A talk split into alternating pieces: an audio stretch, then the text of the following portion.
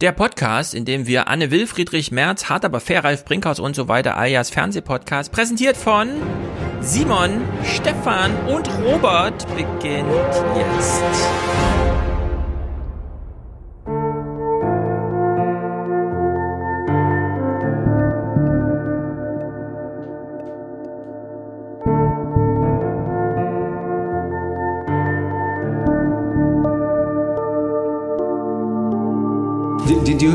Hatten Sie jemals schlaflose Nächte wegen dieser vielen Drohnenangriffe? Well, I, look, I, I, Wie gesehen, da starben ja die ganze Zeit Menschen.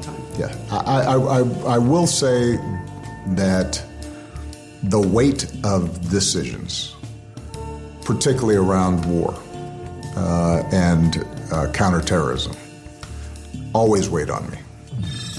Zusammengefasst, wer zu spät kommt, den bestraft das Virus.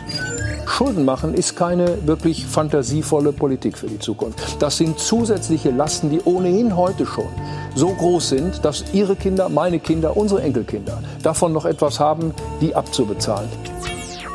Darüber gab es äh, durchaus auch ein bisschen unterschiedliche äh, Vorstellungen. Ich hätte mir auch vorstellen können, dass wir heute schon Beschlüsse gefasst hätten, die dann auch rechtlich umgesetzt werden. Es wurde gestritten, aber es ging immer in, in äh, Formen, die einem Parla einer parlamentarischen Debatte angemessen sind, um. Und dann wurde entschieden, die Mehrheiten sind klar.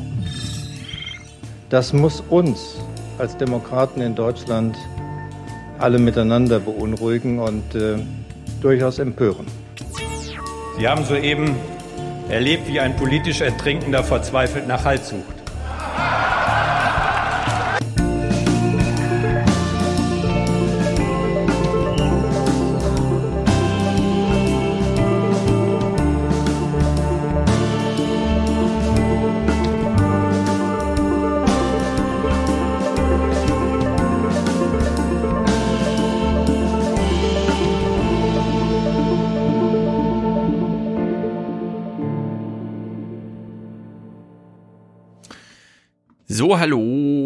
Wir sind's. Robert ist da. Wir begrüßen ihn zuerst, denn er ist der Junge. Guten Abend auch an den Chat. Hallo zusammen. Hallo Robert. Jenny ist auch hier. Hi Chat. Stefan ist auch hier. Hallo Welt. Äh, zum Beginn gleich mal hier alles durcheinander gebracht. Also, ich erwähne es gleich am Anfang. Ich wollte es eh mal vorziehen. Dieser Podcast hat heute nicht drei Präsentatoren, sondern einen. Das ist Simon. Der hat nämlich 250 Euro geschickt. Das ist ziemlich gut, finde ich. Geht auch fast für drei durch, deswegen bin ich hier ein bisschen durcheinander gekommen. Simon schreibt Liebesgrüße von einem imaginären Trump-Wähler. Wir wissen nicht, was das bedeutet, aber egal, wir nehmen ihn wieder auf in den Reigen der vernünftigen Leute. Denn Er darf mit ins imaginär- Raumschiff. Genau, komm mit ins Raumschiff. Außerdem mit an den Steuerknüppeln sitzen Stefan, der hat 60 geschickt, grüßt Lukas in Hannover und dankt für den Podcast. Impfhoffnung gegen Impfimperium war stark diskutiert. Ja, ich nehme an, es geht weiter mit Tiert, dass wir hier stark diskutiert haben mit Martin. Sehr gut, freut mich, wenn das so gut ankam. Äh, ich habe einiges Positives über nicht den libertären Ansatz, sondern über das Gespräch darüber gehört. Und Robert unterstützt hier mit 50, ist also auch mit Produzent, sitzt auch mit im Cockpit. Alle weiteren äh, Unterstützerdanks macht man dann nachher, aber die drei seien doch hier am Anfang mal genannt. Sehr, sehr, sehr gut. So. Robert, bist du gerade in Dresden oder in Leipzig? Ich bin jetzt in Leipzig. Deinem neuen Zuhause. Richtig. Also, ja, Leipzig ist jetzt meine neue Heimat erstmal vorläufig. Also, ich denke auch langfristig, aber Und die Welt war auch zu Gast in Leipzig.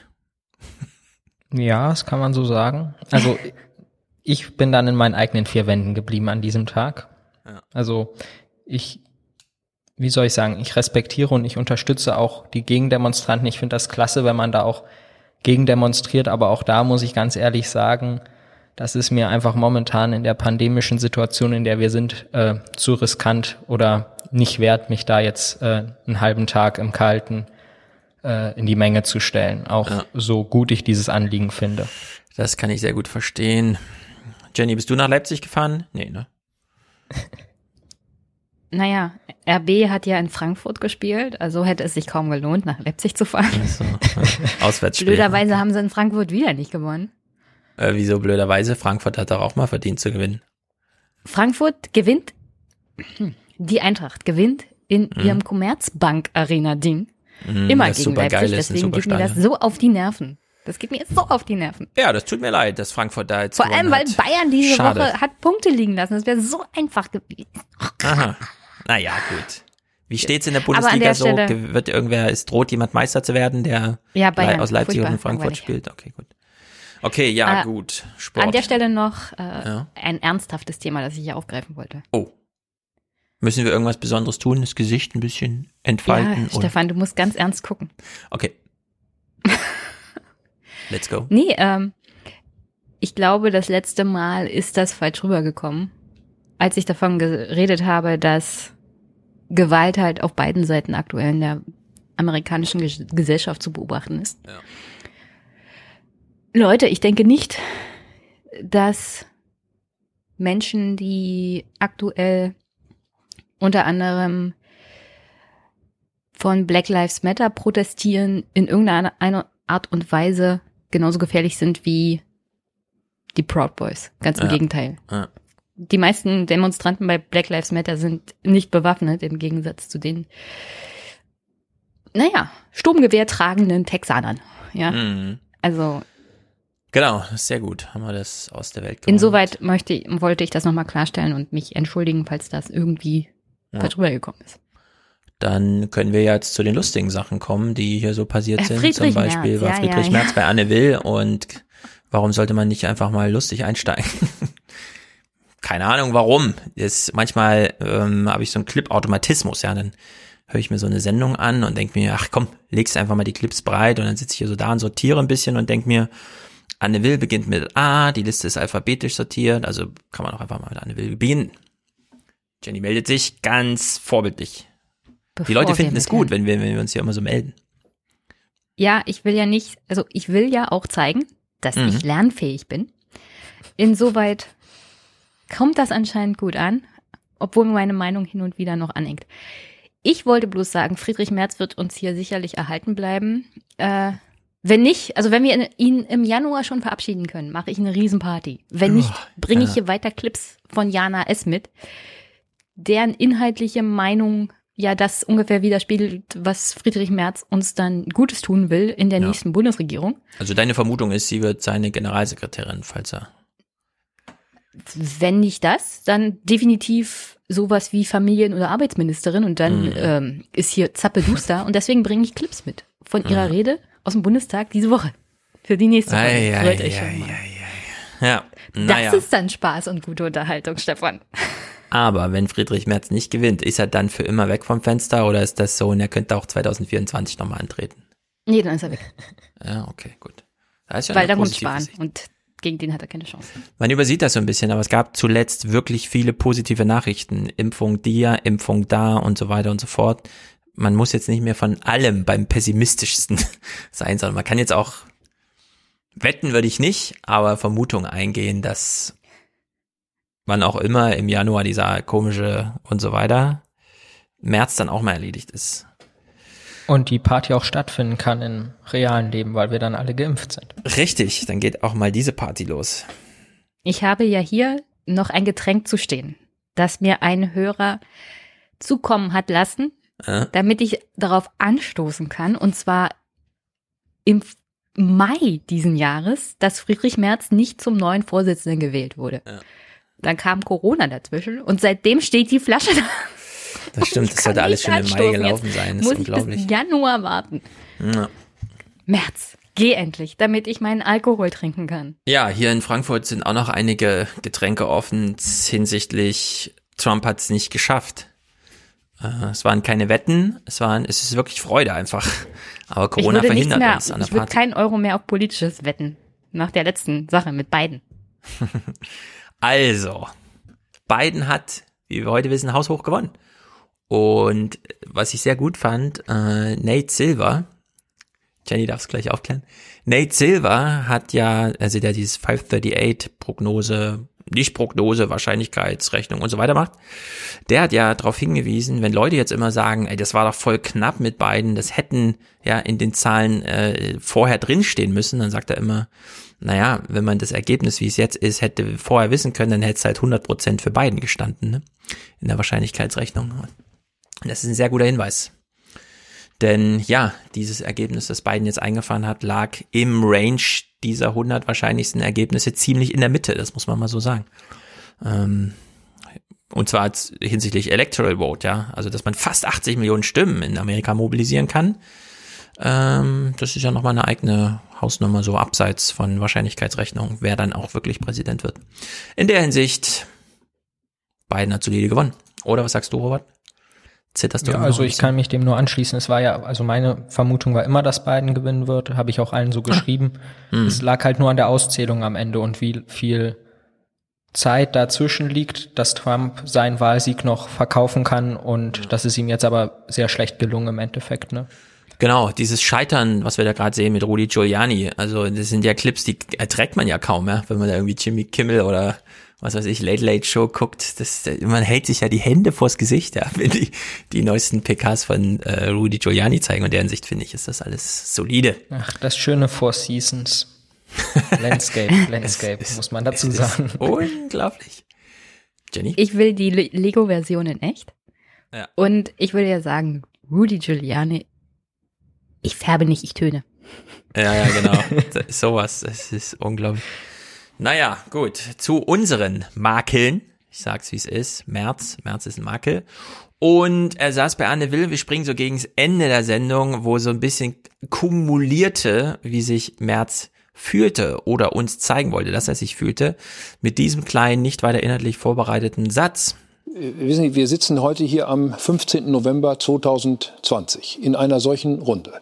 Und heute am Tag wird in China der größte zusammenhängende Wirtschaftsraum geschaffen Stimmt. über äh, eine Freihandelszone mit China in der Mitte.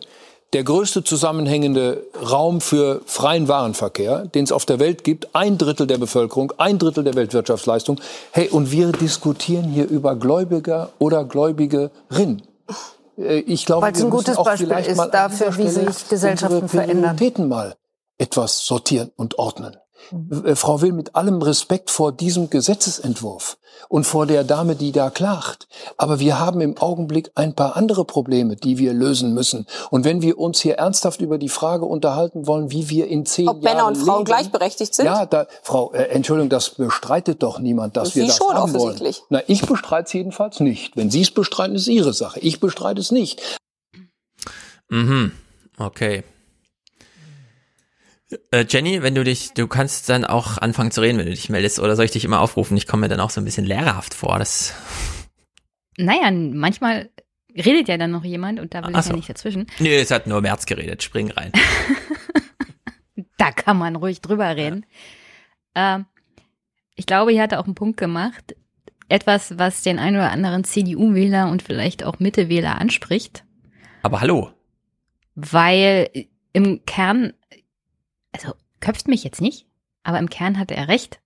Diese Sache, die China ah. da abgezogen hat, ist wichtiger mhm. als die Frage, machen wir jetzt Sternchen, Bindestrich, innen? Also ich meine, ich verstehe, dass diese Sprache wichtig ist.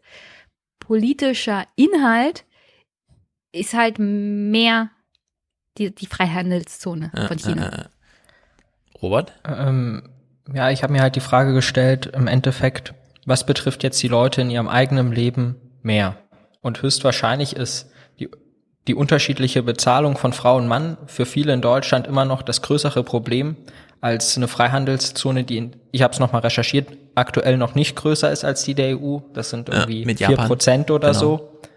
Ähm, aber ich glaube, das ist aktuell doch ein wichtiges Thema, was man angehen muss. Ich stimme dir ja zu, Jenny, dass man diese Freihandelszone auch diskutieren muss, weil sie halt schon von Wichtigkeit ist, gerade wenn gleich großer Player wie die EU dann neu geschaffen wird und die EU sich, da kommen wir später auch noch drauf zu sprechen, von innen selbst zerstört und dann noch von außen unter Druck gerät. Aber ich glaube, es sollte man nicht unterschätzen, diese Gender-Debatten oder wie man es nennen will. Mm. Ja, aber ich, ich dir das unterstellen möchte.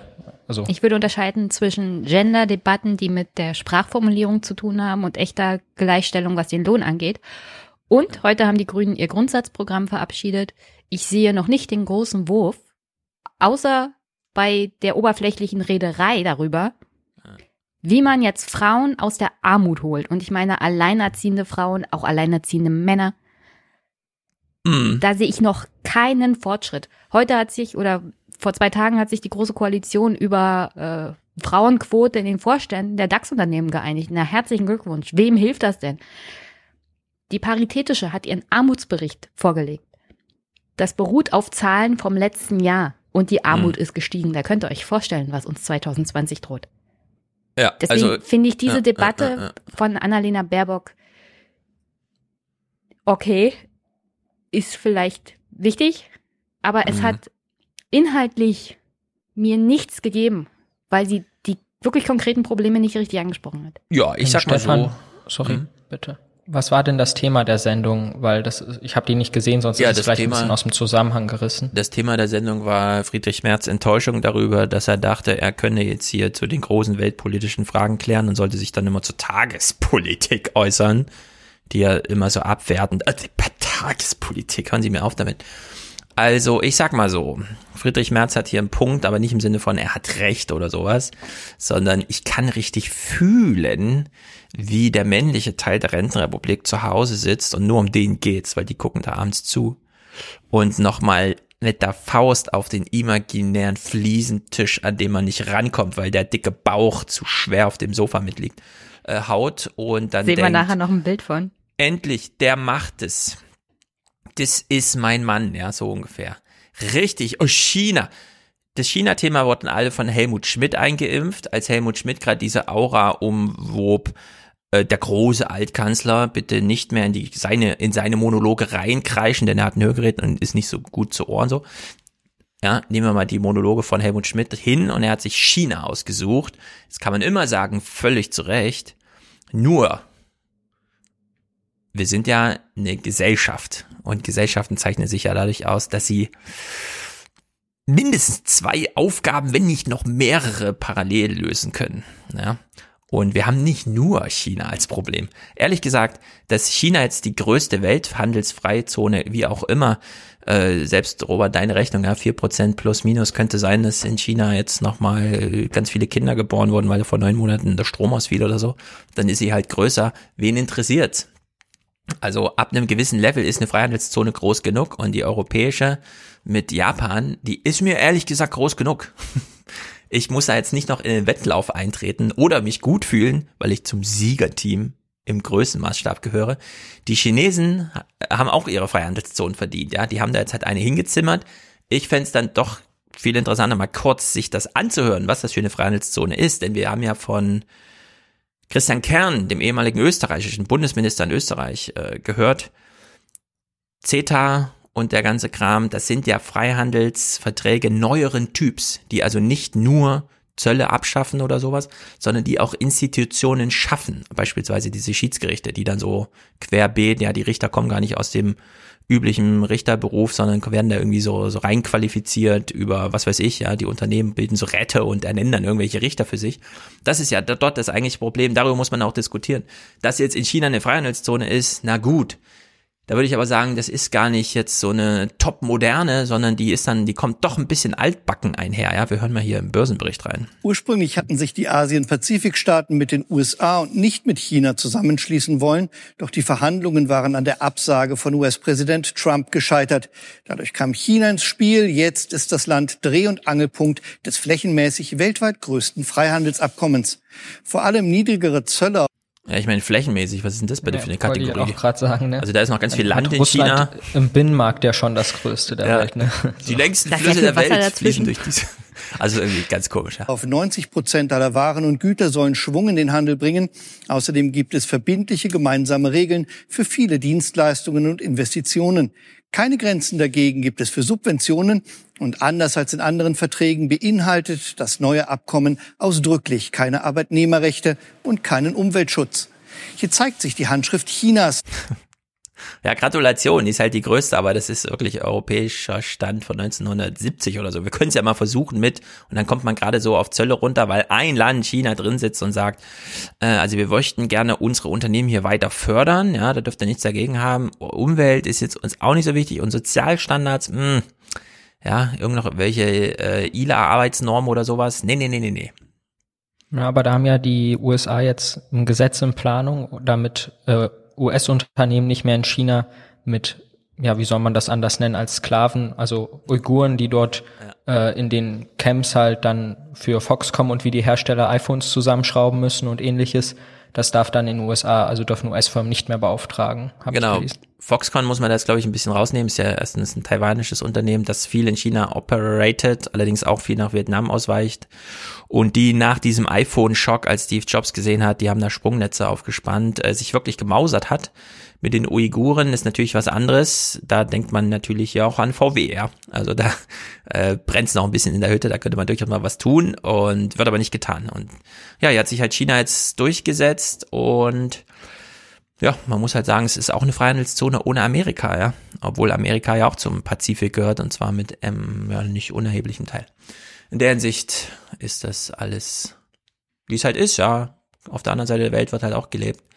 Da muss Friedrich Merz hier nicht so einen Popanz machen, ja. Da kann auch ich mal über die deutsche Frauen so ein bisschen reden. Naja, es sind halt nicht, ist nicht seine Wählerklientel. Friedrich Merz sitzt jetzt hier mal ganz lässig und verhandelt das Schicksal der Deutschen äh, in Corona. Oh, ey, meine Taste geht ja nicht mehr. Das ist nicht gut.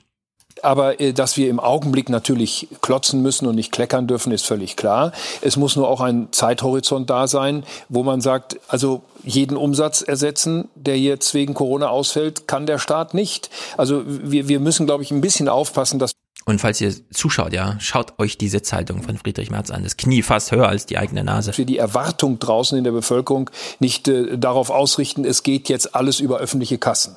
Das so, werden Sie äh, jetzt gebremst und nicht Und dann kommen wir zu dem Thema Steuererhöhungen und Vermögensteuer. Da, da sind wir beide ganz grundsätzlich unterschiedlicher Auffassung. Kann man aber auch sein. Äh, bin ich immer anderer Meinung gewesen. Wir werden in diesem Lande nicht wieder eine Vermögensteuer einführen können, schon aus verfassungsrechtlichen Gründen. aber das ist alles Lüge. Tagespolitik. Ja, Jenny hat gerade reingeflüstert, Lüge, und das will ich hier nochmal unterstreichen, das, also wirklich die Lüge von 1995, ja. Also wir können keine Vermögenssteuer erheben, weil das Bundesverfassungsgericht hat gesagt, geht nicht. Und seitdem 25 Jahre lang wird an dieser Legende jetzt gestrickt, ja, das Jenny, du kannst nicht, ja noch mal kurz Olaf, die... der da still daneben sitzt, eine bessere Idee hat, aber Friedrich Merz lügt einfach ganz dreist. Ja, ja, ja, ja. es ist einfach grandios. Der Bundestag ist untätig geblieben, als ihm der äh, das Verfassungsgericht aufgefordert hat, doch mal diese, wie heißt es nochmal genau, Erhebungs-, Bemessungs-, äh, Bewertungsgesetz. Bewertungs, richtig, so ist es. Und seitdem haben wir nicht nur keine Vermögenssteuer, sondern auch kein Wissen darüber, wie viel Vermögen es eigentlich gibt, selbst wenn wir es nicht besteuern. Wir Was brauchen eine Bemessungsgrundlage vom Wert von ja. Immobilien, weil Immobilien natürlich auch Vermögen darstellt. Richtig. Das Und Vermögen. diese Bemessungsgrundlage haben wir aktuell für eine funktionierende Vermögenssteuer nicht. Es sei denn, ihr teilt Jenny mal 10 ja. und setzt sie alle in die Bewertung rein. Francesco schreibt hier, als Mr. Burns bei den Simpsons hat mir März besser gefallen. Ich kenne die Simpsons nicht. Ich ja, mir immer, auch. Ich fall immer raus bei solchen Simpsons-Zitaten, ja, aber Mr. Burns kenne ich. Der hat die Hände immer so und predigt so ein bisschen. Ja, sehr gut. Haben wir noch einen Friedrich Merz-Clip? Aber klar, wir wollen doch, wir haben doch noch nicht genug, oder? Friedrich Merz, wir haben es im Intro schon mal gehört, wir hören es hier nochmal. Jenny darf wieder Lüge reinflüstern. Ich rede frei, wann ich sage. Ja, es ist, es ist grandios, Friedrich Merz in Bestform. Frau Baerbock, Schulden machen ist keine wirklich fantasievolle Politik für die. Und was wir nämlich jetzt brauchen, ist fantasievolle Politik von Friedrich Merz. Zukunft. Das sind zusätzliche Lasten, die ohnehin heute schon so groß sind, Lüge. dass Ihre Kinder, meine Kinder, unsere Enkelkinder davon noch etwas haben, die abzubezahlen. Das ist Lüge. nicht die Alternative. Wir müssen jetzt uns auf längere Lüge. Zeit sparsame Haushalte einrichten. Lüge. Das wird eine schwierige Zeit. Und die Politik muss Prioritäten setzen. Ja, mit dem Rechten, er hat da recht, ne? Politik muss Prioritäten setzen. Das könnte man denen zugestehen. Ey, wir kriegen jetzt noch Geld hinterhergeschmissen, wenn wir Schulden machen. Ja. Welcher vernünftige Unternehmer würde. Keiner. Jetzt, also, Friedrich Merz gehört zu der Art von Politiker, die sagt, wir müssen ja. einen Staat wie ein Unternehmen führen. Ich lehne diese Haltung grundsätzlich ab, weil ich sie für schwer staats schädigend halte und Mhm. demokratieschädigend. Ja. Nichtsdestotrotz, aktuell kriegst du Geld bezahlt als deutscher Staat, wenn du Schulden aufnimmst. Mhm. Welcher vernünftige Unternehmer würde in dieser Situation keine Schulden machen? Ja, wir können es ja nochmal runterbrechen, ja. Also du gehst zu Rewe und die sagen, ihr Einkauf kostet 100 Euro. Es sei denn, sie bezahlen ihn erst nächste Woche, dann kostet er 98. Würden sie das Angebot annehmen? Und dann sagt Merz, nee. Und alle fünf Klässler hinter ihm fragen, was ist denn das für einer? Wo kommt wo ist denn der ausgebrochen? Ja? Also in der Hinsicht, das ist schon äh, katastrophal. Jens Südekum, der Ökonom Düsseldorf, ich habe ja auch mit ihm hier gesprochen. Die allererste Ausgabe im Feed dieses Podcasts ist ja ein einstündiges Gespräch mit Jens Südekum, weil er im Handelsblatt einen Text schrieb. Staatsschulden wurden noch niemals zurückgezahlt. Also wir brauchen gar keine negativen Zinsen, um einfach mal zu sagen, Staatsschulden wurden noch nie zurückgezahlt. Die wurden immer mit neuen Schulden refinanziert. Es ist dann nur entscheidend, dass man diese Refinanzierung als Anstoß nimmt, Wirtschaftswachstum irgendwie ja, hinzumachen, so dass im Verhältnis zum Wirtschaftswachstum der Schuldenberg nicht schneller wächst und zack ist dieses Problem erledigt. Das ist kein Zauber, das ist die Realität seit mindestens 70 Jahren in Deutschland. Aber man kann auch bei Anne Will 2020 sitzen und Opa Enno irgendwas vom Pferd erzählen. Ja, aber Opa Enno fühlt sich doch da so gut aufgehoben. Er erinnert sich Absolut. an Zeiten zurück, als Angela Merkel noch nicht Kanzlerin war. An die gute Zeit, an die guten Jahre 2002, als er selber noch mit dem Rennrad fahren konnte und Friedrich Merz äh, immer bei, bei Illner saß und sagte, also wir sind für Wachstum, Wachstum, Wachstum. Naja, damit haben wir Friedrich Merz abgeschlossen. Kommen wir zu Ralf Brinkhaus, unserem Was Lieblings-CDU-Fraktionsvorsitzenden. hat, hat Olaf an dem Abend nichts gesagt? Olaf hat auch irgendwas gesagt, aber ich glaube, umfassend haben wir ihn hier gezeigt für alle, die zuschauen. Alle Hörer haben nichts verpasst. Olaf war schwer beeindruckt von der Chose, die Merz abzog. Er hat ihn angegrinst und man konnte so ein bisschen sehen, aber hat es auch bewundert, dass er sich so eine Chose zutrauen, weil wir kennen ja die Chose, die sich Scholz dieser Tage zutraut. Die ist nicht ganz so spektakulär. Die geht mehr so auf Teamsicherheit und sowas. Naja, Ralf Brinkhaus. Ähm, Ralf Brinkhaus war ich. Hm, wir lassen ihn mal. Ich habe hier drei Clips zur Auswahl. Schlimm, wir, schlimmer äh, am schlimmsten. Zweimal floskelt er. Ich würde sagen, wir beginnen mal mit Floskelei zum Thema Klimawandel. Empfinden Sie das auch als Verpflichtung, diese Erkenntnisse in politisches Handeln umzusetzen? Ja, absolut. Ich meine, das sind natürlich auch beängstigende Informationen. Das sind auch keine neuen Informationen. Und äh, deswegen ist es eine Aufforderung an die Politik, aber auch an jeden Einzelnen von uns, äh, gegen den Klimawandel anzukämpfen. Das sind einfach Sätze für, für das ganze Jahrhundert. Kannst du in 50 Jahren noch spielen. Ist immer noch ein Lacher. Stefan, Ja. der Chat beschwert sich zu Recht, finde ich. Warum? Dass du den Clip nicht gebracht hast, als Annalena Baerbock Olaf Scholz als Olaf Schäuble bezeichnet hat. Richtig. Richtig, äh, völlig zu Recht, völlig zu Recht. Ähm, es ist mir irgendwie untergegangen, jetzt wo es angesprochen wird. Ah, richtig. Ähm, es hat sich Es hat sich etabliert. Ja, es ist, es ist jetzt, so spricht man jetzt in Talkshows. Olaf Schäuble. Warum auch nicht? Robert, du hast dich noch gemeldet, du wolltest noch was zu, zu, zur Floskelei von Brinkhaus sagen? Nö, äh, ich wollte So als mach mal 18-Jähriger, der noch Clip. 60 Jahre, 70 Jahre vor sich hat? Nö, ich meinte, weil du gesagt hast, den kann man auch noch in 50 Jahren spielen, den Ja. Clip, den hättest du auch vor 50 spielen können. Ne? Richtig, Also, ganz, ganz, ganz genau. Und dann, äh, man muss ihn nur lange genug reden Zeitlos, der lassen. Mann. Genau, man muss ihn nur lange reden, dann kommt so, wir hatten das erste Umweltministerium, wir hatten Klaus Töpfer, wir retten die Welt. Die Naja, erste Klimakanzlerin, die Umweltministerin war. richtig. Brinkhaus, Atomausstieg. richtig. Äh, Brinkhaus floskelt jetzt noch ein bisschen rum, dann unterbricht ihn Plasberg jäh, weil er noch einen Begriff, der viel als Fremd- oder Fachwort, je nachdem, das werden wir gleich entscheiden. Das kennen wie, wir ja schon Wie un, Plasberg. also genau, wie unvermögend wir sind, dieses Wort jetzt richtig äh, zu verstehen und das jetzt hier gleich dankenswerterweise durch Plasberg aufgeklärt wird. Ich glaube, dass der Kampf gegen den Klimawandel, wenn wir intelligente Ideen haben, wenn wir gute Technologien haben, wenn wir schneller sind als auch Wettbewerberregionen auf, äh, in der Welt, äh, dass das durchaus ein Erfolgsmodell auch für Arbeitsplätze sein kann. Also äh, da ist überhaupt kein Widerspruch. Also ich glaube mal, also man kann aus dieser ganzen Sache was machen. Wir haben da die besten Voraussetzungen für. Wir sind in einigen Bereichen viel, viel weiter als andere Länder. Und das ist Wer in was, wer doch mal konkret, er spricht von Regionen, wir sind weiter als andere und so. Hm. Ist nicht nur jetzt man kann äh, da was Dekarbon. machen. Man kann da was machen, ja, das ist äh, ganz entscheidend. So, jetzt, Jenny, sag noch, dann, dann hören wir Ich habe da im Hintergrund gesehen, wie die Gästin sich so ganz mäuschenhaft meldet. Sie sollte das so machen, damit man es richtig sieht. Ja, das ist die vornehme Höflichkeit der Generation Party, die uns alle ins Corona-Verderben stürzt, ja, die dann mit Fridays for Future Vertretungen dort zaghaft versucht, mal was anzumerken, was vielleicht ein bisschen Substanz hat. Also Brinkhaus ganz großartig, Plasberg noch besser. Länder. Und das ist nicht nur jetzt äh, Dekarbonisierung, das ist Kreislaufwirtschaft und das sind viele, viele andere Sachen. Sagen Sie mal kurz, insofern kann man da was was, was machen. Dekarbonisierung ist. Ich hatte gewettet, dass das Wort kommt, aber Das- erst um 22.51 Uhr. Was ist es? Dekarbonisierung. Äh, Das ist, äh, dass wir ohne Kohlenstoff zu verbrennen äh, äh, Wohlstand, Energie und andere Sachen hinkriegen. So, hm. Dekarbonisierung, muss man das dann nochmal erklären? Oder ich verstehe das immer nicht. Ist Ihnen das nicht selbst zu blöde? Ich weiß, viele schreiben es bestimmt gleich in den Chat, aber da sollen ja auch Leute zugucken, denen man das wirklich erklären muss. Kann sein, aber ähm, Dann soll man es unten in der Bauchbinde einblenden. Aber genau, wenn muss das man eh erwartet, ja. Das ist verrückt.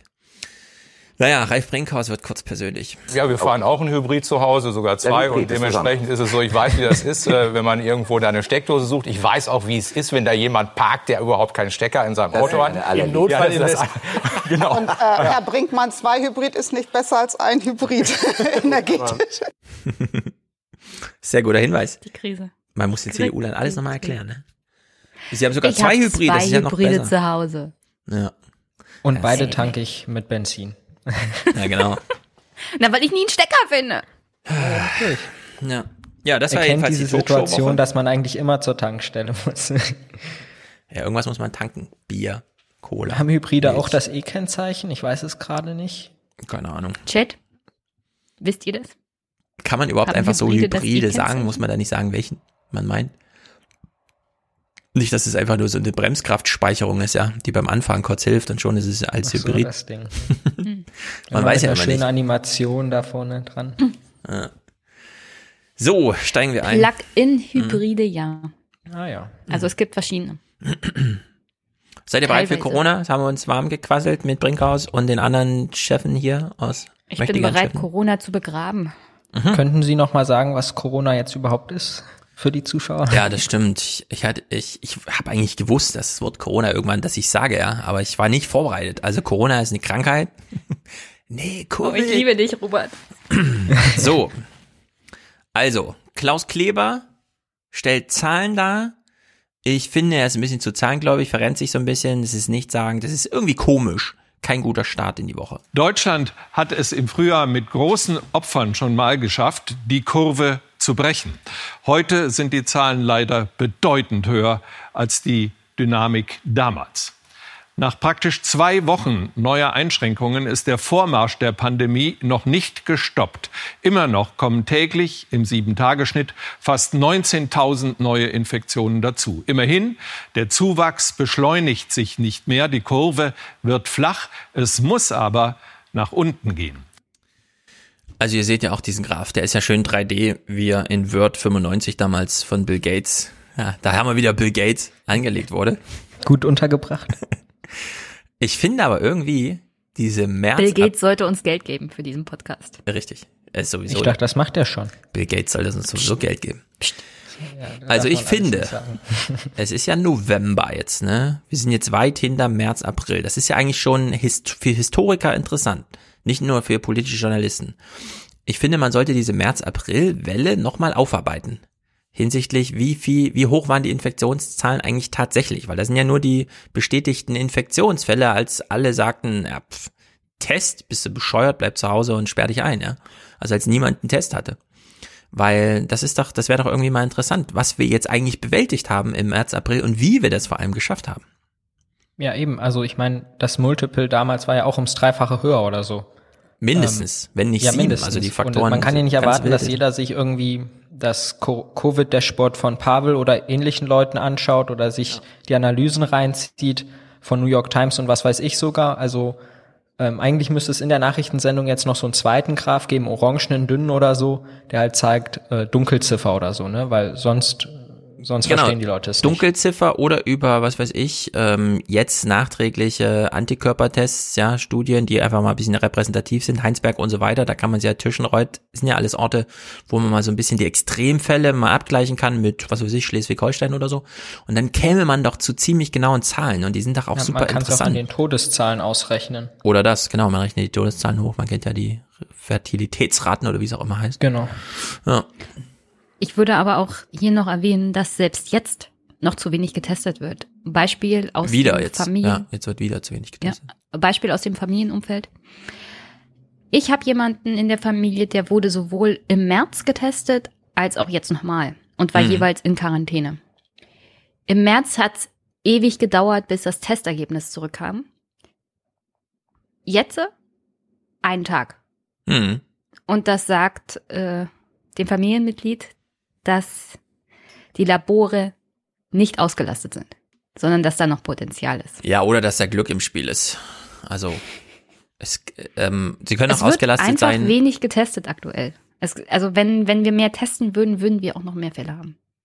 Das glaube ich also auch, ich, genau. Ich kenne ein paar Leute auch aus meinem Umfeld, die wurden auch getestet. Das kam alle im Regelfall ein bis zwei Tage in die App ja. dann rein und so. So kenne ich das hier am Flughafen auch. Da ist man eigentlich relativ, dass man, da sitzt man halt drei Stunden rum und dann kommt das Ergebnis. Diese März-April-Welle, du hast ja Pavel angesprochen, der macht ja mit Tim den Corona Weekly. Und ich hatte ihn ja auch mal auf Twitter gefragt, müsste man nicht eigentlich, nachdem Mulles das ausgerechnet hat hier unser, im Chat, ähm, müsste man nicht eigentlich so von 40.000 Infektionen am Tag ausgehen, März, April? Und dann schrieb er so, ja, also könnte man durchaus, ja, also so ein Faktor sieben kann man da durchaus drauflegen. Und 40.000, das wären, also wir sehen hier den Maßstab von 20.000, den wir so kratzen gerade, äh, das wäre nochmal doppelt so viel. Also da kann, genau, Mullis schreibt im Chat nochmal, das hat er hat über die Sterbezahl, nachdem die Heinsberg-Zahlen und so weiter, die ja durchaus repräsentativ waren, für die Krankheit, nicht für Deutschland, sondern für die Krankheit, und dann kann man sie anwenden auf Deutschland äh, mit dieser 0,73 bis 0,48 oder was weiß ich Sterblichkeit. Und ich glaube, hier, hier geht immer noch so ein bisschen ein paar Aha-Momente an uns vorbei, aber gut. Ja, na, das ist aber auch wichtig, dass die Leute das verstehen würden, weil dann würde man auch mehr Akzeptanz für Masken oder ähnliches schaffen, ne? Also ich meine, Richtig. jetzt nach dem März, ich würde sagen, diesen Monat haben deutlich mehr Leute Masken und dann würde man sehen, gut, dann sind wir jetzt bei 20, rechnen wir mal 30.000, aber im März waren wir bei 40.000, als der Peak ja. war. Absolut. Wir könnten jetzt so viel aus dieser März-April-Bewältigung, also dem Abfall der Welle lernen, wenn wir uns die Welle mal richtig verdeutlichen würden, ja? wie, wie erfolgreich das war. Aber na, wird irgendwie nicht diskutiert. Stattdessen macht Klaus hier irgendwie einen auf. Es ist jetzt fünfmal schlimmer als damals. Ja, naja. Angst funktioniert halt immer noch, denken sie. Ja. Aber eigentlich gibt's jetzt jede Menge Verwirrung. Hm. Holger Pfaff ist Mediensoziologe und sagt, zur aktuellen Bewältigung, wo die Politik sich raushält mit Ach so, in Frankfurt haben sie jetzt, also die Frau Czisek hat eine Studie vorhin geteilt auf Twitter, äh, am vorderen Naseneingang Abstriche zu machen und die mit einem Antigentest zu Hause selber zu prüfen, ähm, findet richtig Corona raus. Also es gibt jetzt Studien, die zeigen, nee, man muss nicht dieses, ja, wo man echt jemand anderen braucht, wenn man sich gar nicht so gewalttätig selber in die Nase schieben kann, sondern man kann durchaus vorne, wo man ansonsten auch mit dem Taschentuch rumvorwerkt, äh, sich eine Probe nehmen und die ist trotzdem aussagekräftig, was die Infektion angeht. Äh, kann man durchaus mal haben, ja. Also wir, wir hätten Tests irgendwie, die das können.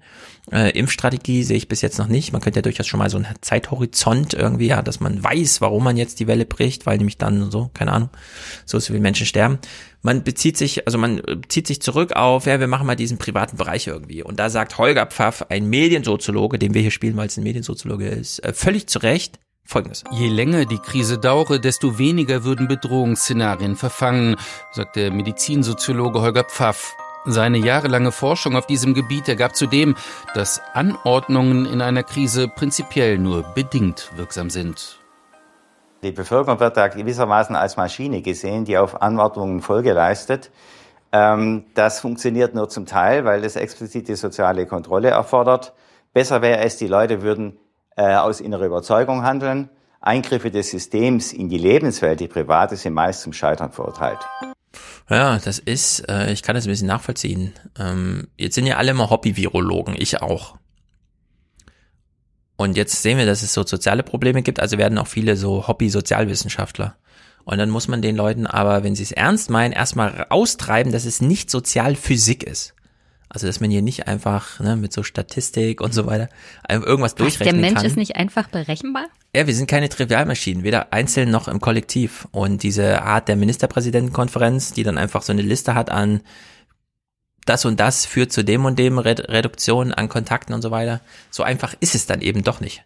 Gut, eine, die wirklich nur, ich benutze das Wort selten, aber gerne rumlabert, ist diese Melanie Brinkmann. Das ist unglaublich. Also ich glaube, eine ganz entscheidende Frage ist jetzt, wie wir strategisch aus dieser ganzen Geschichte rauskommen, aus dieser Welle. Und da muss die Politik jetzt klare Ziele auch ähm, ausarbeiten. Wo wollen wir eigentlich genau hin? Denn ich glaube, die Menschen muss man ja mitnehmen bei diesen Entscheidungen. Darf ich einen? Wer hätte es gedacht, ja? Wo wollen wir eigentlich hin? Na, zu niedrigen Zahlen. Die Menschen muss man jetzt mitnehmen. Das erinnert mich an Friedrich Merz 2002. Wir brauchen jetzt Wachstum, ist doch völlig klar. Vorschlag machen, besten, wo wir hinwollen. Wenn man wenn wir zum Beispiel in die Tage Ziele des Sommers vorgibt, zurückkehren ja. wollten?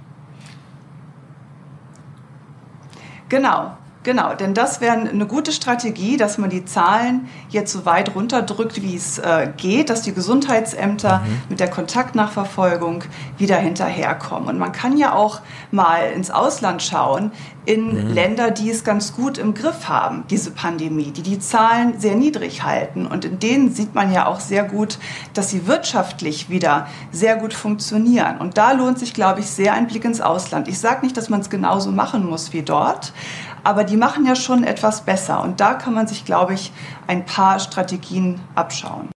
Welches Ausland? Wer? Welche Strategie? Ausland? Wer soll also sich was abschauen? Was, was hat uns Melanie Brinkmann Das Ausland. Das Ausland. Das, das Ausland. ist wirklich Das Ausland. Und das die Strategie ist, ist, niedrige Zahlen ist die Strategie.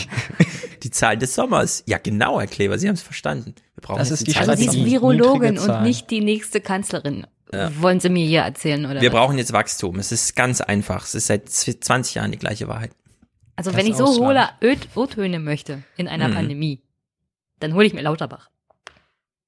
No, selbst der kann noch mal ein bisschen Pfeffer rein. Ja, hätte ich jetzt auch gesagt. Der hat ein bisschen mehr drauf. Ja, das hier ist einfach, einfach langweilig. Ah, das ist furchtbar. Die Ministerpräsidentenkonferenz, das war wirklich Klamauk. Das hat auch Spaß gemacht zuzuschauen. Äh, Merkel allerdings blieb unzufrieden. Klassen halbieren. Diese Idee hätte die Bundesregierung gerne im heutigen Beschluss gehabt, doch wahrlich nicht alle Bundesländer. Und so ist schon vor dem Treffen im Kanzleramt viel Unmut zu spüren über einen nicht abgestimmten Vorschlag, der Sonntagnacht bekannt geworden war. Stunden später, Ende der Sitzung, das Beschlusspapier ist zusammengekürzt. Differenzen bleiben, wenn auch in vorsichtig klingende Merkel-Worte verpackt. Darüber gab es äh, durchaus auch ein bisschen unterschiedliche äh, Vorstellungen. Ich hätte mir auch vorstellen können, dass wir im Bereich der Kontakte heute schon Beschlüsse gefasst hätten, die dann auch rechtlich umgesetzt werden. Wie denn? Mit der Polizei, die bei mir zu Hause steht und sagt, ey, schick sofort den Typ nach Hause, oder? Ich hätte mir vorstellen können, ohne eine irgendwie geartete Legitimation auf grundgesetzlicher Ebene, mhm. den Ländern jetzt einfach vorzuschreiben, was sie zu tun und zu lassen haben. Ja. Vor allem so eine Stunde Kann bevor das Meeting Diktator ist, übrigens weißt du? auch vorstellen. Ja. Das, ist das ja geht irgendwie, mir auf den Sack. Also sowas nervt genau. mich. Da kommt 23 Uhr die Beschlussvorlage und 8 Uhr morgens beginnt das Treffen, ja, und dann sollen ja irgendwie alle einverstanden sein mit dem, was Merkel da ja. Also es ist äh, skurril. Söder zum Thema Schulen. Ja, wir haben die Priorität, dass Schule offen bleiben soll. Aber insbesondere in Hotspots, muss man sagen, müssen wir darüber nachdenken, ob das Offenlassen auf Biegen und Brechen die einzige wirklich mögliche Reaktion ist. Hm. Bei Söder bin ich mir nicht mehr sicher, macht er uns nach Angst oder hat er wirklich einen politischen Plan, was das angeht? Ja? Das ist so. Das ich würde ja mal gern wissen, wer jetzt, also wenn man von Hotspot spricht bei den täglichen Inzidenzen, ne, dann verstehe ich ja schon eher das, was da wie hieß nochmal die Stadt oder das, die Region in Bayern, wo der totale Lockdown war oder was Bergisch Gladbach? Man, Bergisch äh, Gladbach, ne? Da redet ja auch niemand ernsthaft ähm, davon, wir wollen jetzt noch alle unsere Kinder, Kinder in die Schule schicken. Also ist auch, also ich glaube, das ist ja Konsens, dass wenn ein brutaler Hotspot Berchtesgaden. ist. Äh, Berchtesgaden, ja. ja. Irgendwas da in der Bercht, Berchtesgadener Land. So. Ja, Irgendwas unter dem Weißwurst-Äquator. Ja, ja, es gibt schon so ein paar, als Heinsberg hier hochgekocht wurde, ne, ging es ja in Tirschenreuter, das heißt richtig ab und jetzt wieder. Das, das wurde auch mal ein bisschen ausgeblendet. Naja. Die Ministerpräsidenten sitzen also zusammen, Söder droht, die anderen sind ein bisschen sauer, weil die Beschlussverlage zu kurz kommen und äh, Merkel spielt die harte. Vielleicht will sie wirklich nochmal als die Corona-Kanzlerin hier ins Geschichtsbuch eingehen. Jeder Kontakt, der nicht stattfindet, ist gut für die Bekämpfung der Pandemie. Das heißt, das absolut nötige Minimum an Kontakten ist zu gewährleisten. Private Zusammenkünfte mit Freunden, Verwandten und Bekannten sollen auf einen festen, also immer den gleichen, weiteren Hausstand beschränkt werden. Merkel wollte mehr Verschärfung, doch viele Länder zogen nicht mit. Der Streit ließ sich ablesen an den verschiedenen Beschlussvorlagen, die durch Berlin kursierten. Die erste am Sonntagabend. Merkel will unter anderem Einschränkungen bei den Schulen. Also die treffen sich montags, ne? Und die Beschlussvorlage ist dann irgendwie Stand Sonntagabend 21.55 Uhr.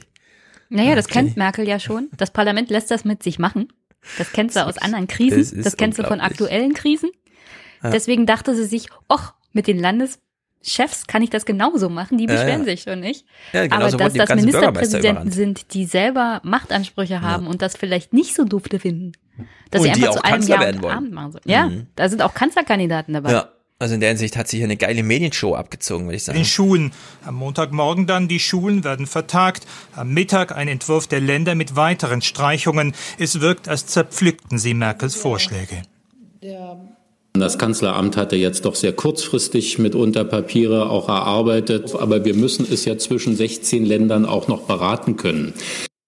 Ja, und kann man das nicht zwischen 21.55 Uhr und 10.30 Uhr?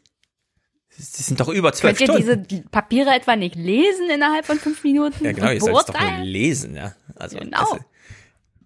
wirklich ihr wollt es auch noch ja. lesen und beraten. Die Kanzlerin weiß schon, was sie tut. Ja. Das Carsten Kanzleramt Schneider, weiß genau, was es zu tun hat. Ja, genau. Carsten Schneider, vielleicht irgendwann mal Fraktionschef in der SPD oder so, keine Ahnung. Auch aus Thüringen, glaube ich. Aber wie auch immer außer sich vor Wut. Ich finde so ein Blame Game überhaupt nicht klug. Sonntagnacht äh, äh, dem Parlament, dem Ministerpräsidenten eine Beschlussvorlage vor, hinzuklatschen für Dinge, für die sie nicht mal zuständig sind, ohne es abzustimmen, uns dann noch sofort an die Öffentlichkeit zu geben, ist nicht nur unklug, es ist unsolidarisch und schadet mit dem Handeln in dieser, in dieser engen und kritischen Phase der Demokratie. Ja, man versteht ihn kaum, was er sagt. Der Chat. Ja, ich habe hier ein bisschen polemisch übertrieben, aber ich nehme mir das hier auch mal raus, weil ich es nicht gut finde, was Angela Merkel hier tut. Und Herr Carsten Schneider. Der verteidigt wenige Stunden später das Infektionsschutzgesetz vor diesem Parlament. Da kommen wir gleich zu. Für ja. dieses Infektionsschutzgesetz gilt das Gleiche, was Merkel gerade mit den Ministerpräsidenten gemacht hat. Ein bisschen, ne? Es ist grundsätzlich nicht gut, das so zu machen. Alles sehr schnell, hippie hoppy und wenn es dann nicht so klappt, wie man sich das vorstellt im Kanzleramt, wird das der Presse durchgesteckt. So nach dem Motto, ich ja. wollte ja mehr, ich bin nicht schuld. Das hat sie dann mit dem Infektionsschutzgesetz genauso gemacht. Das kommt ja von der Regierung. Da gab es noch kurz vorher Änderungsvorschläge, die konnte auch kein Abgeordneter so richtig. Also das gleiche über das Infektionsschutz. Noch sind wir bei der Ministerpräsidentenkonferenz. Ich da weiß, dass das übertrieben ist, Chat, aber mhm. Das ja. ist auch nicht so gemeint. Ja, Aber ich finde es grundsätzlich auch. nicht gut. Ich, das ist natürlich keine Diktatur, okay? Ja. Zurück zur Ministerpräsidentenkonferenz von diesem kleinen Exkurs, den wir gleich nochmal größer machen. Kleines Finale. Äh, das nächste Mal, das ist schon diesen Mittwoch, will man es ein bisschen anders. Am Ende gibt es noch ein Versprechen, das zeigt, wie wenig diesmal erreicht wurde. Es soll einen längerfristigen Corona-Plan geben beim nächsten Treffen nächste Woche. Ich finde es äh, grandios so insgesamt, ja. Also im März, im, im Dezember bekommen wir alle einen Hinweis darauf, irgendwas stimmt da nicht in China. Im Januar, okay, es ist jetzt irgendwie ein bisschen global angekommen. Im März ist es dann so, dass wir plötzlich die Schulen schließen und alles. Dann kommt dieser ganze Sommer, wo die ganzen Virologen sagen, ja, also es hat noch nie keine zweite Welle gegeben, ja, wenn es nicht eine Impfung oder so da reingehauen hat. Dann ist dieser Herbst da Und dann stellt man am 15. November fest, ah, scheiße, wir brauchen eine längerfristige Strategie. Ja, dann machen wir die mal in zehn Tagen fertig. Und das soll dann irgendwie überzeugen, ja. Also ich finde das, man sieht sie nur noch im Dunkeln hier irgendwie rumfahren, weil nur noch zwischen 21.55 Uhr und am Folgetag Mitternacht gearbeitet wird. Also ich bin unzufrieden mit dieser Art von Politik. Ich hätte mir da irgendwie ein bisschen mehr vorgestellt. Ich finde es nicht gut, wenn das immer alles so BER-Projekte sind, ja weil Corona dann irgendwann mal in elf Jahren besiegen, ist vielleicht auch nicht so aussichtsreich. Der BER ist mittlerweile fertig, Stefan. Also bitte. Ja. Gratulation an alle Beteiligten, dass man, als es nicht auffiel, dass er nicht richtig funktioniert, einen Flughafen öffnet hat. Aber es regnet schon Es regnet rein. rein. Ja, ja, habe ich auch gelesen. ja, es Was ist Gutes für die grandios. Feueranlage. Und er ist Korrespondentenschalte. State of the Art von vor 20 Jahren, habe ich auch Genau. gelesen. Genau. Perfekt. Alle, alle mit Der den passt top perfekt modernen zu Berlin. 17 Zoll Monitoren ausgestattet. Nee, die wurden ausgewechselt. Ah ja, stimmt. Ich sehe jetzt. Korrespondentenschalte vor das Kanzleramt. Wir wollen nämlich jetzt wissen, ja, wie war denn jetzt so die Stimmung? Wie wird's denn dann nächste Woche, also jetzt Mittwoch? Shakuntala, die haben fast sechs Stunden getagt, um sich anschließend zu vertagen. Was war so streitig? Na, auf der einen Seite der Umgang, das haben wir gerade in dem Stück auch schon gehört, da war der Unmut doch sehr groß, und zwar aller Bundesländer, über die kurzfristige Informierung über das, was heute eigentlich erst beschlossen werden sollte. Und die schlechte Stimmung, die da entstanden ist, die zog sich wohl durch die gesamte Sitzung durch. Das hören wir aus Teilnehmerkreisen. Ähm, da, das senkt natürlich dann auch die Gesprächsbereitschaft beim Inhalt. Ja, also das ist nicht gut für uns, das ist gut für die Journalisten am Mittwoch. Weil da weiß man schon so ungefähr, welche Fragen man am Doorstep stellen kann und was dann dort nochmal abgeschossen wird. Bettina Schön, ich kenne sie nicht, sie darf kommentieren in den Tagesthemen und sagen wir es mal so, sie kommentiert und ich finde genau das Gegenteil hätte man kommentieren sollen, aber wirklich genau das Gegenteil. Die Pandemie ist kein Sportgroßereignis. Sie lässt sich nicht an Zahlen messen. In Wahrheit auch beim nächsten Treffen von Bund und Ländern nicht. Aber die Pandemie fordert unsere Solidarität. Sie ist eine Zumutung für eine freiheitliche Gesellschaft, aber auch ein Reifetest für eine hoffentlich mündige. Deshalb können wir die klügste Politik gerade selbst machen. Indem wir nicht mit dem Finger auf andere zeigen. Indem wir uns in den kommenden Monaten zurückhalten. Und indem wir, so schwer es fällt, das rosa Fernglas noch ein paar Monate zur Seite legen. Ja, also legt man das rosa Fernglas weg, durch das ihr die Impfung schon seht und reduziert Kontakte. Das hält sie übrigens für Politik. Diese Art von Journalismus macht mir Angst. Ja, mir auch, ehrlich gesagt. Und warum kann man das jetzt nicht an Zahlen messen? Also. Nein, Eigentlich müsste darf sie nur nicht. Klaus Kleber fragen, der hat auch die Zahlen vorgelesen. Richtig, Und wie kommt richtig. sie auf diese äh, Parallele zu Sportgroßereignissen? Das ist alles sehr Keine cool. Ahnung. Es ist Passt. mir alles schleierhaft. Passt einfach. Nicht drüber nachdenken. Ja, ich finde, ich finde, ich sag's ganz ausdrücklich, man sollte jetzt einen Zeithorizont fürs Impfen einfach mal aufzeigen, weil dann kann man ja auch sagen, so, ihr wisst ja, im April beginnt wieder dieser Sommer, dann ist es eh mal irgendwie gut fürs Virus. Und wir hätten dann so ein bisschen, ja, Korridor bis, äh, was weiß ich, September, Oktober, um das irgendwie über die Bühne zu bringen. Und wir müssen es jetzt bis zu diesem April schaffen. Das ist aber dann noch das letzte Mal, dass wir so eine Art von Anstrengung machen müssen. Und da unterstützt euch jetzt die Politik in folgendem, ja. Und wenn sie aber sagt, schielt mal nicht auf die Impfung, legt das rosarote Fernglas weg. Und dann kommt sie mit dem Argument, wir müssen jetzt Kontakte reduzieren. Das ist eine ganz private Angelegenheit, ob ich das mache oder nicht. Und das verkauft sie dann aber als die kluge Politik, weil dafür brauche ich keine Politik. Die Politik appelliert ja auch nur an den Einzelnen und versucht dieses intrinsische, ja, private Motiv, bitte infizieren nicht deine Eltern oder sowas, äh, zu aktivieren. Nur das ist nicht wirklich Politik, genauso wie der Shutdown im März, April nicht wirklich Politik war, sondern es war eine völlig alternativlose Hammer-Sache, ja, das musste man halt einfach mal machen. Ähm, danach kam dann die Politik und hat versucht, ja, und jetzt sind wir wieder an diesem Punkt, wo es eigentlich nicht wirklich Politik ist, was da geschieht.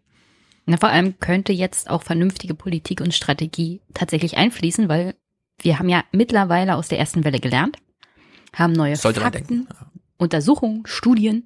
Wir haben gesehen, wie andere Länder damit umgehen, wie das funktioniert, wo man nicht Lockdown machen muss, sondern ich kann mich daran erinnern, da gab es doch mal was in der ersten Welle. Ach ja, testen, testen, testen. Mhm. Habe ich auch Nicht gehört. mal das machen wir noch. Mhm. Also ich fühle Es mich ist ein bisschen komisch, ne? schlecht politisch betreut in Ja. meiner Demokratie hier. Vor allem Drosten macht jetzt diese großen Vergleichsstudien zu den Antigen-Tests. Die GISEC verteilt hier auf Twitter diese Studie, wo es heißt, ja, wie eben schon gesagt, es reicht vorne in der Nase so einen Abstrich zu machen und es ist dann eine relevante Information epidemiologisch. Da kann man echt was bewirken damit. Und ich sehe immer nur PCR Goldstandard irgendwie und ja, die Labors sind überlassen. Ja, wa- was denkst du, wenn ich sowas auf Twitter bringe? Wieso haben wir keine Antigentests für zu Hause? Da werden mir ja. Artikel vom, vom Tagesspiegel in meine Timeline gespült, wo dann wieder mal ein böser Artikel darüber heißt, wie unzuverlässig Antigentests sind. Ja, die sind überhaupt nicht unzuverlässig, das ist nee, alles genau. überhaupt nicht. Aber ich kann ja. dagegen auch nicht mehr anargumentieren, weil mir das mittlerweile zu doof ist. Genau, es ist alles ein großes Rätsel und dankenswerterweise, das ist aber dann Börsenbericht, erfahren wir hier mal, was eigentlich abseits der politischen Duldung einer Epidemie, sagen wir es mal so, ganz positiv, äh, auf wirtschaftlicher Seite gerade passiert, um dann mal Abhilfe ja, zu schaffen. Während die Staaten jetzt bei der Zuteilung der Impfstoffe ihre Muskeln spielen lassen, wer bekommt nun von den Herstellern am schnellsten und vor allem in welchen Mengen das Serum, gibt es auch in einer anderen Branche einen hitzigen Wettlauf um Aufträge und da reden wir über die Logistik hinter den temperaturempfindlichen Impfstoffen. Der Transport und die Lagerung stellen die Logistik vor große Herausforderungen. Erfreulich ist, dass deutsche Unternehmen dabei eine wichtige Rolle spielen. So hat der Würzburger Hersteller von Thermoboxen VacuTech einen Millionengroßauftrag für den Transport eines der ersten Corona-Impfstoffe erhalten. Auftraggeber ein nicht näher genannter Top-Pharma-Hersteller. Hm, wer könnte das wohl sein? Auch Schott. Der Mainzer. Äh, oh, hier Schott. Spezialglashersteller bereitet sich darauf vor, Milliardenfläschchen für den Impfstoff liefern zu können und weitet seine Produktionskapazitäten aus. Eine bedeutende Rolle als Umschlagplatz für Corona-Impfstoffe weltweit wird auch der Frankfurter Flughafen spielen. Der Betreiber Fraport, die Lufthansa und Abfertiger bereiten sich seit Monaten auf das große Geschäft vor. Ähnlich gut gerüstet sieht sich die Deutsche Post DHL, die rund um den Globus mehr als 180 auf die Bedürfnisse der Pharmaindustrie zugeschnittene Standorte betreibt. Sehr gut. Und ich hoffe, die Politik hält sich raus und finanziert das einfach nur und macht sonst keine weiteren Vorgaben, sondern das kann man dann den Unternehmen überlassen. März wird's freuen. Wachstum, Wachstum, Wachstum für deutsche Unternehmen. Wachstum, Wachstum, Wachstum, richtig. So, äh, Montgomery, wir kennen ihn irgendwie als Ärztechef der Welt oder so, keine Ahnung, der Ärztepräsident. Christopher Lauer macht sich immer zuletzt drüber lustig, wenn es so verkürzt wird, welchen komischen Schirmherrenposten er da jetzt hat. Ähm, er hat hier nochmal äh, das Blame Game im Sinne von Bettina Schön, äh, ja, also äh, reduziert doch mal Kontakte jetzt. Das ist doch sehr kluge Politik, die ihr jeder machen könnt. Ihr wollt doch immer alle Bundeskanzler sein, ja, könnt ihr mal für euch, für euch selber entscheiden. Äh, Montgomery äh, stellt hier mal die Eltern nochmal an den Pranger, ja. Also die Art und Weise, wie die Rentenrepublik über die jungen Menschen herfällt, ich sag's ausdrücklich, das muss man jetzt nicht so hören, was er sagt, aber ich fand's unverschämt. Und äh, in der Tat äh, erscheint das wirklich auf den ersten Blick lebensfremd, äh, was da gerade mit Kindern gemacht wird. Aber die Kinder sind ein besonderes Problem, sowohl in der Schule wie zu Hause. Und wir müssen eine Lösung äh, dafür finden. Äh, am besten wäre es ja in der Tat, wenn die Eltern das auch selber mit in die Hand nehmen würden, dass die Kontakte auch ihrer Kinder nicht nur auf einen, aber sich doch sehr beschränken würden. Ja, es wäre doch schön, wenn wenigstens mal ein Elternteil hier mal mithelfen würde in dieser Pandemie, ja? Stefan, warum sperrst du deine drei Kinder nicht einfach ein, wenn sie aus der Kita und der Schule kommen? In ja. irgendeiner Besenkammer. Dann haben sie noch weniger Kontakte. Ja, also. An der Stelle, ja, hm. bevor du antwortest, ja. möchte ich ein Gespräch von einem Kollegen mit mir zitieren. Mhm. Der hat mich nämlich gefragt, was ist denn, wenn ich zwei Kinder habe und die Anweisung ist jetzt, eigentlich darf in dem Haushalt nur ein Spielkamerad ein Kind besuchen. Ja. Also nur ein, nur ein Freund darf diesen ja. Haushalt noch besuchen. Für welches Kind entscheidest du dich, wer jetzt Besuch von einem Freund in den nächsten Wochen bekommt? Ja, das ist eine ganz wichtige Entscheidung, denn nachdem dein Kind vormittags mit 25 anderen Kindern in einem Klassenzimmer war und dann mit 70 anderen im Bus saß, muss es sich natürlich entscheiden mit Eltern, die dann auch mal mithelfen können in dieser epidemiologischen Notlage. Er hat sich zwischen den zwei Nachbarskindern eins rauszusuchen und das andere fünf Monate jetzt still äh, links liegen zu lassen. Ja. Das ist Weil, eine wenn, völlig berechtigte Frage. Wenn du erwischt wirst, dass du zwei Kinder da besuchen ja. lässt, dann wird's aber happig. Es ist absurd. Man kann es leider, ich weiß auch nicht, was ich dazu sagen soll. Es ist leider absurd. Wir haben hier eine Nachbarschaft und äh, es ist wirklich dicht mit 13 Kindern. Was soll ich jetzt machen, ne? Also ich bin auch ein bisschen ratlos und ich helfe wirklich viel in dieser epidemiologischen Lage. Das Mein Frankfurter Handy, Ordnungsamt wird morgen mal klingeln bei dir, Stefan. mein Handy zeigt mir seit langem keine Risikobegegnung. Ja, ich bin nicht so ein cooler, der hier auf Twitter die ganze Zeit, ey, guck mal, ich habe schon wieder neun, ist aber krass und so. Nein, nein, hier ist, hier ist, äh, wir, wir, oh, ja, aber ich weiß nicht, was der Montgomery von mir will. Bist halt ein Loser, Stefan, wenn du kein Risikogefühl hast. Ja, ey, wirklich, das ist so als Du Auszeichnung. bist weißt kein du? Corona-Influencer, das ist echt Ja, enttäuschend, genau. Stefan. Ganz, ganz genau. Corona-Pflänzer. So, ähm, das Infektionsschutzgesetz wurde verhandelt und es ging hoch her und zwar nicht nur im Plenarsaal im Bundestag. Wir rollen das aber ganz vorsichtig auf. Erstmal muss uns Info Ingo darüber informieren, was hier so Sache ist. Nun also etwas konkreter im neuen Paragraphen 28a. Dort werden Maßnahmen wie Maskenpflicht, aber auch Kontaktbeschränkungen oder Restaurantschließungen aufgelistet. Diese müssen demnach begründet und verhältnismäßig sein. Das Parlament, das stimmt dann zwar im Einzelnen nicht mit, muss aber immer informiert werden. Und es gibt zudem eine zeitliche Begrenzung von jeweils maximal vier Wochen. Ja, das sind jetzt vier positive Sachen. Wo sind die negativen, die man auch aufzählen kann? Interessant finde ich ja gerade die Quelle Bundesregierung. Ne? Eigentlich erwarte ich ja, Hm. dass man in der Lage ist, aus dem Gesetzentwurf aus dem Bundesgesetzblatt oder wo es dann veröffentlicht ist, selbst sich die interessanten äh, Punkte rauszuschreiben. Ne? Ja, du hast sehr hohe Nee, Ansprüche. man übernimmt die Informationen der Bundesregierung, weil die sind super neutral. Äh, ich glaube, die hat die Bilder mitgeliefert, weißt du? Ich, also nochmal, begründet und verhältnismäßig Genau. sind theoretisch alle Maßnahmen, die eine Exekutive trifft. Ja. ja? Du als Bürger bist dem erstmal ausgeliefert, Mhm. weil das steht ja so im Gesetz und äh, musst dich durch die gerichtlichen Instanzen kämpfen. Ja. Das frustriert Leute übrigens. Das ist schon die runtergekochte Version. Mhm. Der erste Entwurf von Artikel 28a war sogar noch härter, noch unkonkreter und ich glaube zeitlich noch nicht mal begrenzt. Selbst diese Begrenzung auf vier Wochen finde ich fragwürdig, weil du das theoretisch danach gleich wieder um vier Wochen verlängern kannst. Ja, so, jetzt Also ist es wie folgt.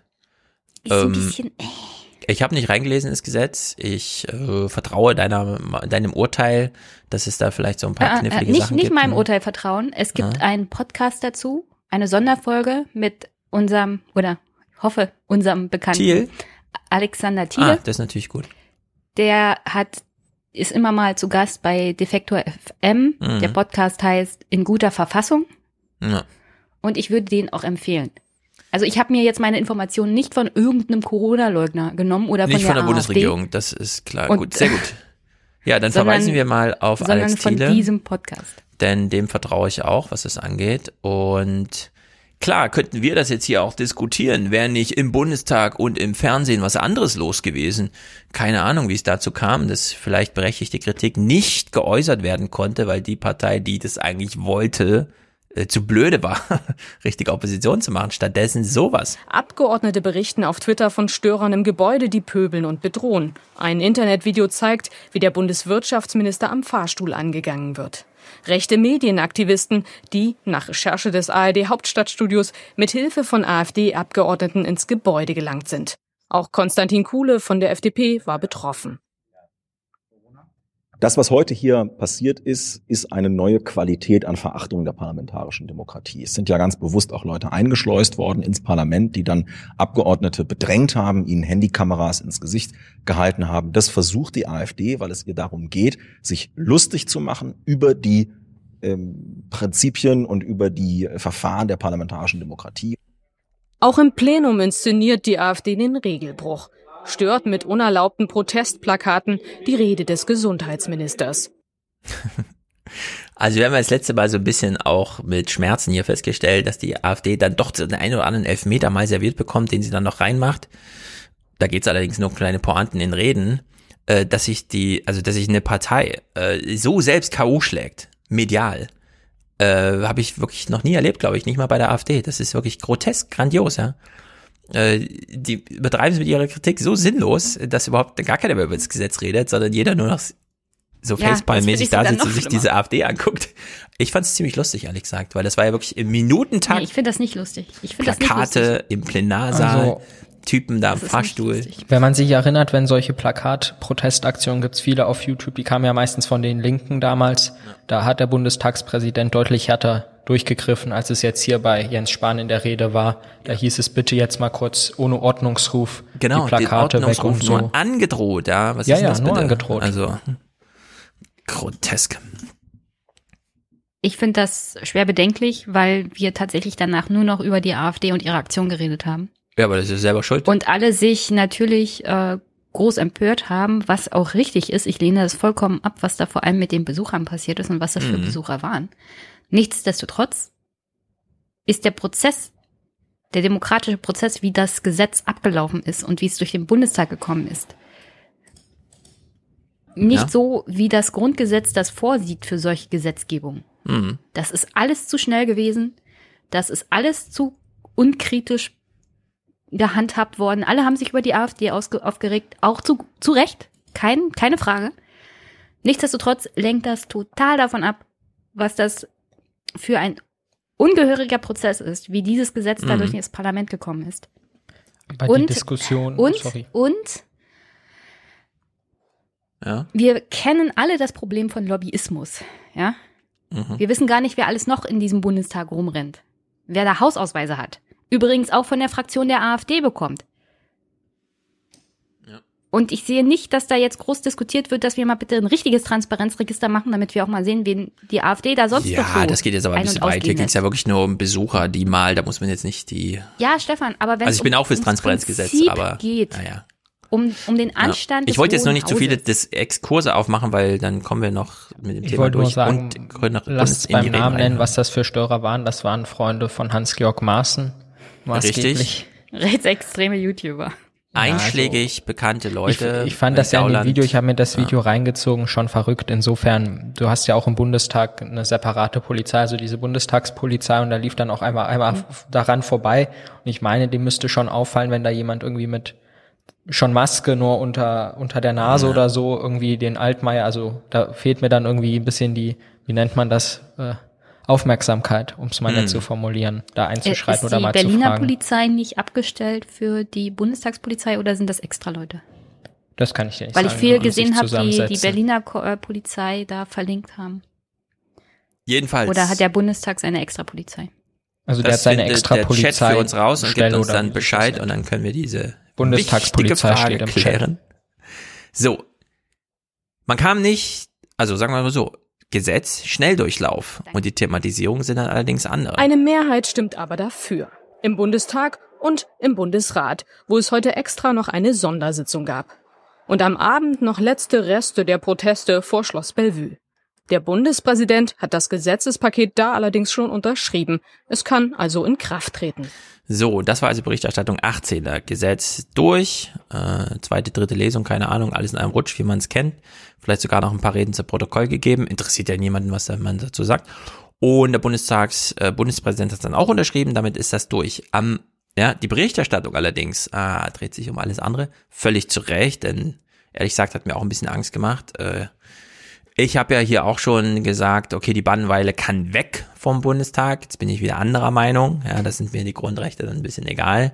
Also man kann auch vom ähm, Roten Rathaus in Berlin, vom Brandenburger Tor oder vom Hauptbahnhof demonstrieren. Es muss nicht vom Bundestag sein. Jetzt macht Jenny kurz ihren Einwurf und dann Diese Demonstrationen waren A, eh nicht erlaubt, das Innenministerium hat sie untersagt, und B, ist es so und so untersagt, an Sitzungstagen zu demonstrieren, sondern dass Genau. diese Bannmeile soll ausgeweitet werden an auf sitzungsfreie Tage. Und das habe ich bloß verteidigt. Genau. Aber sitzungsfreie Tage heißt nur, dass im Plenum keine Tagesordnung aufgerufen wird. Im Bundestag ist natürlich trotzdem, wird da gearbeitet und in deren Sicht äh, Ja, es ist kein, keine Behinderung der Arbeit, Ja. wenn du vor dem Bundestag demonstrierst an Tagen, an Hm. denen keine Sitzung ist. Bin mir Und selbst so an sicher. sitzungsfreien Also, Tagen ich hab jetzt- sind Leute auch nicht unbedingt im Bundestag, sondern sind in ihren Wahlkreisen viel unterwegs. Man Ja, ja, muss da im ja auch zur Seite springen. Jetzt war ja die, waren die großen Demonstrationen nochmal vom Bundestag. Trotzdem sind alle, die in den Bundestag kommen wollten, auch in den Bundestag gekommen. Das ist ja alles möglich, Ja. auch wenn Demonstrationen da sind, auch wenn die eskalieren, wenn man das so bezeichnen will. Und äh, die Gesetzgeber, auch unsere Geschichte heraus und auch die Architekten, wenn zum Beispiel hier im Sächsischen Landtag schau, werden ja extra vor den Landtägen, auch teils vom Bundestag ja Plätze in der Architektur verankert, die für Demonstrationen eigentlich vorgesehen sind. Die haben auch einen speziellen Namen, den habe ich jetzt leider vergessen. Hm. Ähm, aber es ist schon sinnvoll, wenn man auch vor den Augen der Entscheidungsträger demonstrieren kann. Ja, ja und diese Besucher, hm. Das muss der Bundestag und die Verwaltung mit den Abgeordneten und den Fraktionen klären, wie das zustande gekommen ist. Das hat nichts mit dem Recht von Bürgerinnen und Bürgern zu tun, zu demonstrieren. Genau, hat allerdings ein paar Maßstäbe verschoben. Wolfgang Schäuble, hier zugeschaltet als Bundestagspräsident, durfte bei Klaus Kleber noch mal kurzen Prozess machen. Guten Abend, Herr Bundestagspräsident. Guten Abend, Herr Kleber. Können Sie mit der Leistung zufrieden sein? Naja, ich habe das nicht zu beurteilen, aber ich finde, insgesamt haben wir es als Parlament heute ganz gut gemacht. Wir haben diskutiert, äh, sind alle Auffassungen in einer vernünftigen Form zum Ausdruck gebracht worden. Es wurde gestritten, aber es ging immer in, in äh, Formen, die einem Parla einer parlamentarischen Debatte angemessen sind, um. Und dann wurde entschieden, es wurde nichts unterdrückt, es wurde nichts abgeschnitten und dann wurde entschieden, die Mehrheiten sind klar. Punkt. Jenny, Robert. Ich wollte hier bloß kurz einwerfen, weil das jemand in den Chat geschrieben hat. In den letzten 24 Stunden wurde das Parlament von Guatemala angezündet. Ja. Bei Demonstration. Es werden mein überall noch andere TikTok-Videos produziert. Ja, ja, Was ist, sagen wollte, Also ich man, man sollte mal nach Lateinamerika Ja, gucken, ja. da geht's jetzt richtig zur Sache. Ja, was ich sagen wollte, ist, ich fand das jetzt auch wieder ein bisschen Schönrednerei hier vom Herrn Olaf Schäuble, weil wir haben ja gerade gesehen, Plakataktion im Plenum geht eigentlich gar nicht, ne? Ähm, Störer im Bundestag geht gar nicht, schon gar nicht. Demonstration mit Wasserwerfereinsatz vor dem Bundestag. Und dann wird hier irgendwie von einer tollen Debatte im Parlament, alle waren sachlich und haben diskutiert, geredet, also. ja, ich weiß auch nicht. Er, er, hat, er ist, glaube ich, ganz froh, dass er den Tag gut, es war ja auch ein bisschen, er hatte ja die Tagesordnung im Griff. Und, na gut. Zwei Tage später jedenfalls, Christian Sievers. Paragraph 106 Strafgesetzbuch, Nötigung von Mitgliedern eines Verfassungsorgans kann bis zu fünf Jahre Haft bedeuten. So, Nötigung steht im Raum. Damit greift hier das Strafgesetzbuch. Wolfgang Kubicki, Schäubles äh, Stellvertreter, hat es schon einen Tag vorher, am 19., am Tag nach dieser Debatte, kurz aufgeworfen als Thema. Es gab Kolleginnen und Kollegen von mir, die sich wirklich genötigt gefühlt haben, die mich nachts angerufen haben und mich gebeten haben zu prüfen, wie man dagegen rechtlich vorgehen kann. Das habe ich gestern Nacht auch noch gemacht. Wie gesagt, Paragraph 106 Strafgesetzbuch, Nötigung von Mitgliedern von Verfassungsorganen könnte einschlägig sein. So, und Petra Pau, auch eine Bundestagsvizepräsidentin, und Steinmeier haben sich zum Thema geäußert. Also die AfD hat hier ein äh, Osterfeuer entzündet, ja, von dem sie dann selbst ein bisschen überrascht waren, dass die ganze Stadt plötzlich brannte. In diesem demokratisch gewählten Parlament haben mit der AfD massiv Einzug gehalten. Das ist kulturlos und undemokratisch. Sogar der Bundespräsident schaltet sich heute ein. Ist auch nicht nur eine Angelegenheit für den Bundestag und den Ältestenrat im Bundestag, sondern das muss uns als Demokraten in Deutschland alle miteinander beunruhigen und äh, durchaus empören. Ja, besonders hübsch ist, wie hinten alle aufgereiht sind, weil der Bundestags, äh, Bundespräsident gerade spricht. Da darf nicht Maske. geflüstert und nicht geraschelt werden mit der Kleidung, sondern das sind stehen bitte alle kurz stramm. Jenny, was wolltest du sagen? Nee, hat sich schon erledigt. Ach so. Ja, dann kommen wir mal zur Gegenrede der AfD, denn nein, nicht nur, du hast ja auch gerade gesagt, auch die Linken haben schon mal Plakataktion gemacht und jetzt kommt Aber so habe ich es nicht gesagt. Äh, ja, genau. Ich übertreibe Die ein bisschen. Linken, Linken wurden härter bestraft, das hat Robert gesagt. Das habe ich gesagt. Wir hören noch ein besseres Argument aus der AfD. Also hier ist ein AfDler zugeschaltet, nämlich der, der irgendeinen so einen Untersuchungsausschuss anführt, zu dem er zugeschaltet war. Deswegen muss er nochmal auch zu diesem Thema hier sich äußern. Und er erklärt mal, was auch schon mal der AfD angetan wurde vom Bundestag. Dann möchte ich an den 2. Juli erinnern. Da fühlte ich mich zum Beispiel bedroht, als Menschen von äh, Extinction Rebellion äh, entsprechend vor dem Bundestag, sogar unmittelbar vor dem Plenum, Flyer auf den Boden geschmissen haben, gekreischt, geschrien haben äh, und einige ältere Kollegen fast über diesen sehr glatten Flyern ausgerutscht wären. Also mir geht's gar nicht darum, hier was zu rechtfertigen, aber es heißt dann für mich auch genau hinzuschauen, auch bei anderen Vorgängen, die wir schon hatten. Ich glaube, das war die härteste Diese Flyer sind Extinction lebensgefährlich, Rebellion Stefan. Aktion, die es jemals gab. Rutschige Flyer vom Bundestag auslegen, Stefan. sodass vor die allem, gebrechlichen AfDler darüber rutschen. Die, haben die Flyer geworfen und dann waren sie so verschämt, dass sie sie sofort wieder aufgehoben haben. Es ist grandios. Es ist wirklich grandios. Die AfD Das ist, ist ein Fall für den äh, Verfassungsschutz meines Erachtens. Null Toleranz. Null Toleranz. Sind sie doch schon. Auf jeden Fall. Peter Altmaier hier 1A Hufeisen Terrorflyer. Nicole schreibt gerade Terrorflyer. Genau richtig. Terrorflyer. Es ist unglaublich, was da vorgefallen ist. Nasses Diese Papier. Terroristen mit ihren Flyern. Es ist wirklich So glatt. Aber er möchte nichts rechtfertigen hier. Nein, er will gar nichts rechtfertigen. Aber, aber, er denkt an Extinction Rebellion. So, Peter Altmaier macht hier mal ein bisschen einen auf Hufeisen. Sind das die Menschen, die nach einfachen Lösungen suchen oder muss nicht auch da dazu gehören und dazu gerechnet werden, dass es wirklich einen Frust auf die Eliten gibt, auf die liberalen Eliten? Ja, ich glaube, dass es diesen Frust gibt und dass es auch Menschen gibt, äh, die mit äh, der heutigen Moderne, mit ähm, der Art, wie wir leben, ihre Schwierigkeiten haben. Das hat Klaus Kleber sehr äh, eindrücklich auch geschildert. Äh, Und es war ja spannend gestern zu sehen, dass sich da Leute von ganz rechts außen mit Leuten von ganz links außen getroffen haben in ihrem Protest äh, gegen die Corona-Politik, die parteiübergreifend äh, in Deutschland gemacht wird, um Leben und Gesundheit zu schützen. Äh, Diese Phänomene gibt es. Aber, und bevor ihr beide, ich muss es kurz zwischen anmoderieren, ihr dachtet eben, dass mit diesen Flyern von Extinction Rebellion, auf denen die AfD ja aus, das sei lustig gewesen, ja.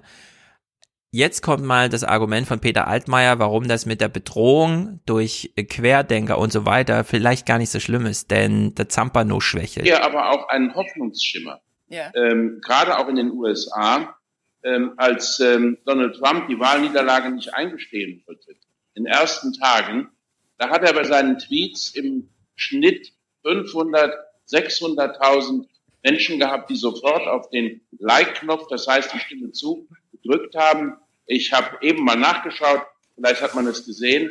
Es sind jetzt im Schnitt vielleicht noch 70, 80.000. Also ungefähr ein Zehntel von dem oder ein Fünfzehntel von dem, was es vorher war. Und das spricht dafür, dass es doch ganz, ganz viele Menschen gibt, äh, die in der demokratischen Tradition, die ja eine urtypisch amerikanische ist, sagen, das war jetzt eine Wahl, die ist entschieden worden und am Ende äh, muss man dem Sieger eine Chance geben.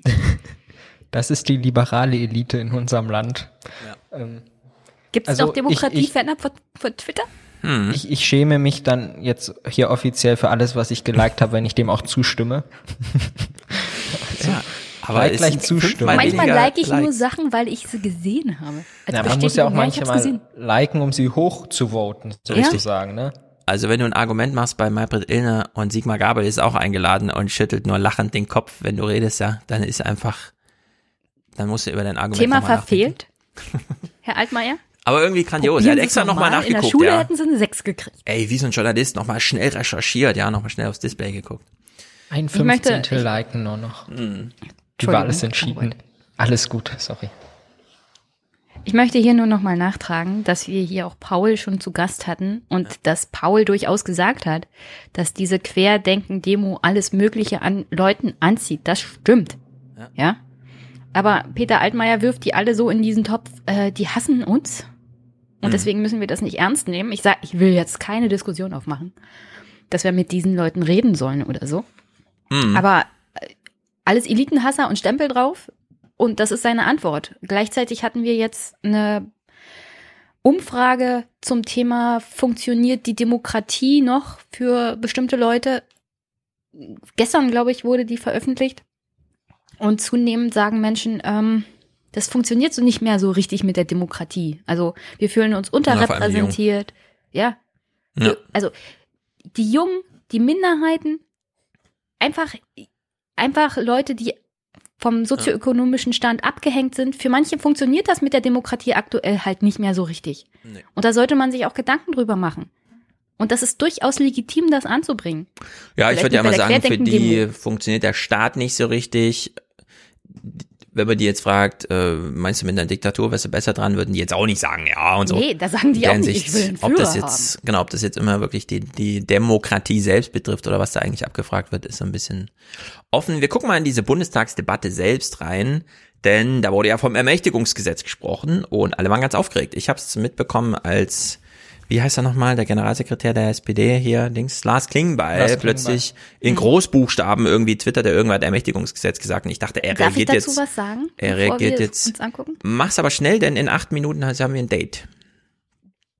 Also von der Definition des Rechtlichen her ist jedes Gesetz, das durch das Parlament kommt, ein Ermächtigungsgesetz Ah, warte, warte, Exekutive. also wir sind hier in einer Ja, historischen Die, also Diskussion, das ja. habe ich jetzt von Alexander Thiele. Okay, Es okay, ist okay, Nicht das aber- Ermächtigungsgesetz. Ja, richtig. Und Nein, aber das geht's. suggerieren sie ja, das wollen sie auch gezielt. Ja, klar, damit, aber trotzdem Ja. ist es Klar, in vielen juristisch Gesetzen gesehen steht, der Staat wird falsch. ermächtigt und ähnliches. Ja, Ja, also aber wir wissen, was da gemeint ist. ist schon. Ich fand jedenfalls, äh, üblicherweise ist es so, dass ich manchmal so Bundestagsdebatten gucke und mich dann doch freue darüber, dass die AfD krasse Scheiße labert, ohne dass ich das später bei ARD und ZDF abends in Nachrichten sehe, weil die durchaus jetzt die Füße stillhalten können und nicht über jedes Stöckchen drüber springen. Das zugegebenermaßen war hier ein bisschen unmöglich, denn bevor das Infektionsschutzgesetz debattiert wurde, wurde ein Geschäftsordnungsantrag eingebracht und zwar nur, damit Bernd Baumann als erster Redner, der den Geschäftsordnungsantrag verteidigt, mit folgendem Satz einsteigen konnte. Also das ist auch äh, gestalterisch, ja, ziemlich ideenlos. Äh, nachdem er ein paar Piratenparteitage mitgemacht hat, äh, ist es auch unverschämt und es ist auch dumm. Aber ne, sie produzieren ihre YouTube-Videos und in deren Sicht, na gut. Herr Präsident, meine Damen und Herren! Die heutige Gesetzesvorlage ist eine Ermächtigung der Regierung, wie es das seit geschichtlichen Zeiten nicht mehr gab. Geschichtlichen Zeiten, ne? Das stimmt natürlich nicht. Wir hatten 2008 ähnliches, ja, dass die Regierung dazu die Kompetenz dazu übertragen bekommen hat, so schnell wie möglich die Banken zu retten. Und das ist Ja, auch nochmal eine ganz andere historische Dimension gewesen. Ja, ja geschichtliche Zeiten, ja. Also den, wer den Maßstab deuten möchte, gerne. Rechtler und ehemalige Bundesminister der CDU, Rupert Scholz, nennt den Vorgang jetzt schlicht verfassungswidrig. Krass, jemand hat das verfassungswidrig genannt. Ich bin außer mir. Ach so, es war gar nicht das Verfassungsgericht, sondern jemand hat eine Privatmeinung. Ja, okay, okay.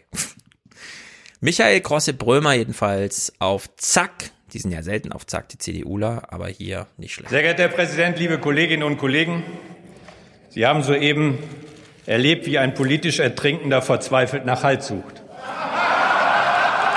Sie saufen, Sie saufen politisch ab, weil Sie keine Themen haben, keine Ideen und keine Antworten auf die Herausforderungen der Zeit. Deswegen müssen Sie sich mit Geschäftsordnung beschäftigen.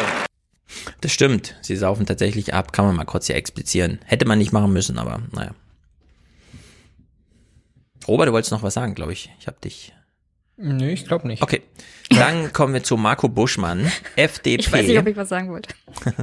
Marco Buschmann, FDP, ähm, findet naturgemäß das Gesetz auch nicht so dufte und sagt deswegen folgendes Richtung, ich mache aber auch Opposition zur AfD. Das Gesetz, das die GroKo vorlegt, es ist schlecht, aber es errichtet keine Diktatur.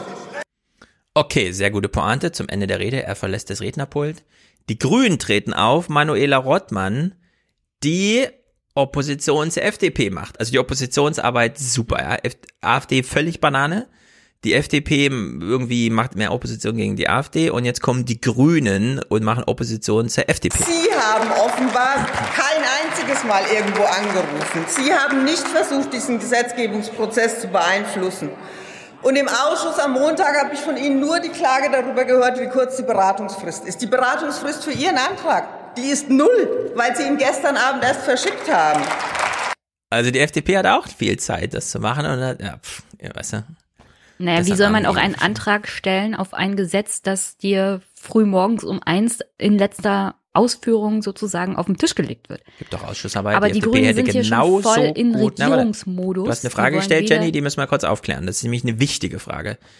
Die FDP und die Grünen als Oppositionsparteien können auch Regierung spielen und so tun, als wären sie, das kennen wir aus England, Schattenminister und so weiter, und die kommen dann einfach mit Gesetzesentwürfen und da hätten sie jetzt so viele Monate Zeit, mal einen ordentlichen Vorschlag zu machen, wie man die Pandemie im drohenden Herbst zu bewältigen hat.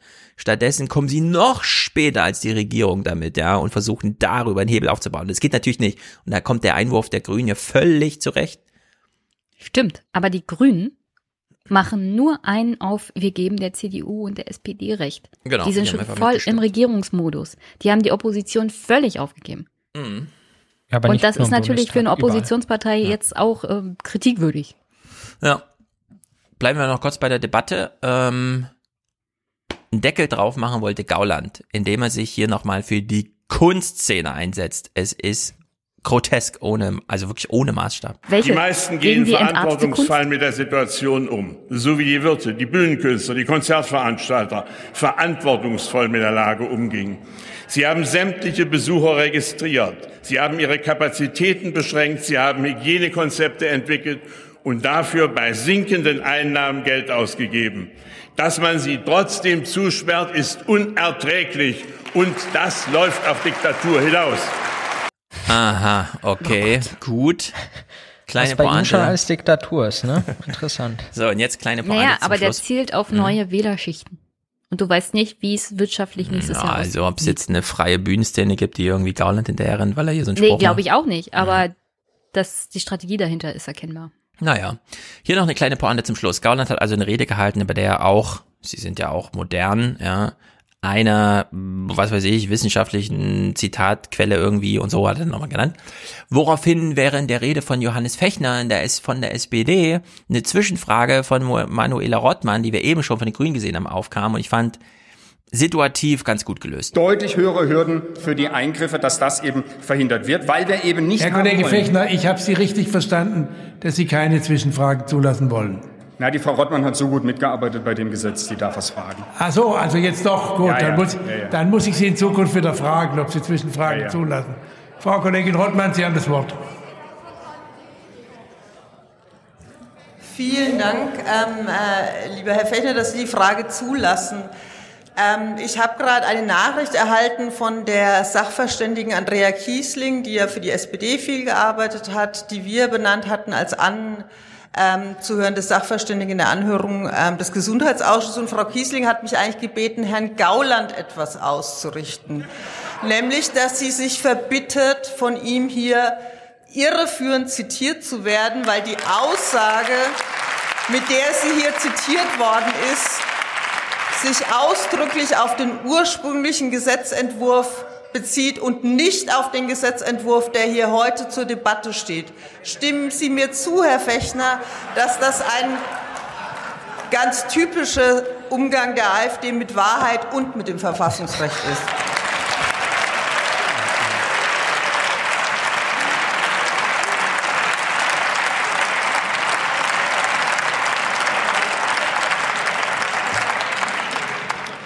Liebe Frau Kollegin Rottmann, ich stimme Ihnen voll und ganz zu. Es hatte was irgendwie, nicht schlecht. So ein bisschen Englisch. im Bu Bundestag Ja, wird jetzt so, betrieben. Genau, so ein bisschen das Englische, die Fragestunde und so. Naja, ja, und wie gesagt, ne, wir haben ja gesehen, Wolfgang Schäuble dann später abends, also ganz solide Bundestagsdebatte, jeder durfte sagen, was er wollte. Und am Ende waren die Mehrheiten klar, sehr gut. Naja, kommen wir mal zu einem anderen Thema und rufen den Alex zu uns. Sehr gut, Alex. Du Alex hat Stefans Hintergrund nur in Gelb. Stimmt, Das ist Licht. Wir sitzen Weiß auch auch gleich noch drauflegen. nebeneinander, sehr gut. Also Alex, wir haben dich hier, wir begrüßen dich herzlich im ähm, Fernsehpodcast und du hast ja geschrieben, äh, ich fand das hochinteressant, grundsätzlich mal, äh, ein paar Anfragen liegen bei mir so, die werden dann immer so ja, mal äh, zugeteilt.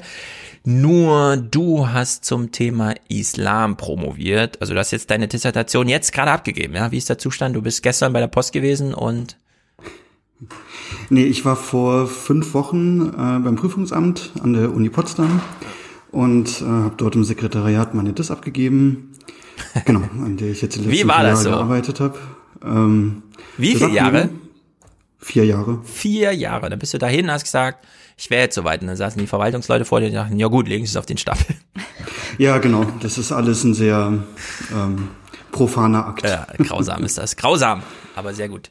So, und jetzt klären wir mal auf. Du hast geschrieben zum Thema, äh, wie, was ist mit dem Islam passiert, als 1970 bis 2000 alle durchgeknallt sind und plötzlich gesehen haben, dass sie ja im Fernsehen verrückt spielen können, oder? Genau, also es geht halt damit los, dass äh, so bis in die 70er Jahre war der Islam relativ wenig ein Thema in der bundesdeutschen Gesellschaft und wenn Kannst du sagen, das- warum? Weil es wenig Muslime gab, Gastarbeiter waren ja noch, also gerade so Kommen und so, oder? Mhm. Also das mh, hat mehrere Gründe. Also das eine ist natürlich, dass halt nach der Nazi-Zeit sind halt sehr viele Kontakte erstmal zusammengebrochen und ein Großteil der islamischen Welt ähm, war halt nicht Bestandteil des Kalten Krieges. Und insoweit hat damals in der Weltordnung, also halt Westen gegen Sowjetunion gegen Osten, nicht so wirklich verortet und dadurch nicht so wirklich interessant. Genau, also wir sprechen von der berüchtigten dritten Welt irgendwie, ne? Das war ja so der. Genau, dritte Welt, blockfreie Welt. Ja. Jenny, du hast dich gemeldet? Äh, der Chat hatte kurz aufgefordert, Alex ein bisschen leiser. Ja. Immer noch leiser oder? Nee, nee, es ist alles in Ordnung. Ich kann. So, ich habe mich jetzt leiser gemacht. Nur interessenshalber muss man bei Meet nicht noch muten. Äh, du kannst, genau, ähm, damit dich Robert nicht doppelt hört. Ansonsten könnte Robert auch auf seiner Seite einfach den Tab stumm schalten. Den Google Meet Tab. Ah, So kriegt man es auch geregelt. Ist es jetzt besser? Ja, danke. Sehr gut. So, Ähm. also, äh, die, wir wollen nicht von Welle sprechen, aber es hat einen gewissen demografischen Aspekt, diesen Zeitraum, den du da der ausgesucht hast, zwei- 1970 bis 2000. Er ist am Ende gerahmt vom 11. September. Das kann man, glaube ich, so, also war das auch so ein Kalkül bei dir? Hast du das so begründet irgendwie, dass man bis 2000, weil dann relativ zeitnah so ein großer Einschnitt war? Genau, also das ist ja eine meiner Hauptthesen, dass es diesen großen Einschnitt so gar nicht gibt in der Wahrnehmung. Mhm. Also das halt ähm, so bis in die 1970er Jahre hinein äh, hat man mit Islam und MuslimInnen vor allem verbunden so den, den klassischen Orient, also Datteln, Öl, Palmen, Harem und sowas. Genau. Mhm. Und das ändert sich im Untersuchungszeitraum. Äh, wir können da gleich auch drauf kommen, wieso sich das ändert. Mhm. Und bis in die 90er Jahre dann, bis zum Ende der 90er Jahre sind alle Narrative da, die wir kennen.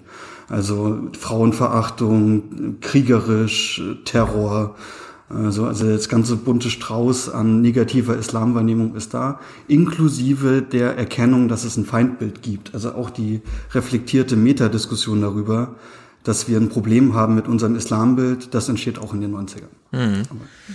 Und was ist jetzt genau passiert, um diese öffentliche Meinung, das scheint ja dann auch so dein Hauptfokus gewesen zu sein, diesen Besuchungszeitraum erstmal abstechen und dann, weil wir reden ja über eine Zeit, in der dann so das Privatfernsehen aufkommt, das Internet noch gar nicht so sehr, also Spiegel Online 1994 gegründet, das sind dann nur noch so die, das letzte Sechstel sozusagen dieser Zeit, die du da betrachtest. Was kann man erstmal so allgemein über diese 30 Jahre Mediengeschichte sagen, bevor man dann sozusagen thematisch jetzt wie du den Islam da rauspickt? Genau, ähm, also ganz kurz, es ist keine reine medienhistorische Studie. Ich gucke Mhm. mir vor allem das Verhältnis an, wie Medien den Islam wahrnehmen, aber auch im Spiegel, wie die Politik das wahrnimmt. Weil ich als Historiker ja die Chance habe, eben in die Archive zu gehen und halt genau zu gucken, wie damals im Bundeskanzleramt Ah oder auch im Auswärtigen Amt die Botschaften korrespondiert haben und wie dort eben die Sichtweisen sich wandeln oder eben auch konträr stehen zur ähm, ja halt eben zur öffentlichen Wahrnehmung oder also zur medialen Wahrnehmung. Und der größte Einschnitt ist halt die islamische Revolution in Iran 1979. Und dort geht alles los. Ähm, dort geht, wenn wir gerade dann bei Sebastian Kurz sind, der diesen politischen Mhm. Islam als Straftat Genau, auf den kommen wir gleich, ja. ähm, das geht dort los, dass ähm, Politik mit Islam verbunden wurde. Ähm, und ja, dann, um auf deine Frage allgemein einzugehen, also was halt ein unglaublicher Treiber ist, ist Peter Scholler-Tour. So der älteren Generation wird er vielleicht noch was sagen, der so leicht im Karl-May-Stil als ZDF-Chefkorrespondent halt viel in den Nahen Osten gereist ist und vor allem, ja, vor allem für ZDF halt viel aktiv Ja. war. Äh, Und Gerd Konzelmann war das für die ARD, ähm, die halt unglaublich verklärende rassistische Narrative äh, ins Hauptprogramm ZDF heute und heute Journal reintransportiert haben. Das ist interessant. Schollatur findest du auch. Also Schollatur hat ja kurz vor Ende seines Lebens, als er nur noch so nuschelte und Harald Schmidt sich immer lustig machte, das ist quasi nur noch so ein Genuschel, Genuschel, Genuschel, Al-Qaida, Genuschel, Genuschel, Al-Qaida, so. Und Schläfer, ja. Aber er galt ja doch trotzdem als jemand, der diese Welt uns erschlossen hat, der uns das gezeigt hat und so weiter. Und wenn du jetzt sagst, der hat da schon, also beschreib das mal genauer, was, wie, wie dieser Beitrag von Schollatur und anderen da war. Also, also generell Schollatur ist eine hochproblematische Figur bis in die 2010er Jahre hinein. Der hat auch, ähm, jetzt ist mir das gerade entfallen, aber wer ist nochmal diese große bekannte rechte Zeitschrift? Compact? Nee. Äh, Compact, Campact, eine von beiden. Ja, von denen auf jeden Fall hat er noch 2014 und von der Jungen Freiheit ah. ähm, hat er noch Medienpreise gewonnen und hat auch für die geschrieben. Also der ah. ist so, also der würde okay. heute noch für die Achse des, des Guten und so weiter schreiben. Mhm. Ähm, genau, und naja, das, was Schollatur halt macht, ist halt ähm, zur einen Seite natürlich Personen diffamieren, also dass er halt die ganze Zeit ähm, vor allem iranische Politiker mit irgendwelchen Tieren vergleicht, also mhm. halt Ratten und sowas. Ähm, und zur anderen Seite, dass halt generell dieser schiitische Islam halt immer so was Verschwurbeltes, was etwas Verbergendes, etwas, was man nicht erkennt, was für die westlichen Geist nicht zu durchdringen ist. Ähm, und natürlich der konstante Hang zum Terror und zur Gewalt, also vor allem zu viel Gewalt. Ähm, das ist halt immer die, die Unterstellung, die immer so mitschwingt. Mhm. Welche Beziehung hatte Schollatur denn zum sunnitischen Islam? Warte mal, warte, stopp, stopp, stopp, stopp, stopp. Jenny, begründe mal die Frage. Ich verstehe sie nicht genau, aber da steckt ja was dahinter irgendwie. Naja, uns ist das immer nicht klar, aber es gibt ja verschiedene Formen vom Islam. Mhm. Aber warum hast du jetzt nicht gefragt nach dem schiitischen Islam, sondern nach dem sunnitischen? Naja, weil, weil Alex gerade den, den, die Beziehung von Schollatur mhm. zum schiitischen Islam ah, okay, erklärt hat. Ich würde gerne wissen, gibt es auch eine dezidierte Haltung von Schollatur zu Welcher ist nochmal der iranische? Ähm, das ist der schiitische. Ähm, ich hätte da nur auch noch eine kleine Verständnisfrage, die du bestimmt uns beantworten kannst, Alex. Al-Qaida und der Islamische Staat tun sich aber explizit äh, dem sunnitischen Islam zuordnen, oder? Mhm. Ja, okay. Genau. Ähm, ja, also zu Jennys Frage zurück. Ähm, genau, das ist halt generell ein Narrativ, was sich in den späten 80ern und frühen 90ern sehr, sehr stark durchsetzt, ist, dass vor allem der schiitische Islam als sehr gewalttätig äh, wahrgenommen wird. Da können wir auch gern später in die Clips nochmal drauf kommen. Ähm, Schollatur mm, hat, also Schollatur hat kein kohärentes Weltbild. Also äh, die Argumente, die er für SchiitInnen anlegt, legt er dann auch mal einfach für den Islam an. So, also das ist äh, sehr quer gestreut, was da so seine negativen Zuschreibungen sind. Das, ähm, ja. Mhm. Also er hat jetzt kein besonders positives Verhältnis zum sunnitischen ja. Islam oder so. Ja. Jenny, äh, dann gucken wir mal Clips. Ist das unter anderem der Grund, warum wir so in der europäischen Öffentlichkeit zu wenig darüber wissen, welche Unterschiede gibt es über, überhaupt zwischen Sunniten und Schiiten? Dass auch die Reporter sich dafür reichlich wenig interessiert haben, was der Unterschied ist. Ja, also ich glaube, ein größeres Problem ist generell, dass man die ganze Zeit so eine starke Wahrnehmung legt auf den Islam und versucht sehr viel zu begründen. Also mhm. dass gerade sowas wie Saudi-Arabien und Iran, also natürlich der große sunnitische Player gegen den großen schiitischen Player, dass das dort halt in der Konfession gesucht wird, ist halt häufig ein Problem, was man generell bei Berichterstattung über die islamische Welt hat, dass dem Islam selbst so eine große Macht zugeschrieben wird als Akteur. Also sehr häufig werden halt sowas wie regionale, geopolitische Konflikte, die auch ethnisch begründet sind, hm. werden halt völlig hinter, hinten runtergelassen, so weil man halt davon ausgeht, ja. dass man den Kral der Weisheit gefunden hat, wenn man irgendwas mit dem Islam gegründet und alles darin begründen kann. Ja, das ist eins der interessantesten Phänomene. Religion erklärt alles. Ist eines der interessantesten Phänomene überhaupt man schaut sich das hier irgendwie an und ich versuche ja gerade ein Buch zusammenzubauen, in dem man so sagt, äh, die Demografie selbst, also der demografische Zustand, ist ein politischer Akteur, der aus dem folgt etwas, aus der, der hat Wirkung und so weiter. Ja? Und das ist eigentlich, äh, das schreibe ich dann auch ganz klar, ja, das ist hier ein Projekt, das man sich am Schreibtisch so ausdenkt. Daraus ja, folgt jetzt nicht irgendwie und so weiter. Keine handlungstheoretische irgendwas, ja. Und weil es auch ein bisschen wahnsinnig ist, sowas zu sagen. Ja? dann gibt's in der Linken immer so dieses der Kapitalismus. Ja, dann versucht man immer den Kapitalismus, der Kapitalist so fast gleich. Ja, immer die, diese Zuschreibung zu machen, was auch total Banane ist. Dann haben wir dieses jetzt bei Corona Diktatur, Demokratie. Klaus Kleber fragt irgendwie, ja, die Bundestagsdebatte, die nochmal darüber entscheiden kann, ob wir das als Demokratie besser schaffen als die Diktatur. So als würde man jetzt wirklich so, hier ist der demokratische und da die, da die Diktatur. Und wir, wir verstehen immer so ein bisschen, das ist Banane. Wir gucken aber in diese islamische Welt und sagen, der Islam, der prägt dort alles.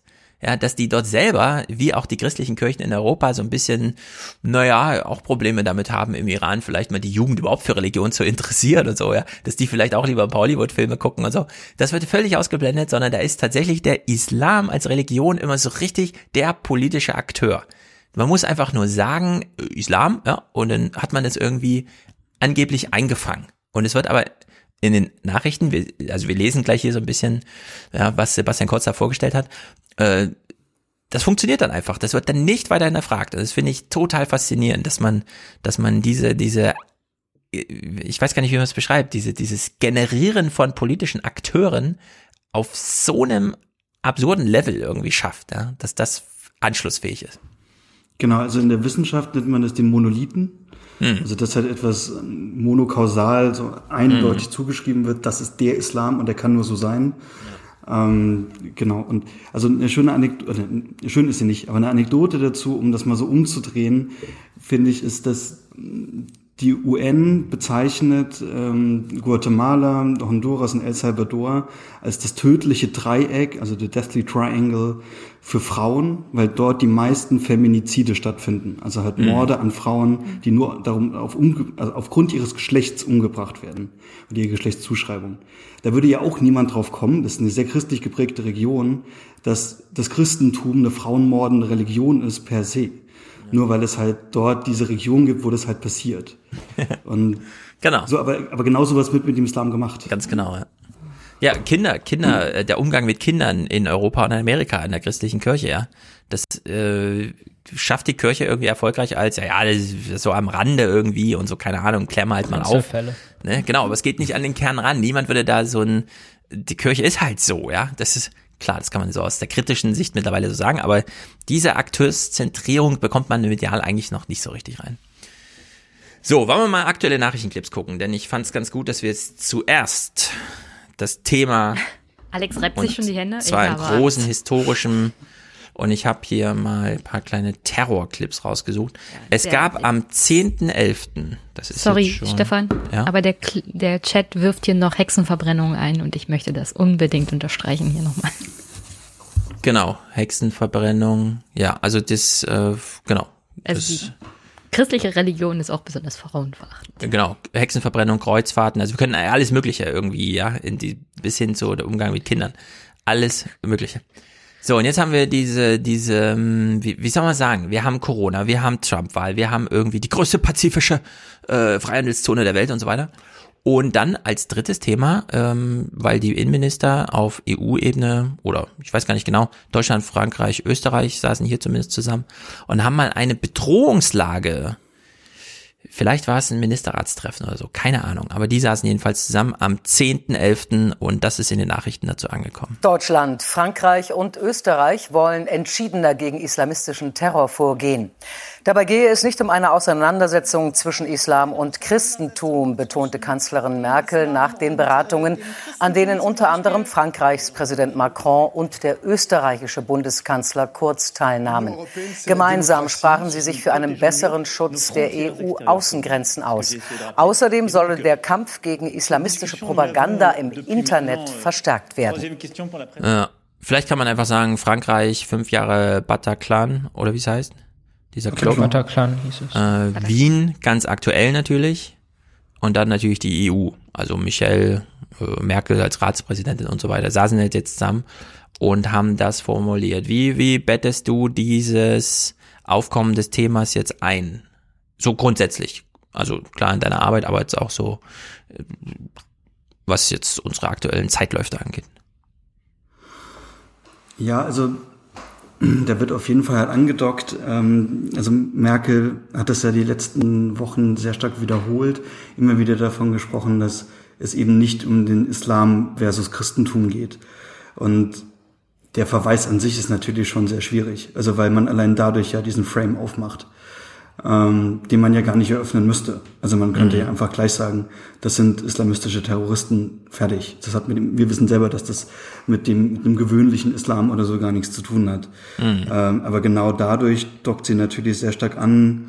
Ähm, das in dem späteren Clip, da sagt sie das ja auch nochmal, äh, wo Rutte dann auch nochmal darauf eingeht, das ist halt Playbook, Samuel Huntington, Clash of Civilizations, also mhm. Kampf der Kulturen, äh, was ja so ab den späten 80ern, frühen 90ern on vogue wurde, dass man halt sehr stark kulturalisiert und diese Gegennarrative aufmacht von, es gibt diese Kulturkreise und ja. die kämpfen gegeneinander.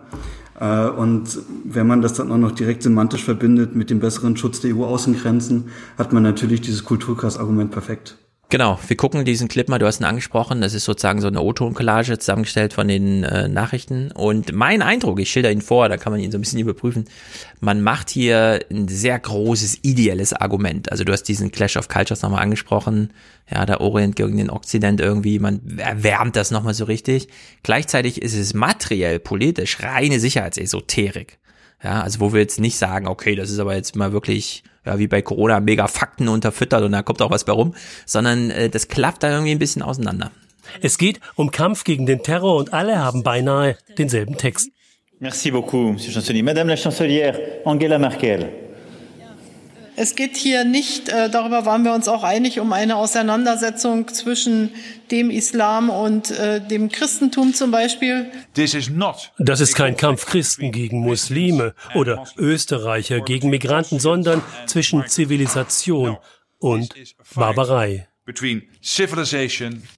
Es geht nicht um den rosa Elefanten, den Sie hier gerade von links reingerollt in den Sitzungssaal sehen. And barbarism. Alle sind für offene Grenzen im Schengen-Raum, mehr Kooperation und bessere Kontrollen an den Außengrenzen. Ein Europa ohne Binnengrenzen geht nur mit verlässlichem Schutz der Außengrenzen und das geht auch nur durch eine stärkere polizeiliche Zusammenarbeit. Wenn wir es nicht schaffen, äh, das überall an der Schengen-Grenze zu gewährleisten, äh, dann ist das Europa ohne Grenzen nach innen langfristig in Gefahr. Einigkeit auch im Kampf gegen islamistischen Hass und Hetze im Internet.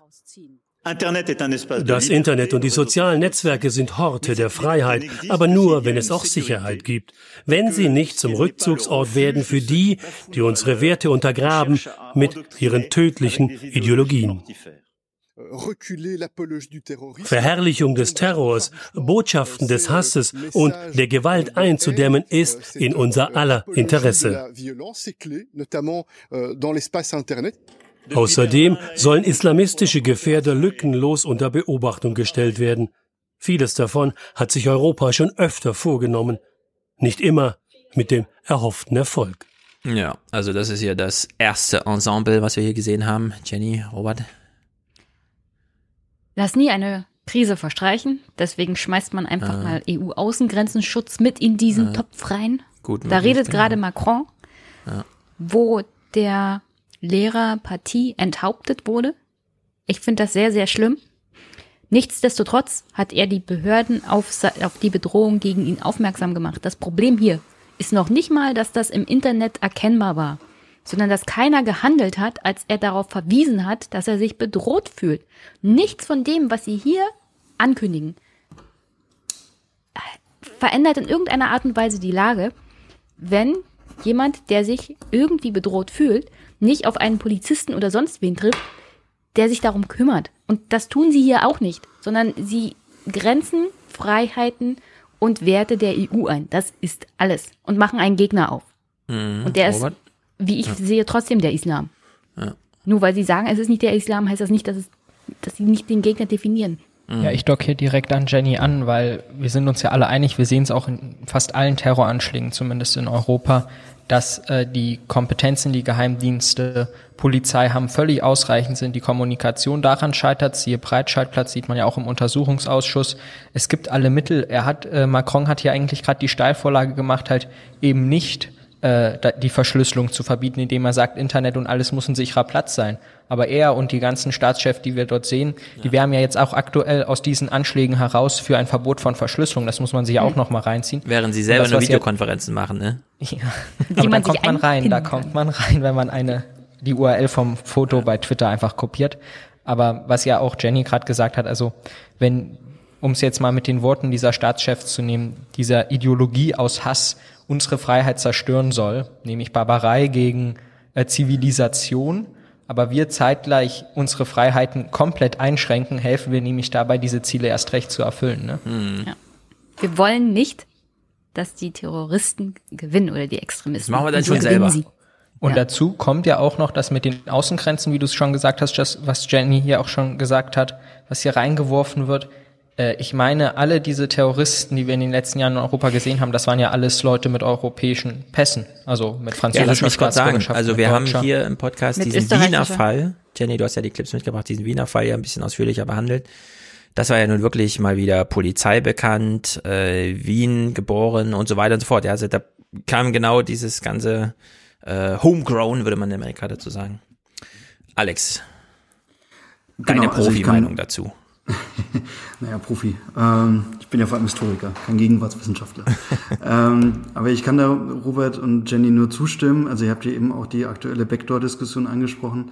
Ähm, das macht man sehr gern sehr häufig, dass es eigentlich gar nicht wirklich um den Islam geht, sondern es wird nur als, als Hebel genommen, um eigene politische Ideen durchzusetzen.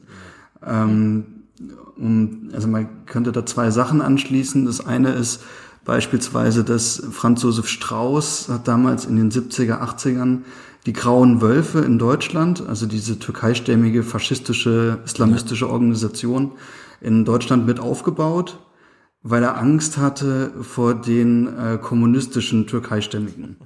Also er hat jetzt seinen Kalten Krieg, hat er halt hier auch umgesetzt, dann in der Bundesrepublik aus Angst, dass halt ähm, dann irgendwie die türkeistämmigen Gastarbeit, also ArbeitsmigrantInnen halt irgendwie Deutschland übernehmen. Und da mhm. ist halt Islam nur ein Hebel für die eigene politische Haltung. So. Mhm. Äh, und das geht auch mit ähm, dann dem islamistischen Terrorismus oder damals nannte es man noch internationalen Terrorismus genauso weiter. Also es gab schon 1978 das sogenannte Bonn Communique on Terrorism, wo eine stärkere gemeinsame Bekämpfung von Flugzeugentführungen angeleiert wurde unter US-amerikanischer, britisch-deutscher Führung, vor allem unter deutscher Führung, weil die RAF damals halt viel auch mit Palästina zu tun hatte. Und das dann langsam immer mehr überging in so islamistisch, also dass das islamistisch mhm. motiviert sei, dieser Terrorismus. Also genau, diese Zusammenarbeit und gerade diese Terrorismusbekämpfung, ähm, äh, genau, geht da schon mhm. immer sehr häufig zusammen. Jenny, du hattest dich gemeldet? Jenny? Danke. Äh, herzlichen Dank übrigens an die Bayern für den Bullshit, die durch den Verfassungsschutz registrierten Extremisten bei den Grauen Wölfen, Rechtsextremisten, übersteigen die rechten anderen Extremisten um ein Vielfaches. Herzlichen Dank, Herr, Scho äh, Herr Jenny, komm Strauß. nicht so zynisch, Mensch. Ja, also Danke Bayern.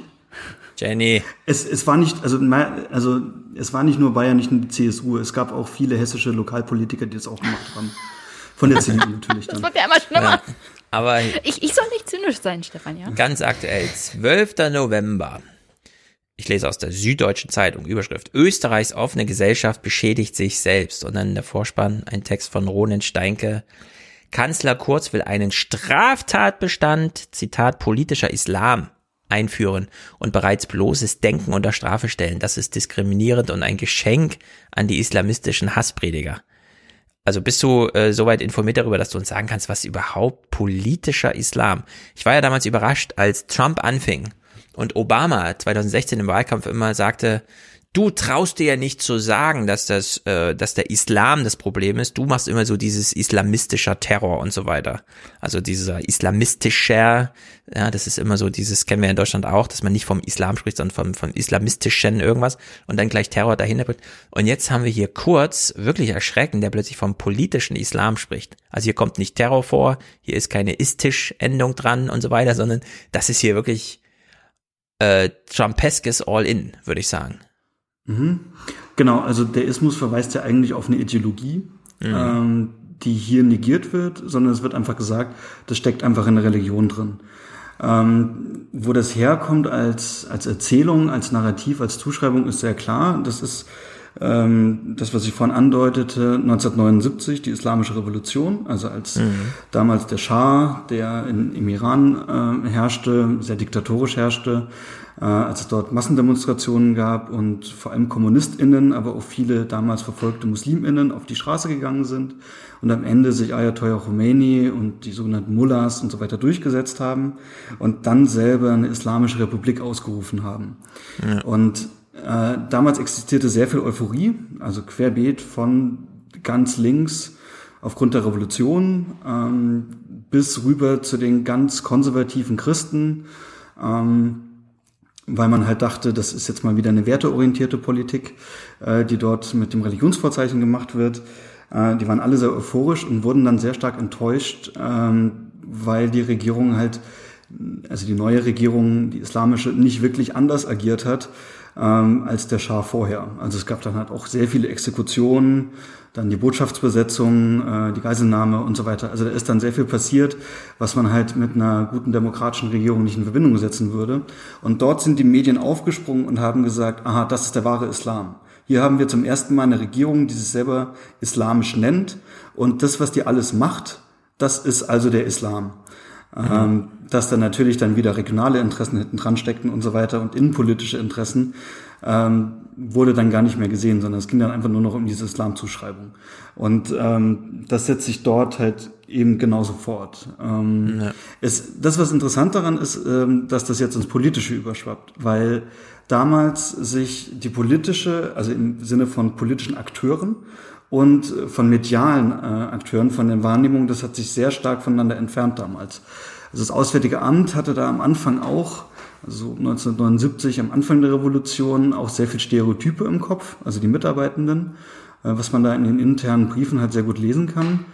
Die haben dann aber sehr schnell Inhouse-Seminare organisiert, um sich das austreiben zu lassen und haben dann sehr schnell verstanden, ah, da geht's eigentlich darum, dass die sich selber islamisch nennen, ähm, was so eine Art, was so einen postkolonialen Hintergrund mhm. hat, im Sinne von, ähm, das ist halt deren eigenes. So, das ist nicht irgendwas, was aus dem Westen kommt und was irgendwie aufgebürdet ist, was eigentlich, also was eigentlich einen europäischen Ursprung hat, sondern die können sich selber islamisch nennen, aber eigentlich ist das was sehr stark symbolisches und es hat mhm. eigentlich gar nicht so richtig was mit also wenn jetzt irgendwie eine Gesetzgebung an die Scharia angepasst wird, dann ändert das eigentlich gar nicht so viel an der Gesetzeslage oder die Gesetzeslage ist gar nicht so unterschiedlich von dem, was wir kennen. Sie ist vielleicht in manchen Dingen halt sehr, sehr grausam, aber grausame Gesetzesgebungen, da brauchst du auch keinen Islam für.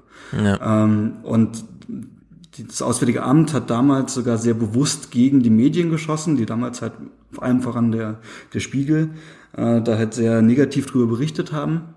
Und äh, das Auswärtige Amt hat dann so Pressemitteilungen äh, rausgegeben wie, äh, Zitat, Bonn sieht den Islam überwiegend positiv. Äh, was natürlich auch eine wirre Zuschreibung ist, äh, mhm. äh, eine Religion überwiegend positiv zu sehen. Und äh, die Politik hat sich eigentlich immer sehr gut gehalten mit den, also mit vielen islamisch geprägten Staaten. Äh, und dass das jetzt aus der Mitte Europas halt von so jemandem wie Kurzheit kommt, diese Narrative zu übernehmen, äh, das ist was, ist eine neue Qualität. Mhm. Genau, weil da gibt's ja schon große Unterschiede zwischen wie in Frankreich auf das Problem geguckt wird, auch durch Terror im Land, ja, Belgien. Und in Deutschland hat man ja auch, was weiß ich, diesen Amri-Fall da mit Breitscheidplatz und so weiter. Der wurde ja dann doch als Terrorakt, ohne dass man so diese religiöse Komponente, sondern das also da wurde der Akteur doch sehr auf die Person des Täters irgendwie zugeschnitten. Und eigentlich sind wir, und da hätte ich eben gedacht, im deutschen Sprachraum so insgesamt, ja, dass man auch in Österreich, wobei wir wissen, wer in Österreich regiert und vorher regiert hat und so, ja, Also die haben ja schon so eine 66-prozentige ÖVP, C, äh, FPÖ-Mehrheit damals gehabt. Aber ich war auch ein bisschen überrascht, dass, dass die da jetzt so anfangen. Aber siehst du Deutschland noch so ein bisschen immun? Ich meine, 82 Millionen Menschen leben in Deutschland, 10 Millionen davon sind ähm, Ausländer, also kein deutschen Pass. Wir haben gerade bei Kindern, ja, jedes dritte Kind hat äh, nicht deutsche Eltern und so weiter mittlerweile in Deutschland. Das ist völlig normal, dass man Stadtteilen Schulen hat, wo 80 Prozent der Kinder nicht deutsch sind. Und da kommt ja doch ein erheblicher muslimischer Anteil durch.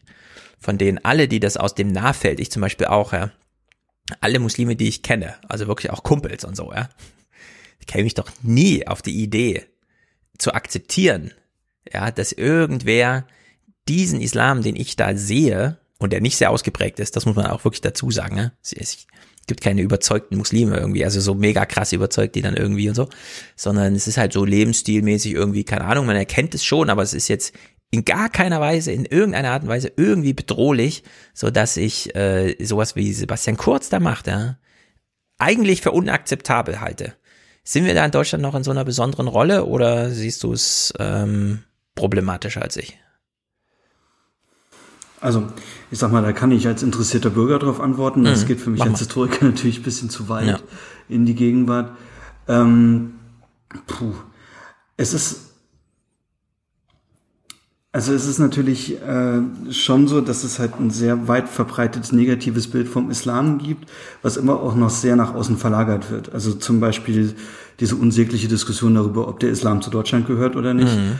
äh, zeigt ja auch noch sehr stark und genauso auch was ja, aber warum ist er unsäglich? Es ist immerhin eine Diskussion, die läuft und mit Christian Wulff haben wir ja schon jemanden, der dann auch immer mal wieder auftritt und sagt, der Satz war mir besonders wichtig und den auch jetzt nochmal verteidigt und der ja auch mit ähm, ähm, Steinmeier äh, als Nachfolger sozusagen dann doch auch einen Befürworter des Satzes findet.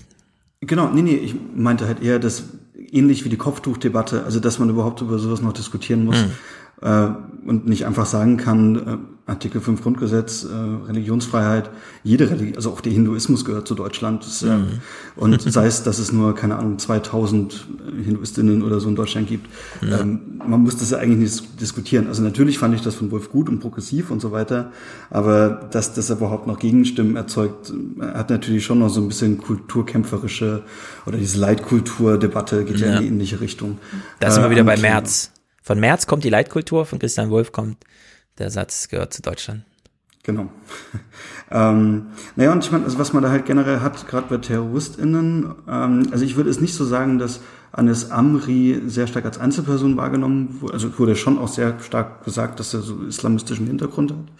Und ähm, das, was du vorhin gesagt hast, Robert, das hat natürlich einen sehr wahren Kern, ähm, dass da sehr viele einfach halt einen europäischen nationalen Pass haben was aber medial eigentlich nicht so wirklich transportiert wird, sondern das, was passiert ist, dass diese Leute immer an den Rand gedrängt werden. Also dass halt immer gesagt wird, der Islamismus ist eine Gefahr von außen, während, ähm, also ist jetzt auch ein altbekannter Hut, ne, während halt bei rechtsgerichteten Terrorismus haben, wird denen halt meist irgendwas Pathologisches, Psychisches unter, unterstellt, damit man die aus der Mitte der Gesellschaft so ein bisschen rausschieben kann. Also damit man halt nicht sagen mhm. kann, das kommt direkt aus unserer Mitte heraus, sondern, naja, der gehört eigentlich gar nicht so richtig zu unserer Gesellschaft dazu.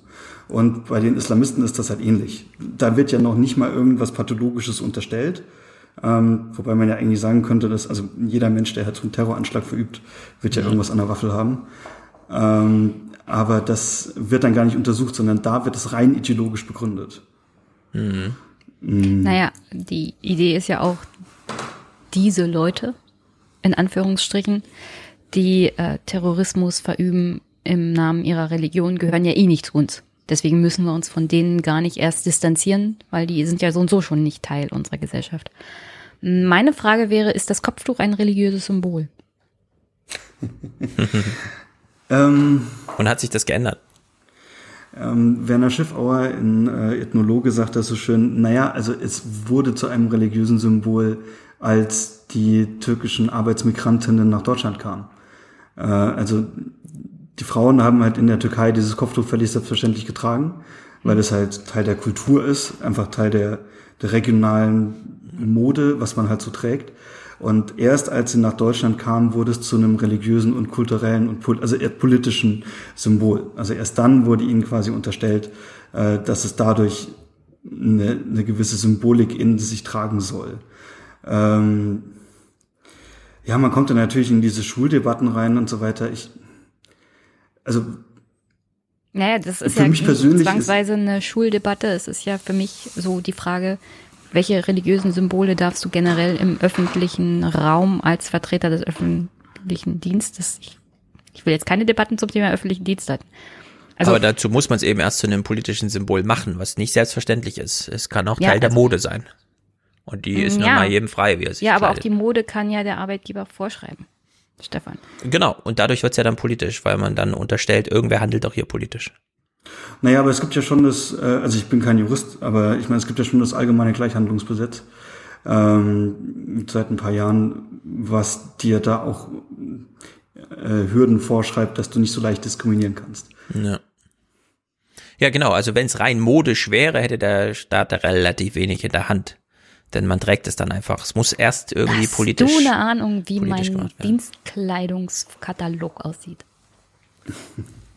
Ja, gut. Genau, okay, also okay, okay. natürlich ist es ein religiöses Symbol. Also das kann man ja nicht leugnen, dass natürlich. Äh, ja, da bin ich mir nicht so sicher. Aber nur durch die Interpretation, die wir hier in Deutschland und in Europa treffen, nicht aus dem, aus dem Glauben heraus selbst, oder? Weil es gibt ja verschiedene ähm, kulturelle, kulturell geprägte Länder, in dem der Islam tatsächlich Teil, also was heißt hier tatsächlich, in dem der Islam als überwiegende Religion vorherrscht, aber nicht jede Frau im trägt ein Kopftuch. Genau, also ich, wie gesagt, ich bin kein Islamwissenschaftler, ich bin Historiker äh, und das ist natürlich ein Feld mit vielen Nesseln. Ähm, so, also da gibt es natürlich sehr viel Koranexegese, inwieweit sowas halt irgendwo vorgeschrieben ist oder nicht vorgeschrieben ist und so weiter. Ähm, man kann auf jeden Fall sagen, dass es ähm, aus der Zeit des Propheten und so weiter, das kann ich sagen als quasi angelesener Laie, äh, dass es einfach Teil der Kultur war und Teil der Mode in der Zeit so, mhm. äh, in der Oberschicht bei Frauen auf der arabischen Halbinsel und sich dann halt natürlich weiter fortgesetzt hat. Ja. So, wir haben jetzt diese innenpolitische Gemengelage. Ich nagel dich zum Ende nochmal auf äh, sozusagen Tagespolitik. Du wirst ja jetzt nicht den Friedrich Merz machen und sagen, ich bin doch hier nicht eingeladen, um über Tagespolitik zu reden. Aber vielleicht ist es auch nicht nur Tagespolitik. Historiker ähm, sollten viel mehr über Tagespolitik reden. Steckt, genau, das, das ist ja sowieso. Steckt im Islam ähm, so eine Chance für Politiker drin? Wie soll ich sagen? Wir haben jetzt so Querdenker, die ganz komische Ideen haben, also die richtig händeringend nach irgendwas suchen, was ihnen Halt gibt in einer haltlosen Welt.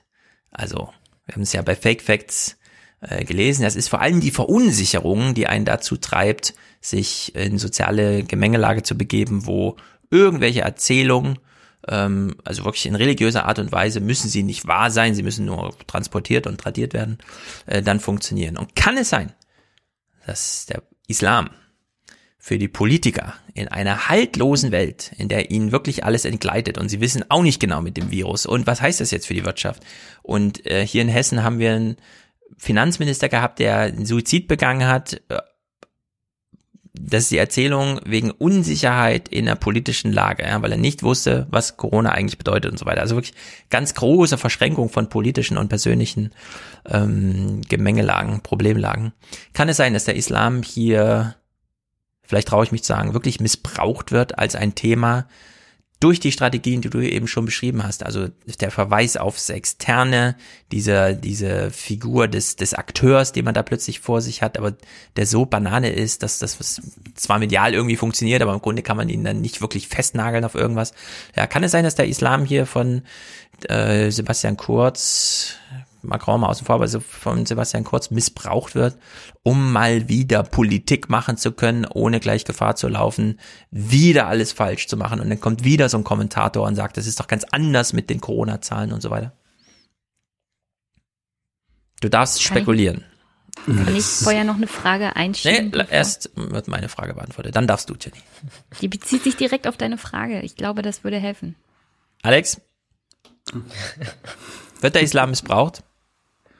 Ja, natürlich. Ähm, also mhm. man, man sieht es ja auch, dass es dann halt sehr schnell zum Schulterschluss kommt. Ihr hattet ja auch, vor zwei Wochen war das, glaube ich, die Clips vom äh, Falter-Chefredakteur von Florian ja. Klenk, oder wie er ja, heißt, äh, der, auf, der auf einmal äh, Reihe in Glied mit ganz äh, Sebastian Kurz ganz, ganz patriotisch steht ähm, und genau sieht, äh, hier wird der gemeinsame Feind erkannt und bekämpft. Äh, das hat man natürlich, äh, also kann ich quasi wieder den historischen Schwenk einbauen, mhm. dass äh, als die Mauer gefallen ist 1989, 90 und die Welt äh, in einem heillosen, schönen Durcheinander war, weil man nicht mehr wusste, wo links und rechts und geradeaus und hinten ist, ähm, ist ja der Irakkrieg passiert, als die US-Armee einmarschiert ist im Irak, als weil Saddam Hussein Kuwait überfallen hat. Mhm. Und ähm, deswegen ist äh, 1991 Karneval ausgefallen in Deutschland. Fastnacht ist ausgefallen, weil damals, also wie, wie sagte jemand, jemand im ZDF, was sollen wir Pappnasen, ah. was sollen wir Pappnasen tragen, wenn jemand anders Gasmasken tragen muss? Aha. Ähm, ne, und später ist ja selber die Bundeswehr ins Ausland und so weiter, aber das hat niemals Karneval ausfallen lassen. Aber das war halt ein Moment, wo die Welt halt im totalen Chaos war. Also niemand hatte halt eine globalpolitische Orientierung.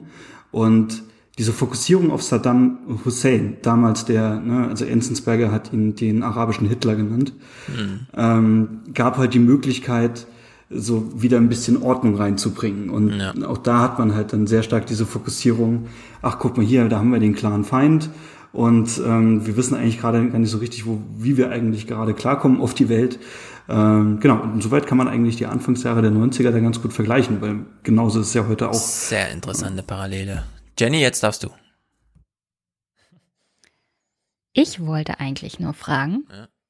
ob wie die Querdenker, die Politiker in den letzten 30 Jahren einen Kontrollverlust über ihre einfache Erzählung der Welt empfunden haben, weil ja der Kalte Krieg vorbei.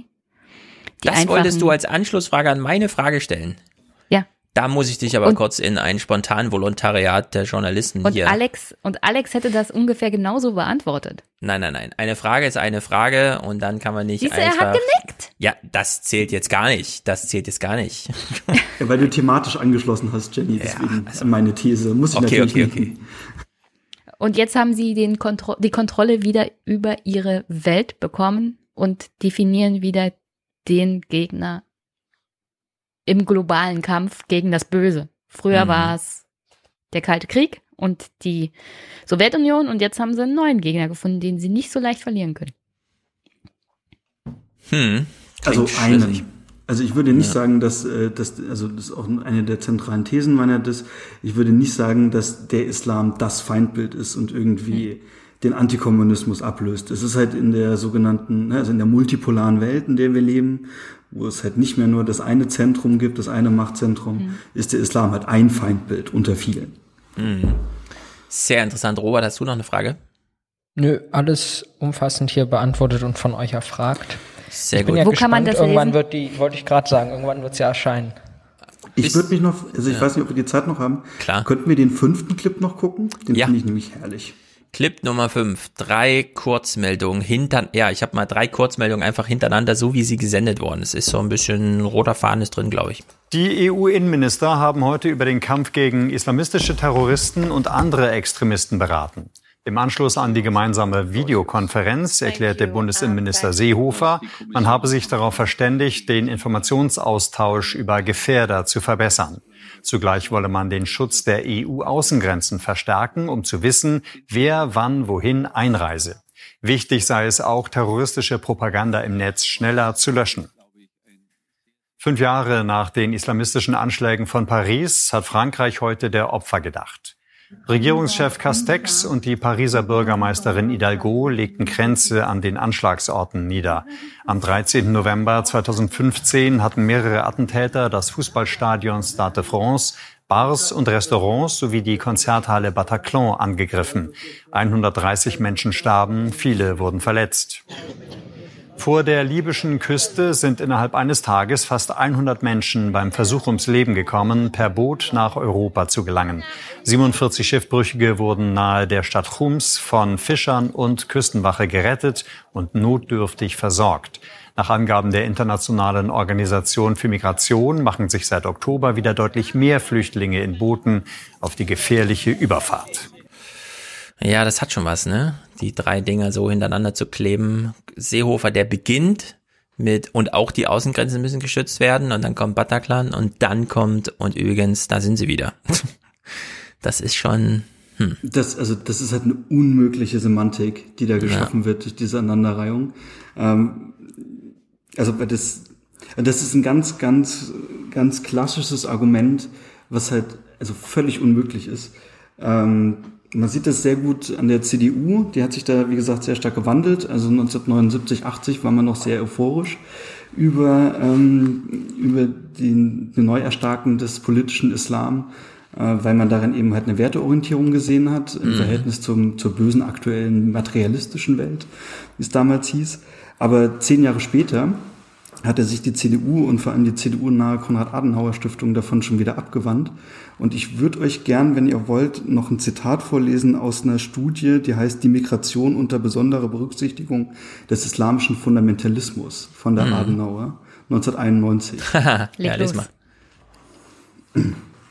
Zahlreiche Probleme sind mit den in Massen nach Europa einströmenden Flüchtlingen verbunden. Als ein besonders wichtiges und schwieriges ist wohl der islamische Fundamentalismus zu bewerten. Dabei sind die Maghreb-Staaten das Hauptursprungsgebiet der sprunghaft zunehmenden Einwanderung. Für Europa stellen die Muslime der nordafrikanischen Küstenstaaten das bedrückendste Potenzial dar. Vor dem Hintergrund der anhaltenden Einwanderungswelle muss man den wachsenden Einfluss des islamischen Fundamentalismus betrachten, der weltweit zunehmend an Bedeutung gewinnt. Andererseits bilden bereits nach Europa ausgewanderte Muslime, wie zum Beispiel Türken in der Bundesrepublik, ein Potenzial, um fundamentalistische Überzeugungen in Europa zu verbreiten und zu verankern. Mhm. Gerade die aktuelle politische Lage macht wieder deutlich, dass politische Führer wie Saddam Hussein jederzeit den Islam mit dem Appell an die Solidarität der muslimischen Gläubigen zur Massenmobilisierung, sogar für einen Krieg gegen die UNO erfolgreich als Mittel der politischen Auseinandersetzung einsetzen können. Vor diesem Hintergrund wird die zusammenhängende Bedeutung verschiedener aktueller Einzelmeldungen erkennbar. Derzeit leben in der Bundesrepublik ca. 1,65 Millionen gläubige Muslime. Die zunehmende Einwanderung von Muslimen aus den arabischen Staaten in den immer noch christlich geprägten europäischen Kulturraum ist in absehbarer Zeit eine der größten Herausforderungen für Europa. Die Politik, der, die Politik der Toleranz und Dialogbereitschaft hat bisher im Umgang mit Anhängern der islamischen Glaubensgemeinschaft wenig Erfolg gezeigt. 91, also 29 Jahre her. Ich meine, da ist angelegt, dass man nach 2001 ganz schnell von überall Schläfer, ja, sie sind schon da und sie schlafen alle. Liegt da, also es ist sozusagen die Vorbereitung dieser Semantik. Und es ist geradezu, wie soll man sagen, diese, äh, also hier wird ja die Grenze sozusagen schon also die jetzt gerade wieder so aktuell betont wird, ja, die wird ja da eigentlich schon so ein bisschen rausgenommen im Sinne von, ja, die sind eigentlich schon hier, die sind aber gefährlich, aber sie sind schon hier. Während wir jetzt wieder unter diesem, naja, die, die hier sind, sind nicht die gefährlichen, sondern sie sind wieder von draußen. Bis dann Wien und Bataclan und so weiter passiert. Man feststellt, ah, in Belgien, es sind doch alles Belgier, Franzosen und äh, Wiener gewesen, Österreicher. Also hier passt ganz schön viel nicht zusammen in dieser politischen Semantik. Ja? Erinnert mich so an andere politischen Themen irgendwie, Corona und so, da passt auch ganz schön viel nicht zusammen. Okay, heute übertreibe ich es ein bisschen, aber es ist, äh, ich glaube, das ist genau. Und ich finde, das, was wirklich ein hervorragendes Narrativ ist, das hattet ihr auch vorletzte Woche, ist dieses Schleich die du Arschloch. So, weil das einfach halt sehr deutlich. Hau mal ab, du. Geh mal hinter genau. die Grenze. Nee, nee, nein, das nicht. Also, aber halt diesen Menschen als Arschloch zu bezeichnen. Ach so, also ja, diesen Terroristen. Ja, ja, ja. Einfach, also das als Arschloch zu sehen, ähm, das ist hervorragend. So, also das, das, das, das fand ich ganz super vom, als, als Wendung. Also so durch diese Externalisierung, die da drin steckt. Raus aus nee, unserer eben, Gemeinde, oder? Nein, nein, nein, nein, nein, das meine ich nicht. Ähm, das ist natürlich wieder ein Problem mit der Externalisierung. Aber das, was gut daran ist, den einfach als Arschloch zu bezeichnen. Also halt einfach Ach so, zu sehen, du meinst so dieses, wir haben keine Abgrund Lust ist. auf dich. Ja, ja, ja, okay, verstehe. So, und das, das naja, halt dass man ihn halt nicht als irgendwie ja. islamistischen Terroristen sieht, sondern ja. als grundsätzliches Arschloch. Dass als die, schlechten Menschen. Dass Genau. die Akteursrolle richtig zugeschrieben wird, nämlich auf die Person, die sich arschlochmäßig verhalten Auf hat. den Okay, Menschen verstehe. und nicht auf eine ein Attribut, das er hat, wegen Geschlecht, Religion oder sonst Genau. was. Wir haben ja da das Lustprinzip daraus abgeleitet, im Sinne von Trump, wir haben keine Lust mehr auf den Scheiß, ja. Also in der Hinsicht passt das sehr. sehr CDU, wir haben keine Lust mehr auf gut. März, keine Lust. ich habe keine Lust auf März. Sehr gut. So, Jenny, dann äh, darfst du hier den letzten Gedanken einstreuen. Ich wollte bloß nochmal aufgreifen, gemeldet, wie Ja. diese, diese Idee, dass es einen großen Führer im islamischen Raum geben kann, äh, Mhm. sich immer noch fortführt. Auch in der deutschen Presse. Immer wenn von Erdogan aktuell die Rede ist, wird ja so getan, als, er, als könnte er die gesamte islamische Welt gegen Europa aufhetzen. Wo immer verkannt wird, Ja. dass Erdogan selbst innerhalb der Nachbarstaaten zur Türkei teilweise als Witzfigur gesehen wird, ja. Mhm. Also diese, diese Erzählung seit 1991, es gibt einen großen Führer der ganzen muslimischen Welt und dann müssen wir uns hüten. Davon sind wir auch immer noch nicht losgekommen, so Wobei- wie das Alex gerade vorgelesen Ja. hat. Aber diese Art der Personalisierung sehen wir überall. Putin, Xi, ja, wir reden ja nicht von 1,3 Milliarden Chinesen, sondern halt Xis Ideologie, die er bis zu seinem Lebensende da irgendwie durchprügelt und alles andere sind Fußsoldaten. Wir können ja zum Abschluss äh, diesen Clip Nummer 4 gucken, der ist ja, hat ja doch so ein bisschen Versöhnliches. Ähm, also wir erinnern uns kurz, Bataclan ist dieser Musikclub, wo äh, Menschen einbrechen vor fünf Jahren und da wirklich ein Schlacht, also super gewalttätig sind. Nicht nur einfach Menschen ermorden, sondern wirklich super gewalttätig sind und sterben 70 Leute oder so, helft mir auf die Sprünge. Also es ist wirklich ein großer Anschlag gewesen. Und jetzt fünf Jahre später, wir haben ja gerade schon ähm, die fünf Jahres äh, Gedenkveranstaltung da gesehen, treffen sich hier Verwandte von Tätern und Opfern. Über soziale Netzwerke sucht Georges Salin seine Tochter. Vergebens. Knapp 24 Stunden nach dem Attentat erfährt er, dass Lola tot ist. Eines von 90 Todesopfern im Bataclan. Eineinhalb Jahre später nimmt Asdin Animour Kontakt zu Georges Salin auf. Ich habe ihm eine Mail geschickt. Er hat mir geantwortet und gefragt, warum ich ihn sehen will. Ich habe gesagt, dass ich versuche zu verstehen. Ich verurteile zutiefst, was passiert ist. Ich bin absolut gegen diese Gewalt. Auch wenn viele aus seinem Umfeld das nicht nachvollziehen können, Saline stimmt zu. Auch er will verstehen. Die Eltern von Dschihadisten sind auch Opfer von Terrorismus. Sami hat seinen Eltern durch seinen Tod einen Schmerz zugefügt, den ich über den Tod meiner Tochter auch empfinde. Die beiden verstehen sich auf Anhieb, treffen sich häufiger, veröffentlichen gemeinsam ein Buch. Wenn man die schlimmen Erinnerungen in einen Käfig sperrt, gelingt es ihnen immer wieder nach draußen zu kommen. Es ist besser, darüber zu reden. Inzwischen bezeichnen sich die beiden als Freunde. Also ein ganz besonderer Vorgang, denn bei der Radikalisierung in religiösen Richtungen reden wir eigentlich von Sozialisationsgeschichten. Also jemand gerät in soziale Gefüge, wo man plötzlich dann so radikalisiert wird. Diejenigen, die für Sozialisation vornehmlich zuständig sind, sind die Eltern. Und die haben sich zwei, also hier hat man dass äh, die diese diese Zuschreibung der Akteursrolle auf den Täter so weit getrieben, dass man selbst die Väter aus der Sippenhaft und wir haben jetzt gerade vom Islam als die größte Sippenhaft, die überhaupt möglich ist, die wir hier gerade sehen. Äh, selbst die Väter wurden hier raus isoliert und da konnte wieder Verständigung hergestellt werden. Und es ist wirklich äh, ganz bewegend, ja, die beiden da so zu sehen. Also in der Hinsicht. Ja, auf Der jeden Beitrag Fall. war grandios. Genau, und das sind halt Geschichten, also das ist natürlich auch ein großes mediales Problem, dass halt wenn über Islam, Muslime, interkulturelle, interreligiöse Begegnungen berichtet wird, sind das halt meist Zuschreibungen von Krieg und Terror. Und hier ist es halt mal sehr schön, eine Geschichte zu haben, wo es halt um was Versöhnliches geht. Und Menschen mit unterschiedlichen Hintergründen, also die ja bestimmt auch äh, also deren eigene Sozialisation von diesen Vätern wird ja auch unterschiedlich gewesen sein. Mhm. Und dass die aber am Ende hier zusammenkommen und sich halt als Freunde bezeichnen, das ähm, genau sowas bräuchte man mehr. Ja, genau, das sind die Erzählungen, die dann so ein bisschen ach, was soll ich sagen, hier in Frankfurt, die NZZ hat sich schon darüber aufgeregt, ja, Frankfurt wird äh, wie auch immer, weil hier die äh, Deutschen mit Migrationshintergrund plus die Ausländer die Mehrheit, also über 50 Prozent bilden. Ja? Und ehrlich gesagt, die Fußballtrainer hier, das sind doch alles Muslime und so weiter. Ja, das ist doch genau deswegen schickt man doch seine Kinder dahin, weil die wissen, wie eine Party geht. Ja, bei jeder bei jedem Fußballtraining und das eben nicht so dieser ostdeutsche Drill irgendwie ist, den ich da so erwartet hätte. Unter der Maßgabe äh, kommt vielleicht Wandel einfach durch viele Muslime, die sichtbar sind und ohne dass es wie in Frankreich durch und da kommt alles zusammen, Kolonialgeschichte und so weiter. Und diese ganze Separati, Separierung oder wie auch immer man es nennt, über soziale Wohngegenden und so weiter. Dass man das hier, Ghettoisierung, dass man das hier besser hinkriegt. Ja.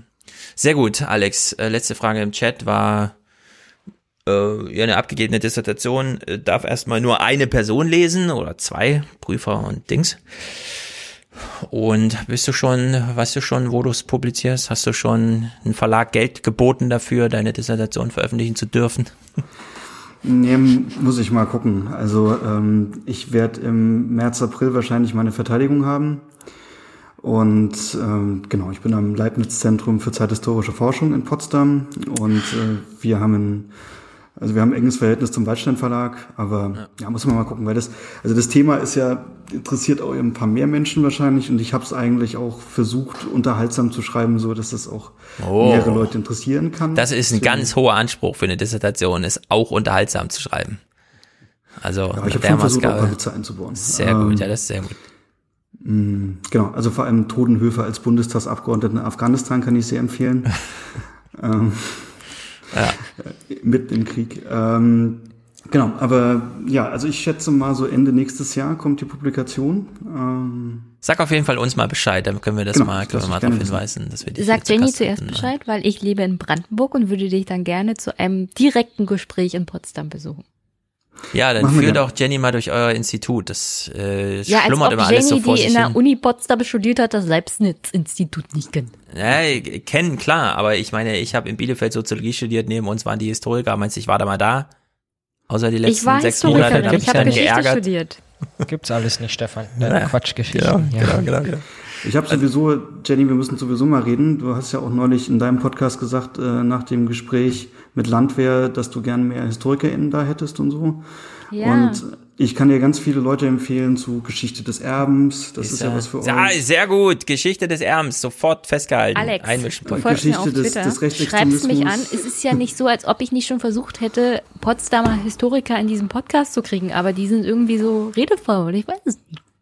Also pass auf, Arbeitsauftrag von mir. Die Geschichte des Erbens. Ja, ja das, das muss bitte unbedingt sofort aufgearbeitet. Bitte zückt eure Kalender. Sehr gut. Alex, das ist eine Aufgabe jetzt, dich bei mir zu melden. Das ist einer der ersten Podcasts für das nächste Jahr. Mhm. Weil bis Dezember bin ich schon durchgeplant. Sehr gut. Du bist ein vornehmer Historiker. Wirklich ganz wichtig.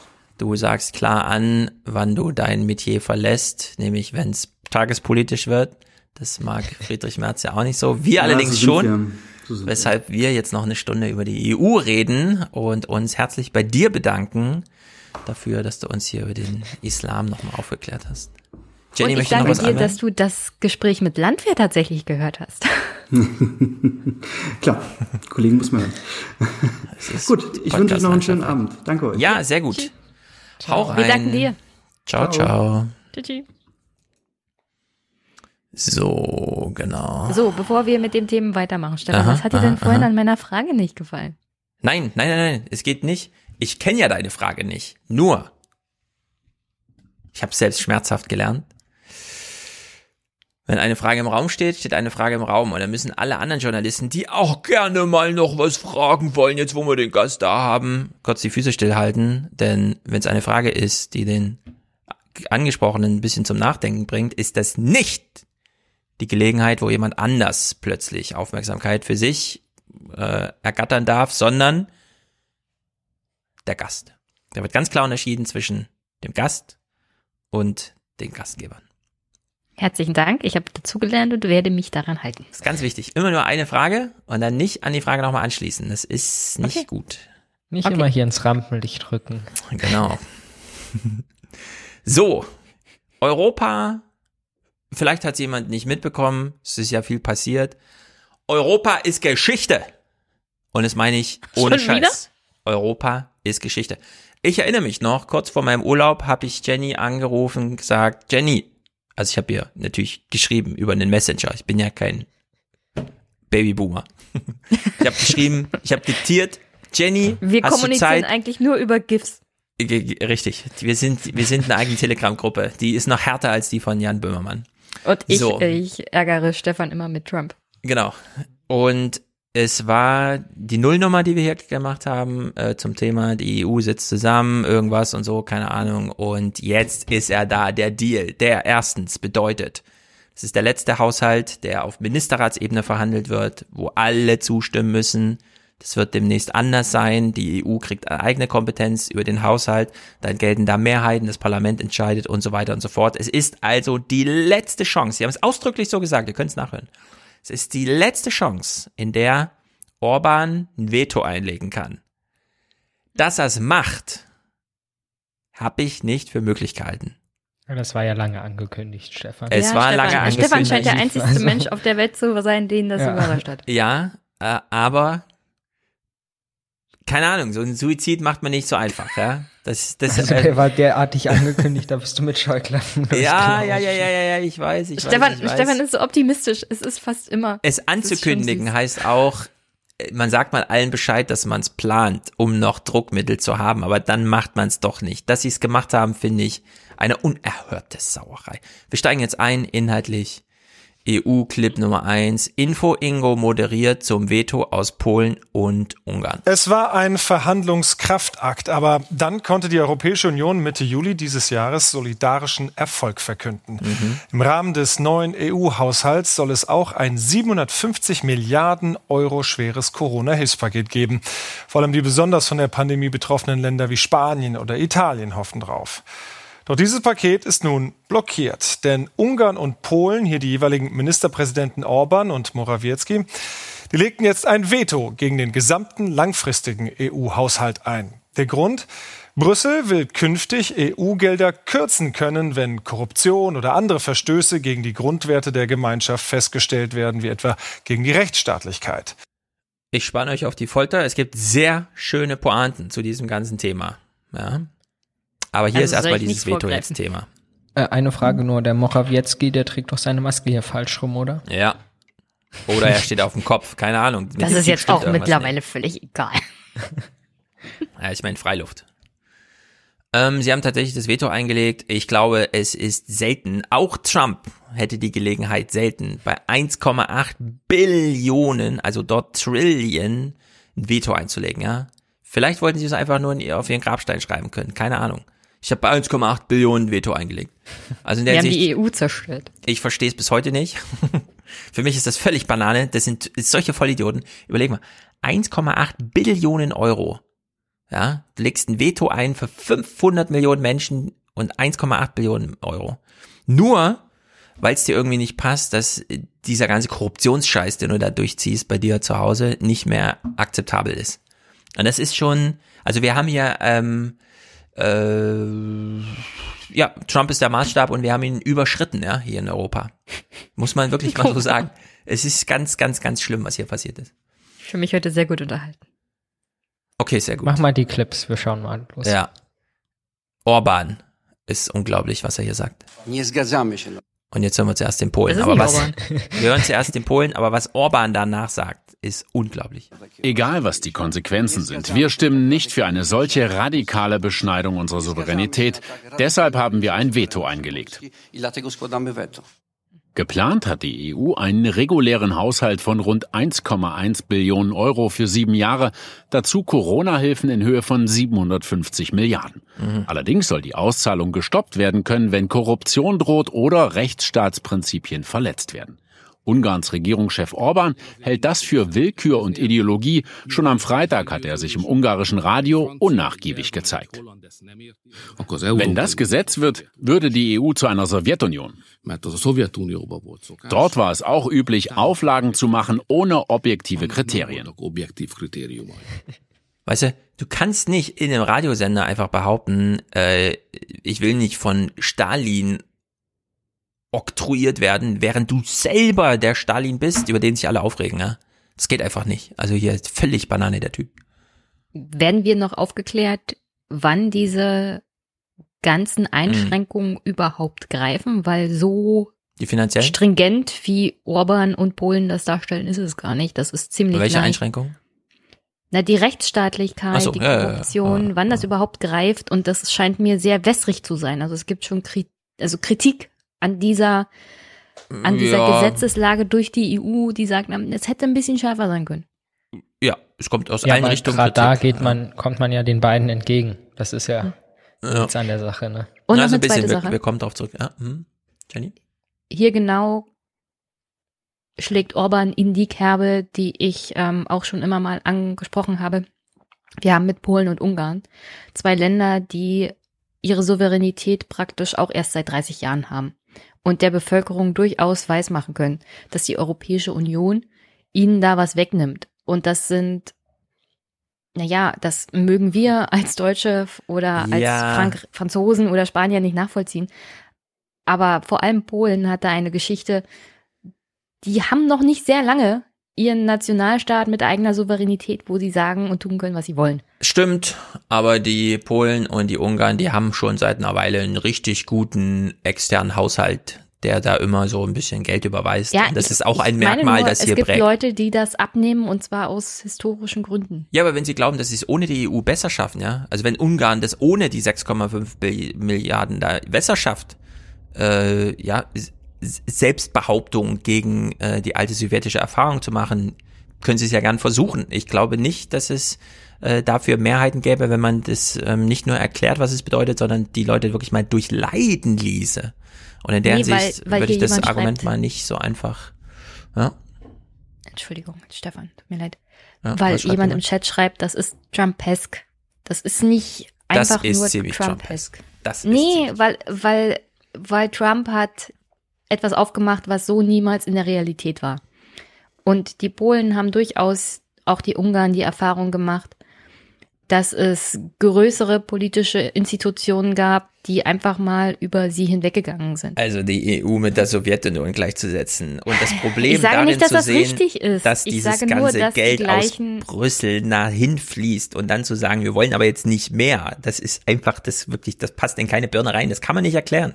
Ja, ist Stefan, aus deiner, aus deiner Sicht, aus der polnischen Sicht ist das anders. Nein, nein, nein, nein. Es ist doch genau das gleiche Argument wie in Amerika. Warum hat Trump es nicht geschafft, Obamacare zu erledigen? Weil den Menschen dann, wenn ihnen das weggenommen wird, dann geht ihnen dann Licht auf. Und genauso ist das hier auch. Orban, wenn Orban jetzt wirklich, es, wir reden gleich drüber, es gibt Nothaushalte natürlich, ne? Das Geld äh, versiegt nicht. Wenn diese Entscheidung wirklich gehießen hätte, Dezember ist es, ist die letzte Überweisung 2020. Im Januar 21 kommt kein Geld. Hätte sich das Orban nie getraut, weil er das seinen Leuten nicht verklickern kann. Deswegen, das ist schon ziemlich Trumpesk. Also ich, äh, man muss jetzt nicht Orban hier in Schutz nehmen. Ich weiß, wir suchen Ich immer alle nach Orban in Schutz Argumenten. genommen. Ich habe vor allem die Ja, ja. polnische Bevölkerung Aber, aber ist stehen die denn hinter der Entscheidung? Weiß das jemand? Die Bevölkerung? durchwachsen. Das Kommt drauf wissen wir an, leider nicht. Um- Umfrageinstitute du fragst. Das ist Umfragen und Polen und Ungarn, das ist alles ein bisschen schwierig. Gut, also Anne irgendwie sagen die Gerlinek. Polen alle mehrheitlich, Entschuldigung, Ja. dass sie schon gerne in der EU bleiben wollen und das nicht gut finden, aber gleichzeitig wollen sie halt ihre Souveränität. Ja, in Also- Polen ist das ganz komisch, ja, aber das klafft so äh, richtig so tut mir leid, aber hier wird ja auch mit dem Begriff Souveränität sehr viel Ja, verwechselt, habe ich den Eindruck in Ja, der sowieso. Diskussion. Ja, also jetzt nicht hier, kommt sondern natürlich auch viel zwischen den zwei Staatsmännern dort. Ja. Also ein Pexit, ein Polen-Exit bekämst du niemals in der polnischen Bevölkerung durch. Selbst die noch so hart homosexualisiert freiten Zonen, die sie da irgendwo eingerichtet haben, ja, selbst da gibt's keine äh, Anti-EU-Mehrheiten. Gut, Anne Gellinek stellt die Schwierigkeiten dar. Es ist, sagen wir es mal so, ich schlag mich mal auf die Seite der einen. Es ist ihm ernst. Hier hatten sich in Brüssel in den letzten Wochen und Tagen alle geradezu eingeredet, dass Polen und Ungarn ja nur blöffen würden. Seit Ich mir auch. heute wissen wir es besser seit der Abstimmung. Ich auch.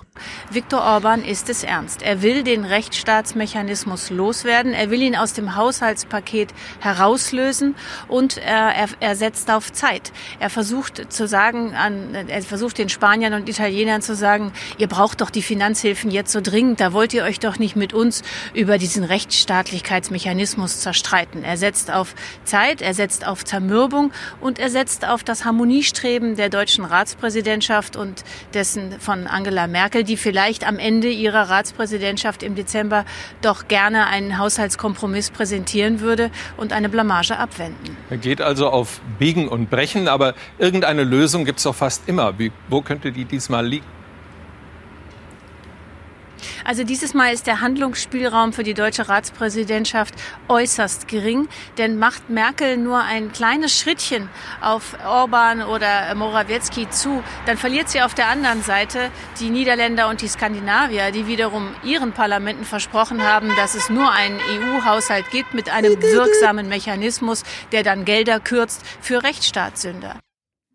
Tja, und ich sehe das auch so. Sie verliert dann auch mich.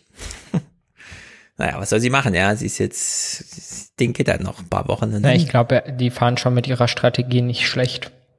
Die ergibt eigentlich so in der Theorie relativ viel Sinn sogar. Ja, genau, wir lösen das mal auf am Ende dann, wie, wie es sich so insgesamt da auflöst. Ähm, Michael Grütz, der ist ja da so Korrespondent und schwirrt da auch ein bisschen mit rum. Und äh, schaden sich Polen und Ungarn jetzt eigentlich selbst? Und na, klar. Schaden sich Polen und Ungarn nicht selbst, wenn sie ihre Blockade nicht aufheben auch?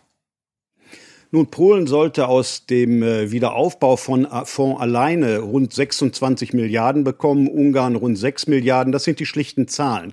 Aber vor allem Ungarn muss sich auch fragen lassen, vor allem aus Italien, Spanien zum Beispiel, wie es denn mit der Solidarität hält.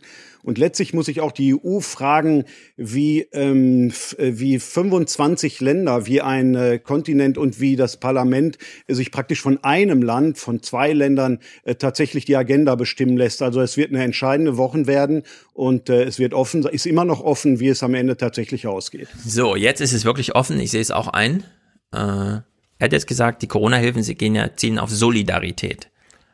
Orbans Argumentation zieht auf Souveränität. Jetzt muss man das irgendwie in Einklang bringen.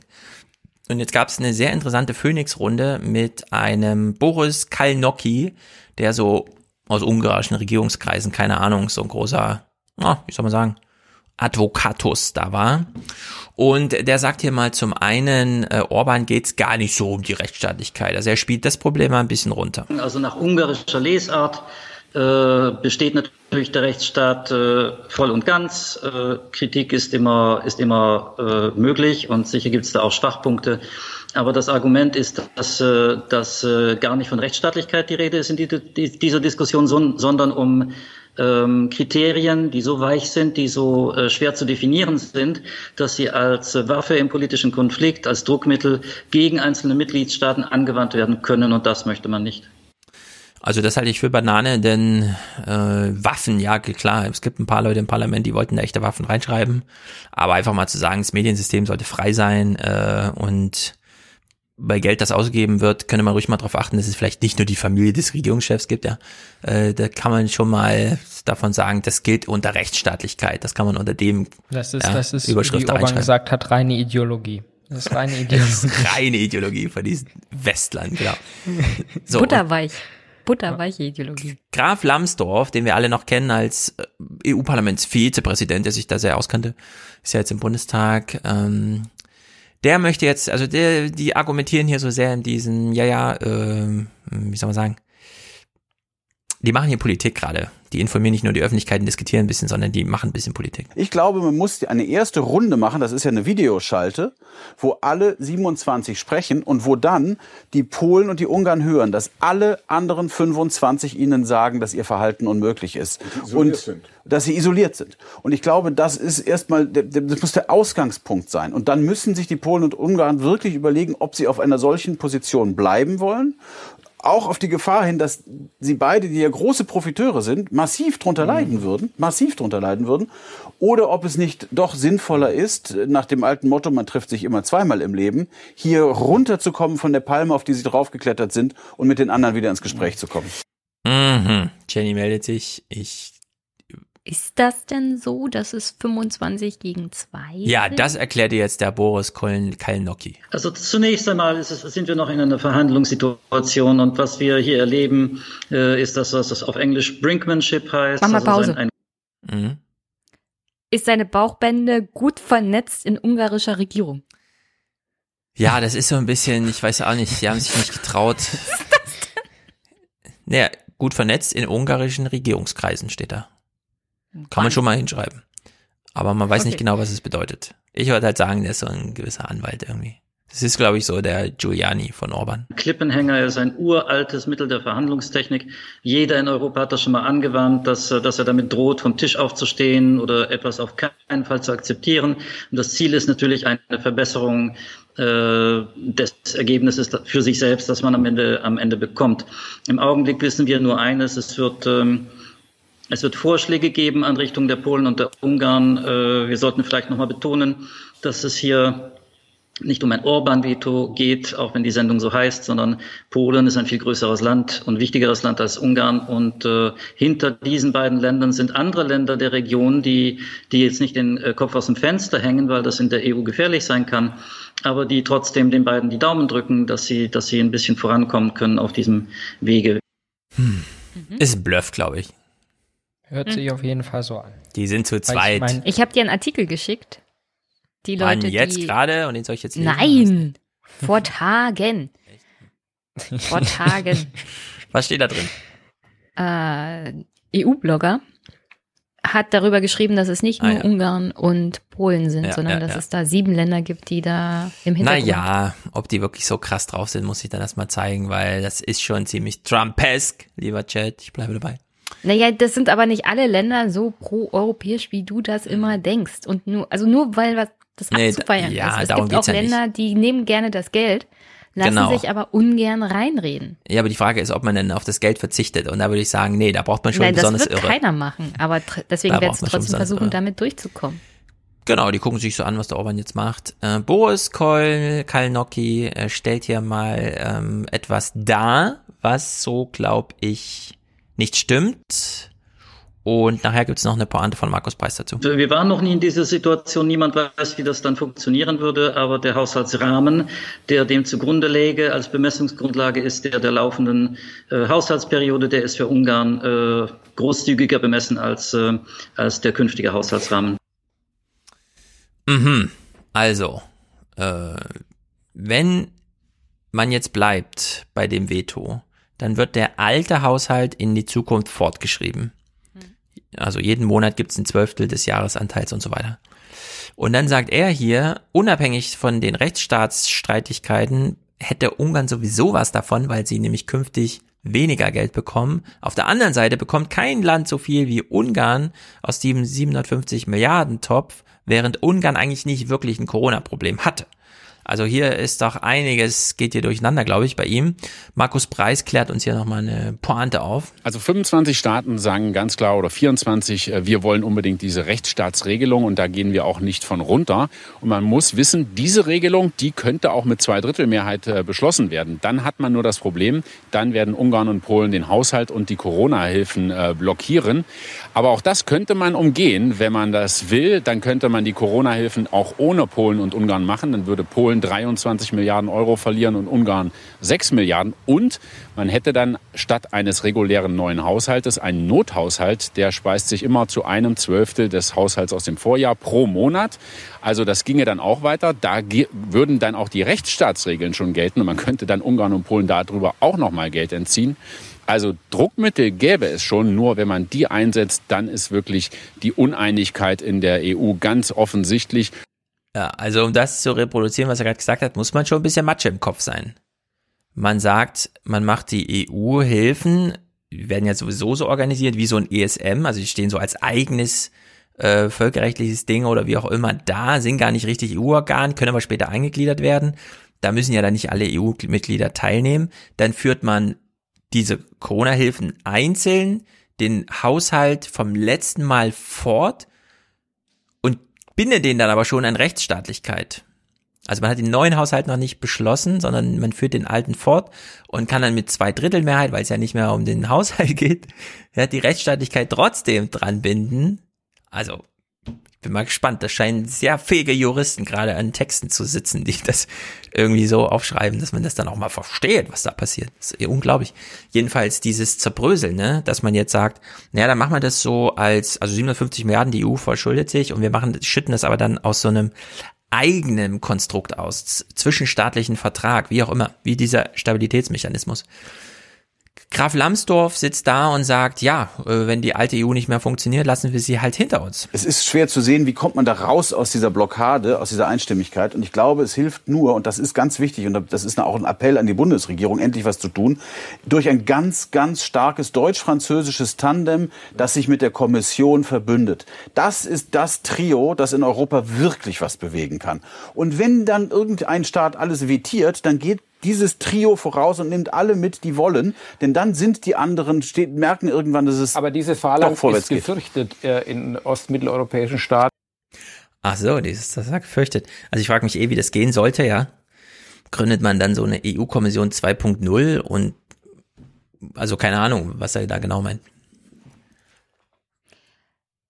Ja, Diese Art des Vorangehens der bevölkerungsstärksten und der wirtschaftlich stärksten Länder ist ja auch das, was gerade die kleinen Mitgliedstaaten der EU immer befürchtet haben, weswegen sie auch öfters mal ein Veto eingelegt haben. Nicht nur, weil Orban und den Polen das gerade wieder gejuckt mhm. hat, sondern dann können die großen Länder über die kleinen Länder bestimmen und dann ist es keine Europäische Union mehr. Zum Beispiel. Und das könnte, ist durchaus mhm. äh, nicht so, wie ich mir zum Beispiel die Europäische Union vorstelle, weil du dann permanent andere Be Mitgliedstaaten überfährst.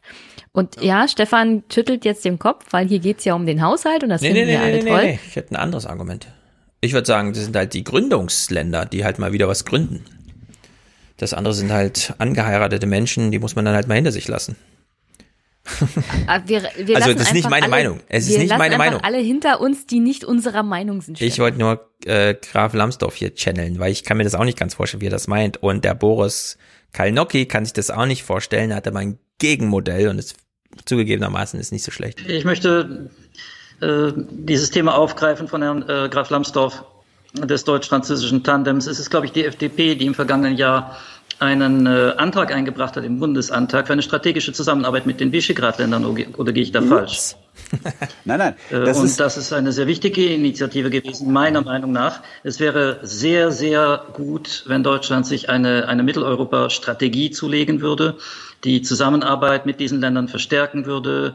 Und äh, der Platz Europa, der Deutschlands in Europa kann eigentlich nur sein, ein Gleichgewicht zu suchen, wo man sich einerseits auf die bewährte deutsch-französische Freundschaft stützt, andererseits aber ähm, ein, ein Gleichgewicht sucht mit einer, mit einer deutlich verbesserten Zusammenarbeit mit den Visegrad-Ländern. Mhm. Tja, wäre auch mein Wunsch, dass man hier mal, ja, dass man mal so ein bisschen in alle Himmelsrichtungen geht, aber naja. Graf Lambsdorff jedenfalls sieht dafür keine rosige Zukunft. Und das kann ich auch wieder gut nachvollziehen. Da könnte man wirklich was tun. Nur leider ist Polen ein Komplettausfall.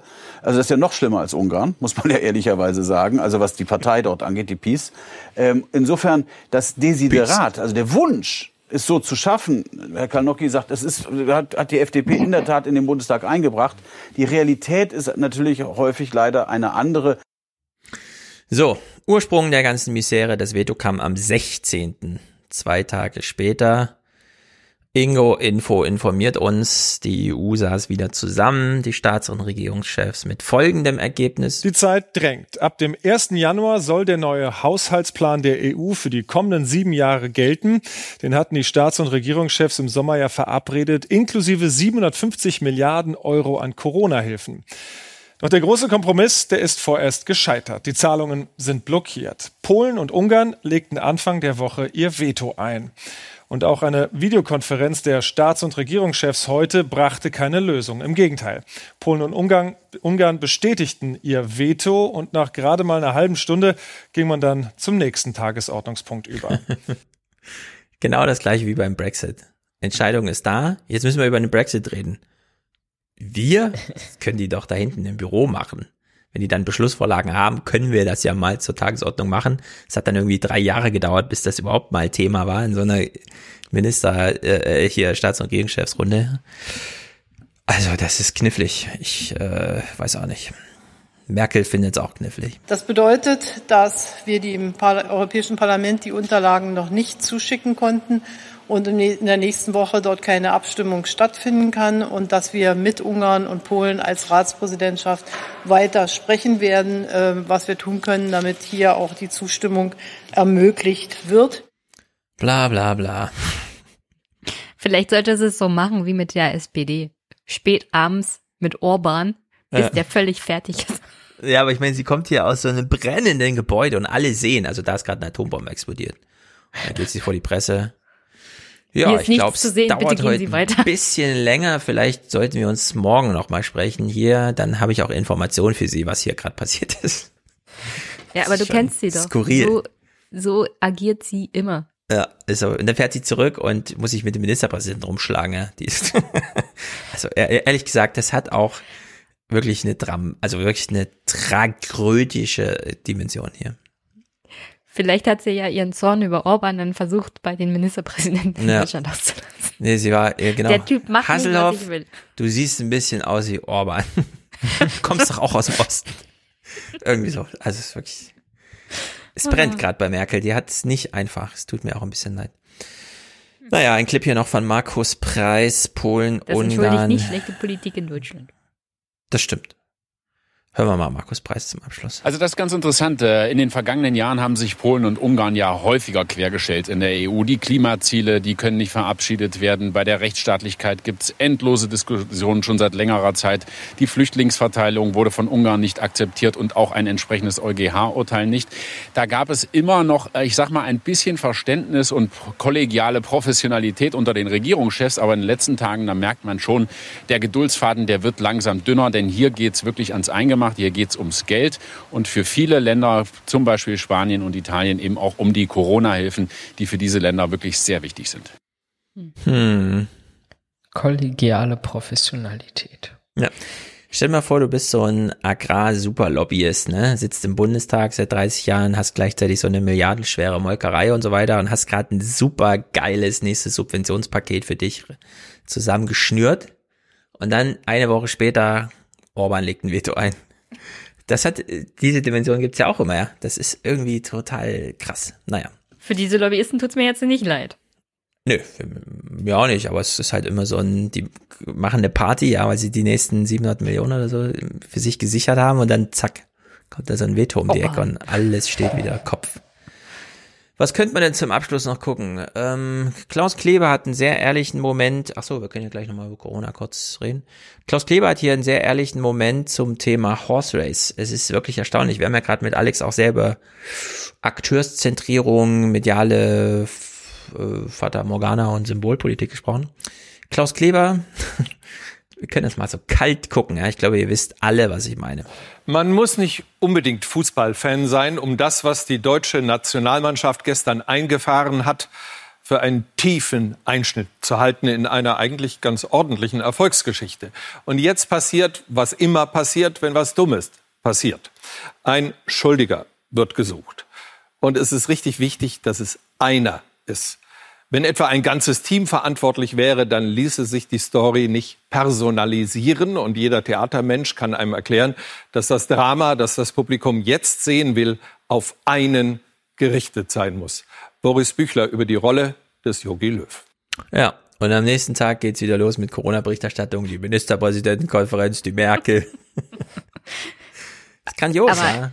Aber wir sollten mal festhalten an dieser Stelle. Mhm. Wäre nicht Corona, wäre Mhm. das das Hauptthema für mindestens eine halbe Woche gewesen und Jogi Löw hätte am Freitag seinen Hut nehmen dürfen. Mhm.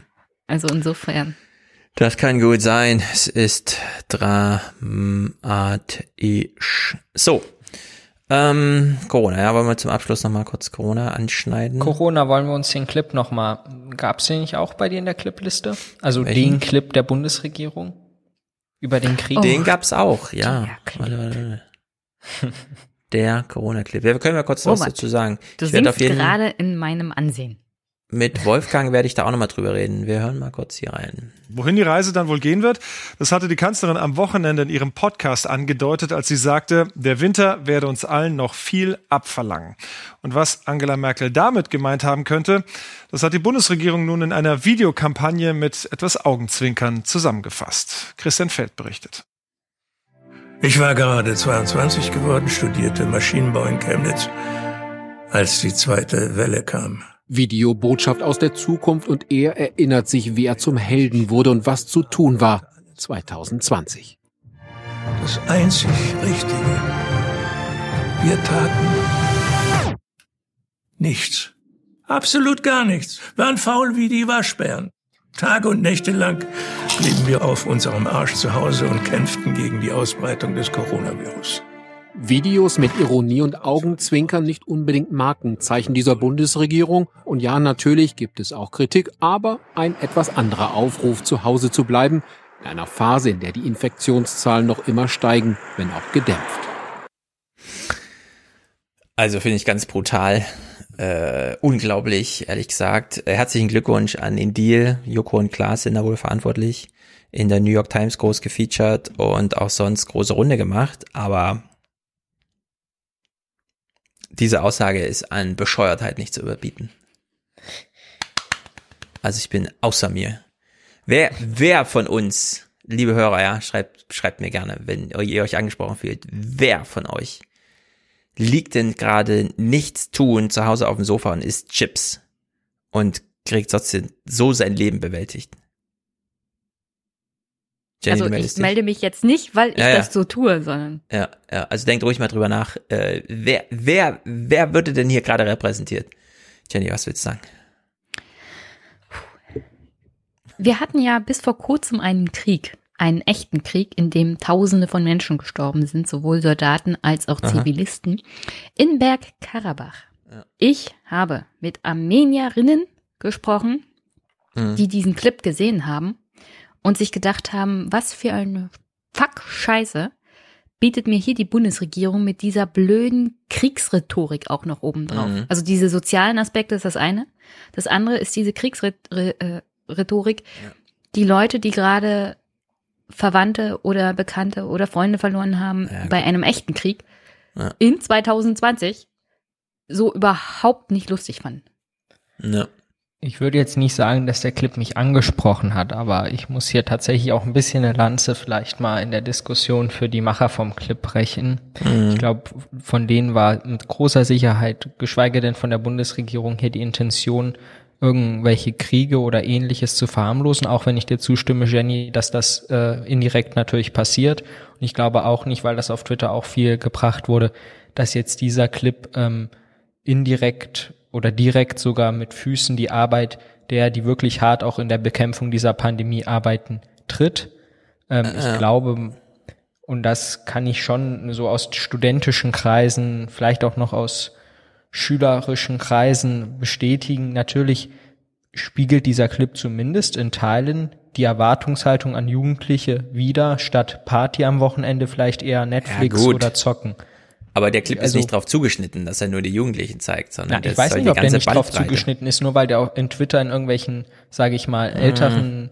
Akademischen Bubbles äh, kritisiert wird. Ich sehe ja auch, dass Joko und Klaas den auf Instagram postet und dass den daraufhin folgend ganz viele Leute in meinem Alter in ihre Stories hauen und irgendwie sich freuen, dass, äh, sage ich mal, die Opfer der jungen Generation, das hatten wir ja hier im Podcast auch, die sich ja versuchen zumindest äh, zu Distancing, mm. also machen im Vergleich zur Klimakrise, also die Vergleiche hatten wir ja schon ein bisschen zumindest aufgenommen werden, vielleicht auch auf eine ironische, zugespitzte Art und Weise.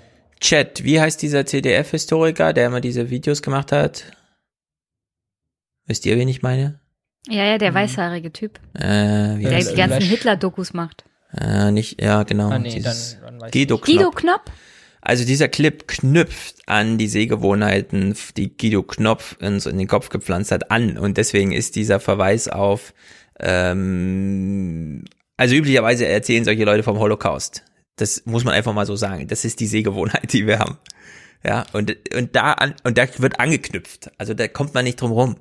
Und diese Pointe mit dem Nichts, ich meine, ja, wir tun gerade nichts, aber der Vorwurf an die Politik ist, die tut auch gerade nichts, ja. Und der kann jetzt nicht einfach so ein Clip kommen, der uns irgendwie erklärt, naja, äh, ja, weil die Seebrücke Frankfurt zum Beispiel, die hat den Clip da auch mal so ein bisschen umgemodelt und hat den Text runtergelegt.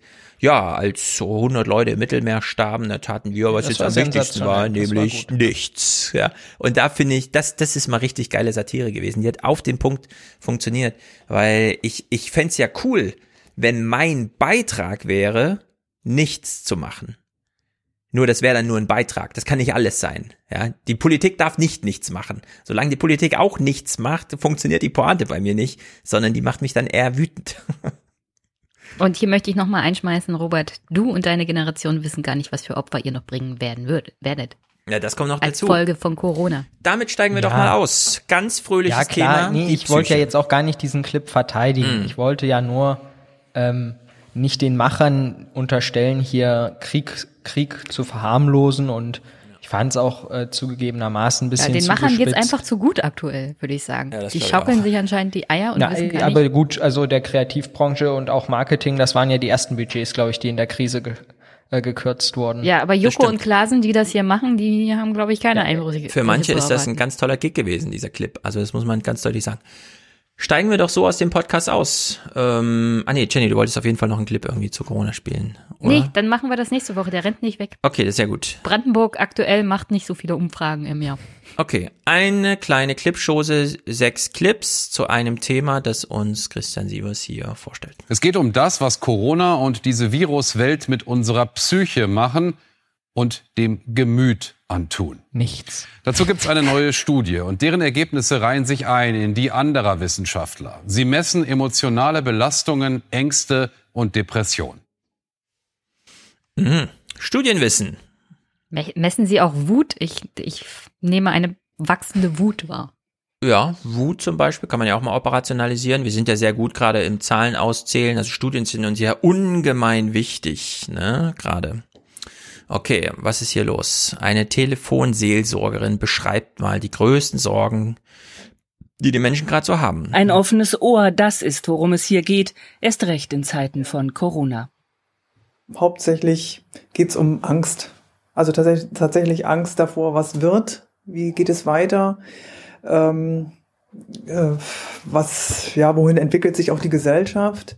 Ähm, die Ausweglosigkeit ist ein Thema tatsächlich auch. Ähm, wie lange dauert das? Kein Mensch weiß es. Wie werden wir da noch, äh, welche Maßnahmen werden noch getroffen werden? Also so, so was diffuses, eine diffuse Angst.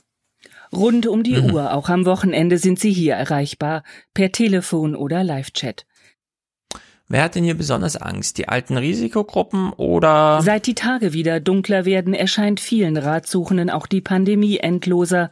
Es gibt deutlich mehr AnruferInnen und sie sind ungewöhnlich jung. Menschen berichten von aggressiven Ausbrüchen, von Dünnhäutigkeit, von schneller irritiert in der Situation.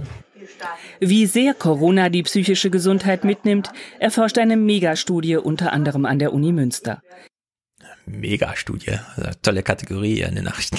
Hier und an 18 weiteren Studienzentren werden seit sechs Jahren über 200.000 Teilnehmer regelmäßig nach gesundheitlichen und seelischen Problemen befragt. Ergebnis? Depressive Stimmungen haben in den letzten Monaten deutlich zugenommen. Mhm. Gut, dass das mal ausgezählt wird, denn irgendwann wird's ausgezählt und ich glaube, es gibt keine äh, keine Psychostation mehr in Deutschland, die keine Warteliste hat. Die sind alle voll. Also wer irgendwie die ganze Zeit von Triage und so weiter redet, ja, das ist längst gang und gäbe bei Suizid und so weiter Prä Prävention. Ja, also das ist alles, kocht gerade alles über. Der Studienleiter Klaus Berger äußert sich hier mal zu den Jüngeren. Ich bin nachdenklich, ich mache mir schon Das ist sie noch nicht. auch Sorgen darum und überlege, was kann ich noch machen, was kann ich nicht machen. Ich bin manchmal sehr verunsichert. Ich treffe mich weniger mit Freunden, äh, man macht das mehr im Familienkreis, im kleineren Kreis und da leidet letztendlich ähm, das gesellschaftliche Leben drunter. Die Sozialkontakte, die nehmen ab. Für den Epidemiologen und Sozialmediziner Klaus Berger war ein Ergebnis besonders verblüffend. Vor allem die unter 35-Jährigen leiden zunehmend unter der Pandemie. Bei älteren Menschen ist die Lebenssituation stabiler, Kinder aus dem Haus, Häuschen abbezahlt oder Wohnung. Finanzielle Sorgen mögen da sein, aber nicht so offenkundig wie in der Rallye des Lebens im mittleren Lebensalter. All das trägt dazu bei, dass Sorgen und Ängste bei Jüngeren höher sind. Hm. Können die nicht einfach mal alle zu Hause bleiben und nichts machen? Auf der Couch. Ja, Pizza wirklich. liefern lassen. Ein paar Chips essen, drei Monate lang? Wo ist denn das Problem? Also das also ist wirklich natürlich hast du dann auch noch. Diabetes dazu, aber okay. Ja. Rutschte gleich ein Ja, und die, Risikogruppe rein. die äh, verstärkt ja den Krankheitsverlauf von Covid. Ja, es Diabetes, ist, es ist schlimm hier in Deutschland. Es ist wirklich schlimm. Hier wird von einer Kinderstation berichtet. Ein seltener Moment, dass mal so ein junges Schicksal nicht nur zu Wort kommt, sondern dass es auch noch so ein akuter Fall ist. Also jemand, der halt auch wirklich da aufgenommen wurde. Es ist ein Dilemma, vor dem sie Woche für Woche stehen. Die Akutstation voll. Draußen warten aber viele Kinder und Jugendliche auf einen Platz in der Und das ist ganz unabhängig von Corona, ne? Also der ganze Corona-Kram kommt dann auch oben drauf. Psychiatrie. Das war schon vor der Corona-Krise so. Also in unserem Umfeld, gerade Baden-Württemberg, haben wir eine dauernde Überbelegung äh, und eine dauernde Not, äh, dass wir uns wirklich auf die allerbelastetsten Patienten beschränken müssen und dass teilweise sehr lange Wartezeiten auf einen Therapieplatz bestehen. Das können Wartezeiten bis zu einem Jahr sein. Julian konnte nicht mehr warten. Er war abgemagert bis auf die Knochen, als er eingewiesen wurde, gefangen in seiner Leistungsspirale. Wie viel Zeit hattest du denn noch so zum Spielen und einfach nichts tun? Manchmal war ich auch wirklich abgelenkt, dann habe ich auch zwei, drei Stunden mal was gespielt mit jemand. Und es war dann auch, ich auch so voll schön, aber im Nachhinein habe ich dann auch so ein bisschen bereut, weil dann ich habe ich halt so gedacht, in der Zeit hätte ich jetzt das und das malen können.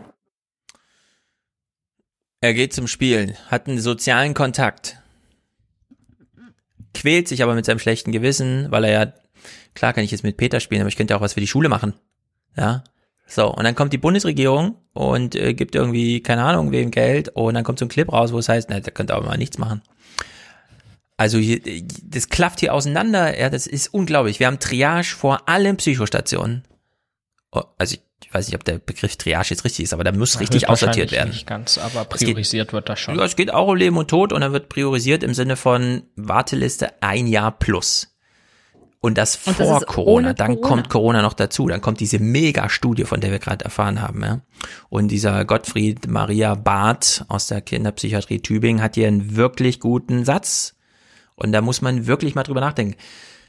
Bevor wir den Satz hören, äh, Corona ist ein Fitnesstest für die Institution, für unsere Biologie. Ja, Jens Spahn sagt, 40 Prozent der Leute gehören zur Risikogruppe. Alter ist natürlich ein Thema, aber es ist auch viel Zivilisationskrankheit. Ja, wie krass fühlen wir eigentlich unsere Leben? Wie bescheuert ist denn das alles? Und jetzt hören wir, bevor sich Jenny, bevor Jenny das Wort bekommt, äh, Gottfried Maria Barth, äh, wirklich toller Typ. Ich glaube, eigentlich könnten wir dieses Jahr als großen Fingerzeig nehmen, dass wir Bestrebungen machen müssten, etwas zurückzufahren. Ich glaube, wir müssen uns überlegen, was sind gesündere Wege des Wohlstands.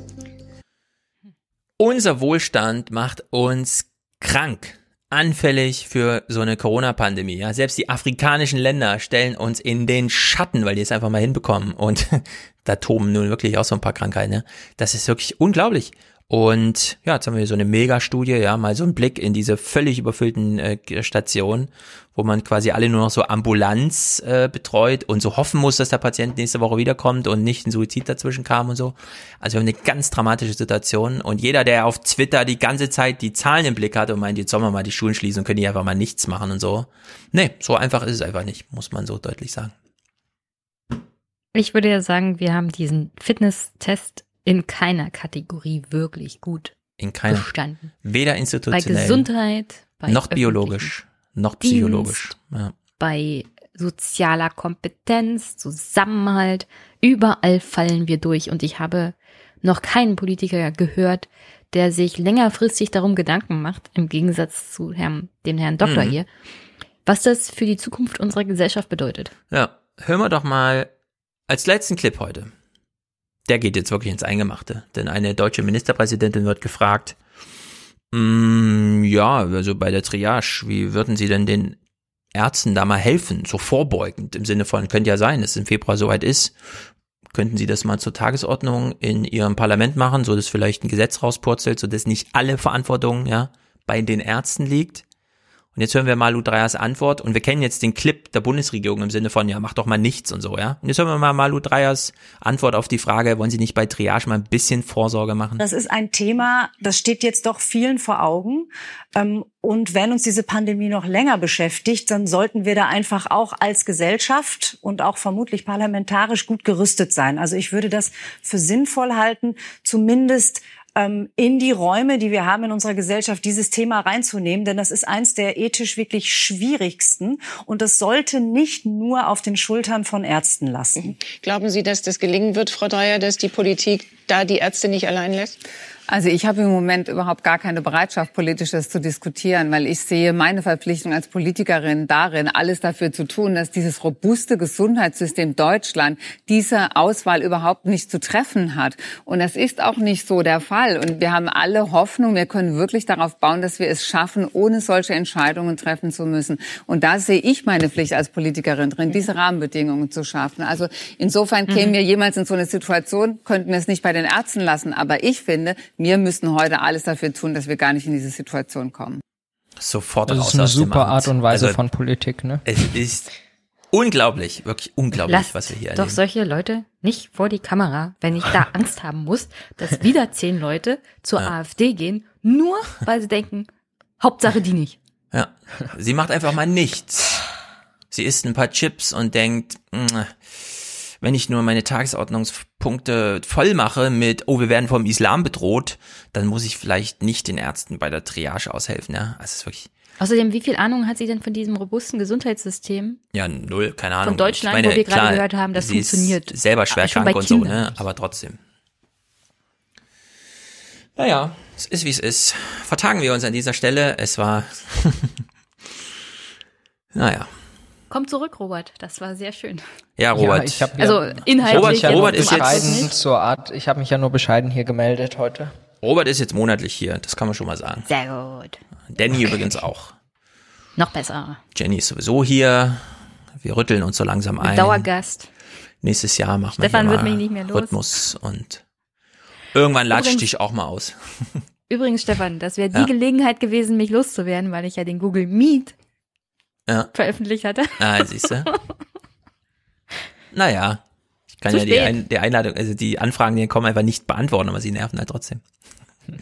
Ja, Sehr gut. Der, immerhin gibt's hier diese Sicherheitsbarriere. Dieser niederländische Hacker-Journalist oder Hacker das würde ich war gar nicht kein sagen. Hack. Es ist, ja, es, es war ist kein nicht Hack. Hacking, wenn du die PIN veröffentlichst. Ja, also das war ja auch absurd. Ich habe mir dieses Video Ja, angeschaut, da sagt dieser. General irgendwie, also es war ein Treffen der Verteidigungsminister, so wie ich das verstanden hatte, per Mhm. Videoschalte und irgendeiner hatte dann halt ein Foto von seinem Laptop gemacht, wo oben halt die URL inklusive PIN Klassiker. fünf von sechs Zahlen drin war. Ja. Und dann hat der Typ halt die URL rausgeschrieben und die sechs, äh, neun Zahlen da ausprobiert.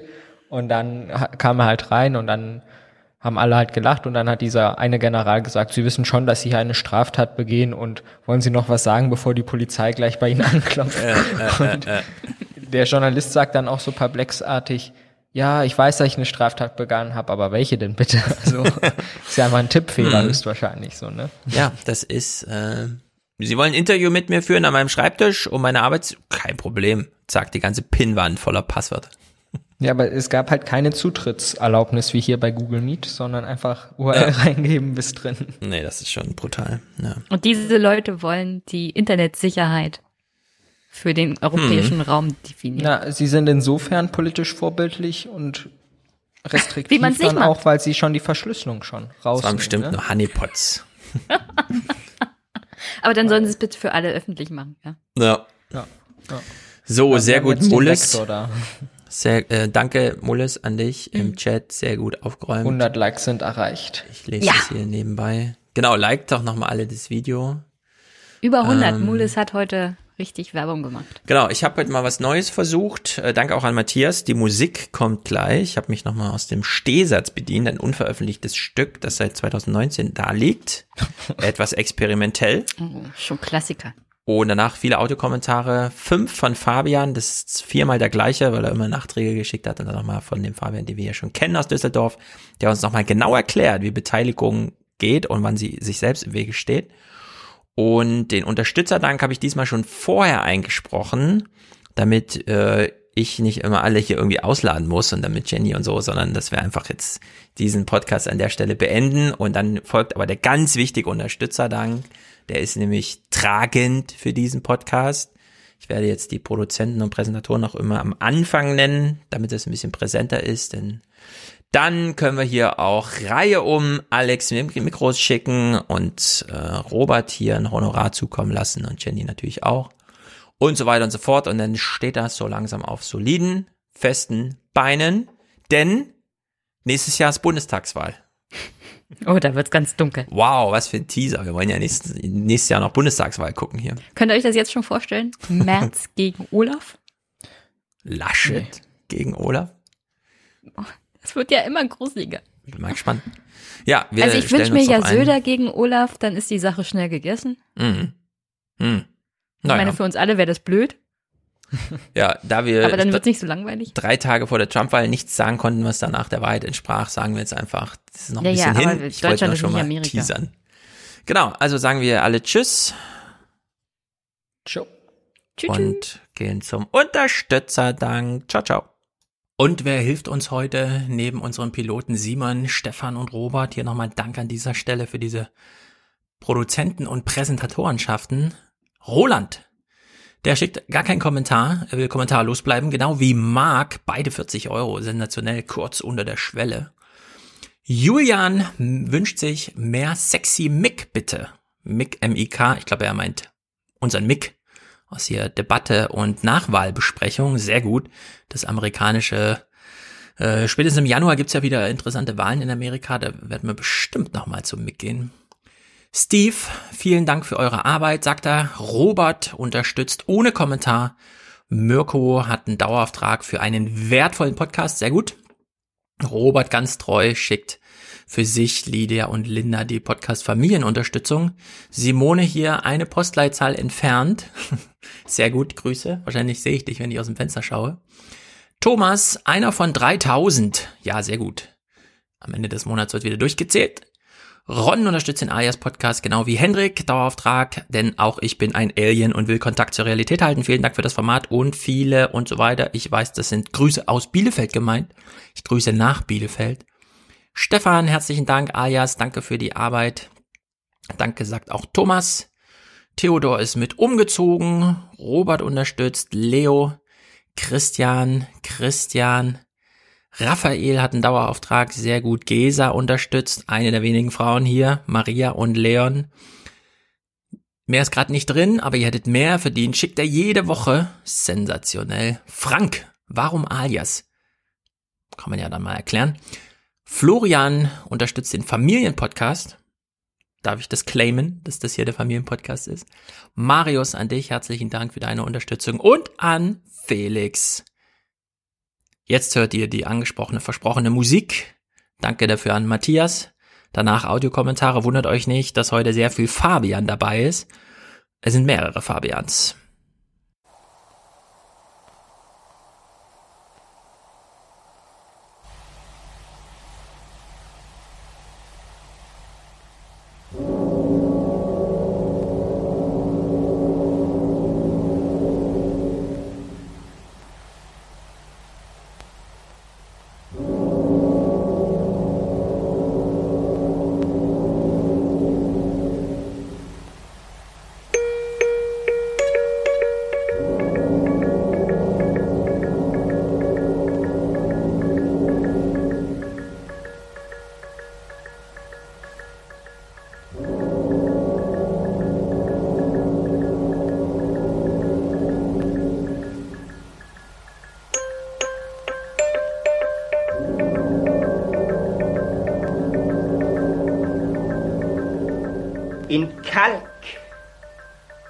Noch ungelöscht.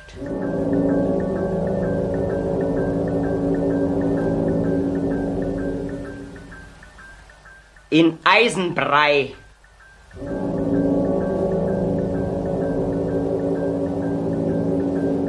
In Salz, Salpeter, Phosphorgluten, in dem Urin von rossigen Eselsstuten, in Schlangengift und in Altweiberspei, in Hundeschiss und Wasser aus den Badewannen, in Wolfsmilch, Ochsengalle und Latrinenflut.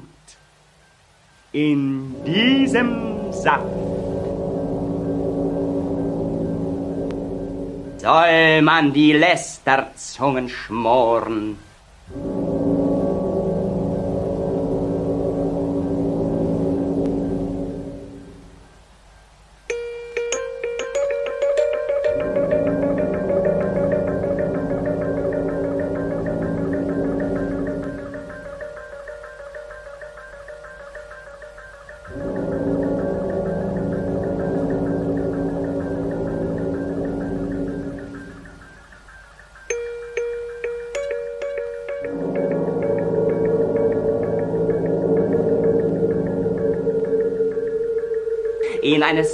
Katers Hirn, der nicht mehr fischt, im Geifer, der aus den Gebissen der tollen Hunde träuft, mit Affenpiss vermischt, in Stacheln, einem Igel ausgerissen, im Regenfass drin schon die Würmer schwimmen, krepierte Ratten und der grüne Schleim von Pilzen, die des Nachts wie Feuer glimmen in Pferderotz.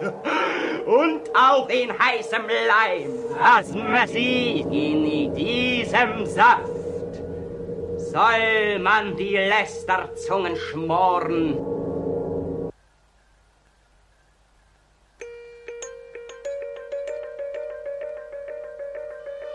In dem Gefäß drin alles rein gerät, was so ein Medikus herausholt aus dem schwierigen Gedärm an Eiter und verpestetem Sekret.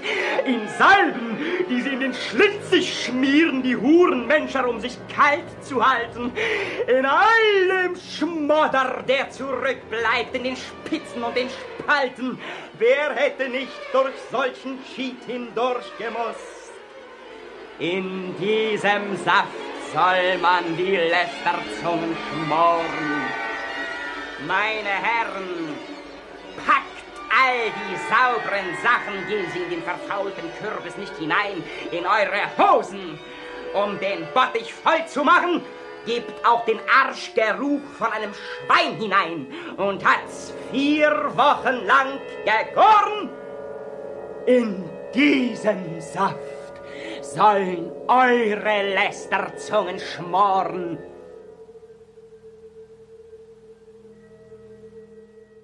Moin, liebe alias Raumschiff-Crew. Hier ist Claudius und ich höre gerade die Ergänzung zur Folge 12, ähm, ungefähr Minute 40, wo ihr über die Idee sprecht, dass sich ähm, Personen, die im Gesundheitsamt arbeiten, eigentlich die Entlastung holen könnten, indem alle Bürger und Bürgerinnen ähm, selbst diese Aufgabe übernehmen, indem sie die Kontakte informieren. Und ich selber arbeite seit Ende Mai in einem Gesundheitsamt in Schleswig-Holstein, ähm, bin eigentlich Student aus Hamburg und habe halt als einer von den 500 Containment Scouts damals die Aufgabe übernommen, in den Gesundheitsämtern auszuhelfen. Ich bin also genau einer von denen, die diese Kontakte anruft. Und ich sehe die Idee ein bisschen kritisch. Also ich finde es grundsätzlich eigentlich eine super Idee, wenn ähm, wir dahingehend entlastet wären, weil das natürlich eine riesige Arbeit ist, ähm, diese ganzen Kontakte zu informieren, über die Quarantäne aufzuklären, dann die Quarantäneanordnungen zu erstellen, äh, Fragen zu beantworten da kommen ja auch immer Unmengen an Fragen auf. Also ich hatte eigentlich das Gefühl, dass äh, nach und nach die Leute doch so ein bisschen informiert wären ähm, darüber, was so auf sie zukommt in der Quarantäne, was die Pflichten sind, was man darf und was man nicht darf.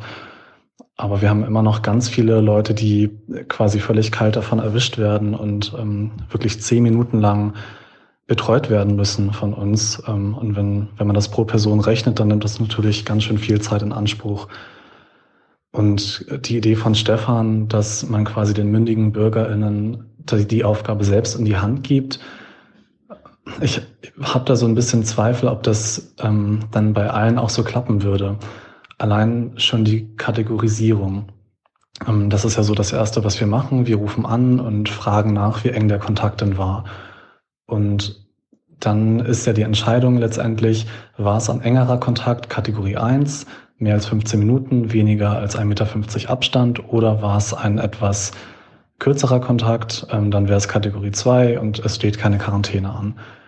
Und diese Entscheidung müssten wir dann ja ähm, jedem Infizierten überlassen, der dann einmal überlegt, welche Kontakte hatte ich dann in dem relevanten infektiösen Zeitraum. Die werden dann angerufen und die bewegen sich dann in die Quarantäne. Ähm, aus, aus meiner Erfahrung heraus würde ich jetzt nicht unbedingt sagen, dass die meisten aus dem FF einschätzen können, was dann ein engerer Kontakt war und wo dann ein höheres Infektionsrisiko bestanden hat. Natürlich in solchen Standardsituationen wie lebt im gleichen Haushalt oder äh, hat zwei Stunden lang ähm, zusammen in einem kleinen Zimmer gehockt. Aber es gibt ja auch unendlich viele andere Möglichkeiten, ähm, die einen Kontakt ausmachen können. Und diese ganzen Einzelentscheidungen müsste dann jeder Infizierte selbst überprüfen. Und ich glaube, es würden entweder viele Kategorie 1 Kontakte quasi unter den Tisch fallen oder die Person würde einfach alle Kontakte informieren, ähm, was dann im Zweifel viel zu viele sind, sodass dann Personen in Quarantäne gehen, die vielleicht nur eine Viertelstunde draußen mit Abstand spazieren waren. Da ist wirklich die Einschätzung ähm, sehr unterschiedlich, je nachdem, wie bewusst man sich dem, des, des Risikos ist. Ähm, entweder überschätzt man dann das Risiko ein bisschen oder man unterschätzt es. Einige sind vielleicht auch gar nicht informiert. Demnach, ich weiß nicht, ob das so klappen würde. Trotzdem wünsche ich mir natürlich auch äh, weiterhin eine Entlastung für die, für die Gesundheitsämter. Genau, das war mal so eine kleine Einschätzung von mir. Ich wünsche euch alles Gute und bleibt gesund. Hallo, David aus Dortmund hier, wieder mit einem mit einem Hörerkommentar, während ich irgendwie wieder mal von A nach B unterwegs bin. Ähm, ich mache ja öfter Hörerkommentare, wollte mal grundsätzlich sagen, falls sich jemand wundert, warum ich zwischenzeitlich immer so schwer atme, ich bin Asthmatiker und äh, das ist, ähm, wenn ich mich dann bewege und laufen muss. Und ich begehe auch immer relativ schnell, dann kann das schon mal da, äh, zu einer leichten Kurzatmigkeit führen. Aber wie dem auch sei, ich wollte einmal was sagen zu ähm, Jenny hat die Frage gestellt, ähm, warum sind denn, wa warum sind Beamten so verhasst? Also sie hat das etwas anders ausgedrückt, aber so ungefähr in die Richtung ging diese Frage. Und ich äh, glaube, das hat vor allem zwei Gründe. Erstens, und bei allem, ich gebe Jenny grundsätzlich recht, dass die, dass die Leute, die im öffentlichen Dienst arbeiten, unterbezahlt sind und mehr bekommen müssen. Und dass da eventuell auch mehr Personal äh, gemacht werden muss. Aber dazu werde ich wahrscheinlich, glaube ich, gleich noch einen zweiten Hörerkommentar aufnehmen, weil die Themen sind da doch ein bisschen getrennt zu betrachten. Ähm, Im Soziologie, Soziologie-Leistungskurs habe ich dereinst gelernt, dass die reichste Bevölkerungsgruppe in Deutschland nicht etwa die Unternehmer sind, äh, sondern die Pensionäre, also die Rentnerbeamte. ähm, und das hat, das hat Gründe, relativ einfache Gründe. Die verdienen natürlich nicht das meiste Geld in ihrem Leben, aber die haben eine Sicherheit, ähm, die kein anderer Arbeitnehmer so hat und seit der Agenda 2010 erst recht nicht. Ähm, äh, wenn du Beamter bist, ist die Wahrscheinlichkeit, dass man dich kündigt, extrem gering. Du musst wirklich schon richtig Mist bauen, damit das, äh, damit du äh, rausfliegst. Und selbst dann passiert es häufiger eher, dass man irgendwo hin versetzt wird, keine Ahnung, nicht mehr aufsteigt, whatever, ich weiß es nicht genau. Ja, aber dass du, dass du deinen Beamtenstatus verlierst, dafür musst du schon richtig Mist machen. Äh, das heißt nicht, dass Beamte keine Verantwortung tragen würden und auf nichts achten müssten, im Gegenteil. Aber die ähm, Konsequenzen sind dann doch zumindest aus der Außenperspektive, ja, ich betrachte das ja jetzt aus der Außenperspektive, eher gering. Jeder Arbeitnehmer fragt sich dann, hä? Ja, wie kann das sein? Ich muss hier, äh, ich muss ackern gehen, zwei Jahre lang ohne sicheren Vertrag. Dann muss ich am Ende dieser zwei Jahre bangen, ob man mich überhaupt übernimmt. Und äh, ja, die Beamt, äh, Beamtinnen, die bekommen das im Grunde geschenkt. Wie gesagt, das ist aus der Außenperspektive. Das ist nicht ganz so einfach, ist es mir auch klar. Ja. Das zum einen. Also die, das, die, die, die Sicherheit des, des Jobs und das Vermögen, das theoretisch erwerbbar ist. Nicht, weil es so viel ist, sondern weil die hohe Sicherheit Anlagen einfach äh, bevorzugt sozusagen. Ja, man kann, man kann äh, leichter Sachen anlegen, man kann leichter in Immobilien investieren und so weiter und sich so auch ein besseres Alterspolster äh, sichern. Dann kommt noch die Pension dazu. Die Pension, die ja besser, die ja einfach besser ausgestattet ist als die Rente. Auch da fragt sich jeder Arbeitnehmer, wieso. Ich werde hier im Moment mit, ich glaube, 48 Prozent Rentenniveau abgespeist. Und die Beamten kriegen diese Pensionen. Das kann ja wohl nicht sein. Ähm, wie gesagt, Außenperspektive. Ja, ich muss es immer, ich sage es lieber noch, noch ein paar Mal, weil grundsätzlich äh, verstehe ich ja Jennys äh, Argumentation. Ähm, die zweite Sache, die mir aufgefallen ist, dass ich, dass ich in bestimmten Situationen Beamtenklischees zu bestätigen scheinen. Ich bin Schöffe am Landgericht und ähm, muss immer wieder feststellen, dass wenn ich da am Landgericht einen Fall mitverhandle, also das ist wirklich die, diese ganze Arbeitshaltung da. Es ist für jemanden, der wie ich im, im, im, äh, ähm, äh, im, im prekären Gastronomieverhältnis sozialisiert worden ist, äh, einfach undenkbar. Ähm, keine Verhandlung fängt pünktlich an. Äh, die ähm, Richter sind immer die, die zu spät kommen. Äh, es gibt die, alles läuft da mit so einer Gemächlichkeit ab, mit so einer mit so einer entspannten, ich nehme das eigentlich sogar ganz positiv wahr. Ich wünschte mir diese Gemächlichkeit für viel mehr Jobs, ehrlich gesagt, ja. Aber alles läuft da mit so einer, trotzdem mit so einer Gemächlichkeit ab. Die anderen Schöffen, mit denen ich zusammenarbeite, die müssen dann immer schmunzeln und die sagen dann immer, wenn das könnte ich mir auch bei meinem Job nicht erlauben und so. Und ähm, ich kann verstehen, dass man zu so einer Wahrnehmung kommt. Also dieses Klischee von Staatsbediensteten, die einfach nur langsam arbeiten und faul arbeiten und so weiter. Ja, ich sage bewusst, dass es ein Klischee ist, weil ähm, denn, denn ich glaube tatsächlich nicht, dass das seit der Agenda 2010 noch so ist. Und ich frage mich auch ernsthaft, ob das jemals, über, jemals überhaupt so war. Ähm, ich glaube, das sind die zwei Hauptgründe dafür. Also einmal das Vermögen, das möglich ist aus, aus der Sicherheit des Beamtenstatus heraus und auf der anderen Seite die äh, ja, die vermeintliche Faulheit. Ja, vermeintlich, ich sag's nochmal. ja. Ähm, genau, jetzt äh, wollte ich gleich nochmal was anderes sagen, aber dafür mache ich eine extra Sprachnachricht. Dann kann Stefan nämlich entscheiden, ähm, ob er davon was spielt oder was er spielt und was er lieber nicht spielt.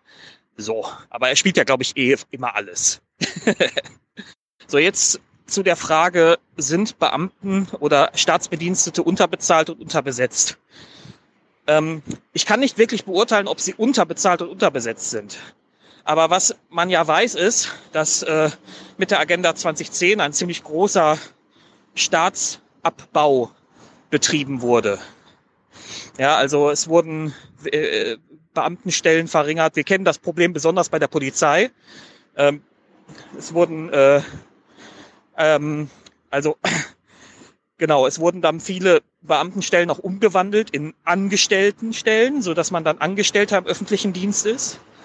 Ähm, und da, das kann ich jetzt nicht wirklich beurteilen, ob, ob das, ob die, ob das äh, sinnvoll war oder nicht sinnvoll war, ob die Leute überarbeitet sind oder nicht überarbeitet sind. Ich würde hier trotzdem einfach nur mal empfehlen, ähm, dann doch vielleicht mal ein bisschen mehr auf Jenny hier einzugehen denn sie ist ja die, die an der Front sitzt. Sie kann es am, von allen Leuten gerade am ehesten beurteilen. Ja, ähm, das kann ich nicht, das kann Stefan nicht, das kann auch sonst keiner so richtig, der, der den Job nicht macht. Äh, und deswegen, ja, grundsätzlich ähm, die Agenda 2010 hat einfach alles schlechter gemacht, das muss man einfach so sagen, ja. Und, und da bin ich grundsätzlich erstmal auf Jennys Seite, wenn sie, wenn sie diesen, den Arbeitskampf der öffentlich Angestellten unterstützt. Den unterstütze ich auch. So, jetzt noch ein dritter Kommentar. Da hatte ich tatsächlich seit gestern Abend überlegt, ob ich den überhaupt machen möchte oder nicht. Ähm, mir, hier, hier geht es mir jetzt um eine andere Sache. Es geht mir nämlich um äh, ähm, Stefans und Jennys Konsens darüber, ähm, dass die Leute doch in der Corona-Krise, dass man da, dass die Leute einfach eigenverantwortlicher handeln sollen und dass man sie auch lassen soll. Ähm, besonders aufgestoßen, da bin ich ehrlich, hat mir die, hat mir die Aussage, die sollen sich doch, sollen sie sich doch jetzt bitte Vorräte anschaffen. Ich als jemand, der sein gesamtes Erwachsenenleben ähm, in prekären Arbeitsbedingungen und damit verbundener Armut gelebt hat, äh, und da auch noch nicht raus bin als Student mit Teilzeitarbeit, ja, das ist, ähm, da kommt nicht viel Geld rein, kann mir beim besten Willen nicht vorstellen, wie zum Teufel ich mir Vorräte anlegen soll. Das wäre jetzt okay, wenn, wenn, wenn Leute wie ich eine hyperkleine Minderheit in Deutschland wären. Da könnte man dann so aus statistischen Gründen vielleicht drüber hinwegsehen. Aber es ist ja nicht so. Ja? Wir haben, äh, je nachdem, welche Studie man nimmt, 15 Millionen Arme. Und wenn man das, das äh, eine Buch von Fratscher dazu nimmt, dann äh, wissen wir, dass die untere Hälfte der Bevölkerung keinerlei Eigentum hat. Also wie, wie viele Leute tatsächlich arm sind, lässt sich nicht ganz genau sagen, aber wir haben viele arme Menschen in Deutschland, die, für die es absolut undenkbar ist, sich jetzt irgendwelche Vorräte für irgendwas anzulegen, denn die kommen gerade so über den Monat. Also ähm, da möchte ich euch doch sehr, sehr bitten, euch nochmal zu reflektieren und zu überlegen, ob ihr da nicht aus Versehen in die liberale, vielleicht sogar neoliberale Gedankenfalle getappt seid. Ähm, generell bin ich ohnehin ein Mensch, der an dieses Eigenverantwortungsding, dieses ganze liberale, sappere Aude-Ding sowieso nicht glaubt. Das ist, äh, das, das, dafür musst du speziell sozialisiert sein, damit das irgendwie funktioniert. Und das, äh, und dazu müssen, müssen deine, die, die Randbedingungen deines Lebens auch noch so aufgestellt sein, dass du dir dieses ganze sappere Aude, liberale Gedöns äh, erstmal leisten kannst. Ja, das, kann, das kannst du dir nämlich in den unteren Schichten nicht leisten. Das funktioniert nicht. Da orientierst du dich nach Strukturen und nach Möglichkeiten, die du hast. Und die sind sehr begrenzt. Und äh, du nimmst bestenfalls das, was du kriegen kannst. Das hat aber alles nicht viel zu tun mit freier Entscheidung. Das hat was, das, weil, weil eine freie Entscheidung setzt ja voraus, dass du frei entscheidest. Eine freie Entscheidung ist nicht, wenn du, wenn du zwei Möglichkeiten hast, beide sind gleich beschissen. Oder wenn du ähm, oder wenn du eine Möglichkeit hast, die, die, die behält, mit der behältst du den Status quo und eine andere Möglichkeit, die einfach nur alles schlechter macht. Ja, und das ist in a nutshell das, äh, das, die, das freie Entscheidungsleben der Ärmeren in diesem Land und generell wahrscheinlich auch der Ärmeren auf der ganzen Welt. Also bitte, bitte Leute aufpassen. Das ist, ihr, ihr rutscht da gerade in so eine in, in so eine neoliberale Denkstruktur und ich glaube, dass äh, das ist äh, nicht, das ist nicht sinnvoll. Zumal sich dieser ganze Liberalismus, Neoliberalismus, Gedankenkram sowieso nicht beweisen lässt. Das ist einfach nur ein, eine Erzählung. So, jetzt war's das aber. Ich wünsche allen einen wunderschönen guten Tag, Abend, Nacht, wann auch immer ihr das hört. Bleibt alle gesund. Ja, hallo, nochmal David aus Dortmund hier. Aktuelle Folge Impfhoffnung versus Impfimperium. Ähm, ich muss sagen, an diejenigen, die jetzt, die jetzt argumentiert haben, hey, boah, wir dürfen diese Leute, diese, diese äh, Impfgegner und diese Schwurbler und alle, die sich denen anschließen, wir dürfen die nicht ausschließen und wir müssen ja mit denen reden und so weiter. Ich, ich behaupte, wer das, wer das sagt, hat das noch nie versucht. also, ich habe mehrere Menschen in meinem privaten Umfeld als äh, ähm, offline als auch online und ich habe die Erfahrung gemacht, dass diese Menschen, wenn man sie mit äh, Sachen konfrontiert, die sie nicht hören wollen, mit Fakten konfrontiert, die sie nicht hören wollen, immer beleidigend und übergriffig werden. Und das ist das, was mich eigentlich an ihnen stört. Ihre, ihre merkwürdige Weltanschauung, die stört mich nicht so sehr, sondern dass, dass die jedes Mal in den Pöbelmodus gehen, sobald man ihnen widerspricht. Und ähm, deswegen habe ich jetzt auch bei, habe ich jetzt auch in den sozialen Netzwerken alle Leute aussortiert, die irgendwie so rum, äh, ja, so, so, so rumschwurbeln. Ich bin mehrfach in den letzten, ich, ich war wirklich sehr geduldig. Ich bin in den letzten, jetzt sind innerhalb dieses Jahres mehrfach mit diesen Leuten aneinander geraten.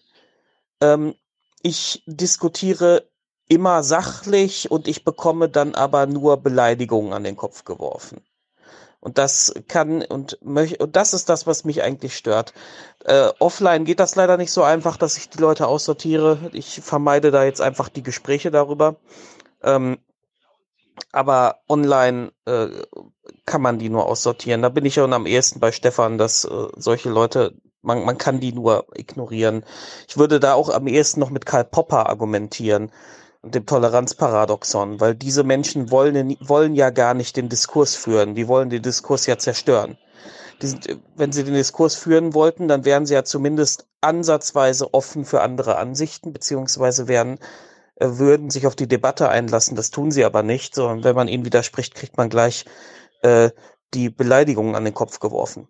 Ich habe vor ein paar Tagen auf meinem äh, Videopodcast-Kanal, ähm, dem Filterblasen-Podcast, ähm, mehrere Videos von ähm, mehrere Videos, so ein Unsinn. Es ist noch, äh, ich, ist für mich noch früh. ähm, ein Video von Sucharit, über Sucharit Bhakti äh, äh, gemacht und ra rausgegeben, wo ich vor allem seine rhetorischen Tricks kritisiere ähm, auch weitestgehend sachlich. Das Video hat äh, im Vorspann so, so zwei satirische Memes über ihn drin, ja, aber auch nicht wirklich bösartig, sondern eben nur so augenzwinkernd. Ähm, und äh, ich bin jetzt seit Tagen äh, die Kommentare der, die, die aggressiven, aggressiven, übergriffigen Kommentare von diesen Leuten am Löschen. Ja, die auch gar nicht, man merkt immer, man, die, man merkt immer, die haben das Video gar nicht geschaut, sondern die wollen immer nur irgendwie ihren äh, ihren Schmuh loslassen, äh, kommen da mit ihren Standardfloskeln, äh, äh, ja, Floskeln ist gut, mit ihren Standardsätzen so, ach ja, wegen, wegen dir kann man uns unsere Grundrechte entziehen und all so ein Kram, ja. Ähm, ähm, und mir zeigt das einfach, das, also nicht nur das, sondern also all diese Erlebnisse zeigen mir einfach, dass man mit diesen Menschen nicht reden kann. Die sie verweigern sich dem Gespräch. Und das hat bestimmt Ursachen, die man erforschen müsste. Aber ähm, für mein eigenes seelisches Wohlbefinden bin ich einfach nicht mehr äh, interessiert, also wirklich nicht mehr interessiert daran, mit diesen Leuten noch zu reden. Hallo liebe Alias Crew, ich höre gerade die aktuelle Folge ähm, und ihr sprecht eins meiner äh, beruflichen, aber auch Herzensthemen an, die Bürgerbeteiligung. Und da ist tatsächlich auch mal ein Bebauungsplan benannt worden und äh, da muss ich jetzt doch mal meinen Senf dazugeben. Also grundsätzlich funktioniert das politische System derart, also insbesondere in kleineren Gemeinden, dass die Verwaltung das alles vorbereitet. Natürlich gibt's zu Beginn das Auf, den Aufstellungsbeschluss, das heißt die, den groben Fahrplan ähm, beschließt die Politik.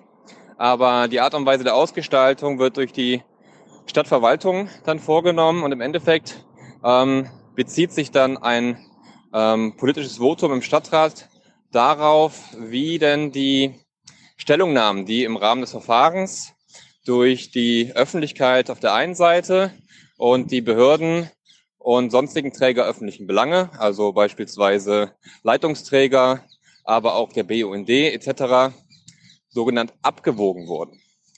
Wenn beispielsweise dann in der Beschlussvorlage drin steht, dass die umweltrelevanten Stellungnahmen, dass den allen gefolgt wurde, dann ist da auch relativ wenig Widerstand von der Politik, beispielsweise auch insbesondere von den Grünen zu erwarten. Ich habe das gerade bei dem Bebauungsplan erlebt, dass wir nochmal eine Schleife drehen nach der ähm, formellen Öffentlichkeitsbeteiligung. Ähm, nicht, weil wir inhaltlich eigentlich keinen guten Plan vorgelegt haben, sondern weil wir zwei Stellungnahmen bisher nur teilweise folgen konnten und es dann klar ist, dass darüber politische Diskussionen erfolgen werden.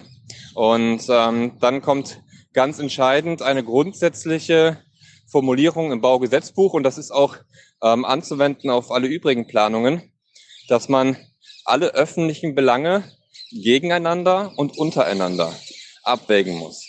Das heißt, bringt ähm, eine Privatperson einen äh, Belang vor, der ähm, ihrer Meinung nach nicht ausreichend gewürdigt wurde, ist diese Stellungnahme einzeln abzuwägen. Also beispielsweise, ähm, ihr habt hier ein Parkhaus geplant und seht vor an zwei Fassadenseiten, die zur, ähm, zum Straßenraum ausgerichtet ist, 35 Prozent davon zu begrünen.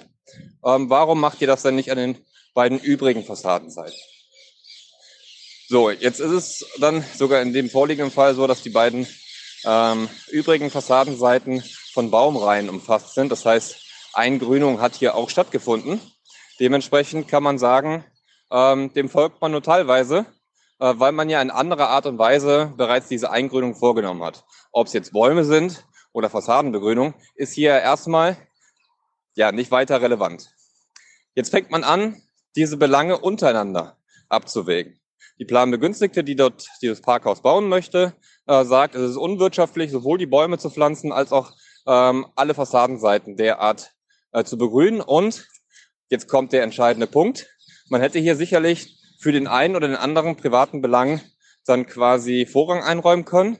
Aber der öffentliche Belang schlägt private Belange. Und der öffentliche Belang, der hier dann entscheidend ist, ist der Brandschutz. Umso mehr Fassadenseiten ich in der Art begrüne, umso schwieriger wird es ähm, im Brandfall hier die Feuerbekämpfung vorzunehmen. Aber auch, wenn wir darüber sprechen, dass so ein ähm, Gebäude möglichst natürlich belichtet wird, ist eine Fassadenbegrünung erstmal kontraproduktiv. Und das ist entscheidend. Also es geht nicht darum, dass hier irgendwie die Mandatsträger machen, was sie wollen, sondern sie vertrauen auf die ähm, ja, staatlichen Institutionen, hier beispielsweise die Stadtverwaltung, diesen Bebauungsplan nach den Grundprinzipien, die man im Aufstellungsbeschluss gefasst hat, dann auch eben aus, äh, auch auszuformulieren. Mit einer gerechten Abwägung aller privaten und öffentlicher Belange. Und das ist der entscheidende Punkt. Und ähm, das kann man dann auch transferieren auf informellere Beteiligungsformen. Also im Baugesetzbuch sind sie formalisiert. Das heißt, man muss es so machen, wie es im Gesetz steht. Aber beispielsweise, wenn es um ein äh, Stadtentwicklungskonzept geht, sind sicherlich auch andere Beteiligungsformen möglich. Da kommen dann aber immer so gesehen die gleichen. Also ähm, das äh, Paradebeispiel ist der Oberstudienrat, der eigentlich bei jeder ähm, Bürgerbeteiligung dabei ist. Und ohne es despektierlich zu meinen, die türkische Mutter ist da selten anzutreffen. Allerdings beispielsweise in Berlin-Moabit, ähm, da ist äh, die Bevölkerung ähm, ja, etwas homogener, ähm, also größtenteils äh, äh, migrantisch geprägt. Da bekommt man solche Leute.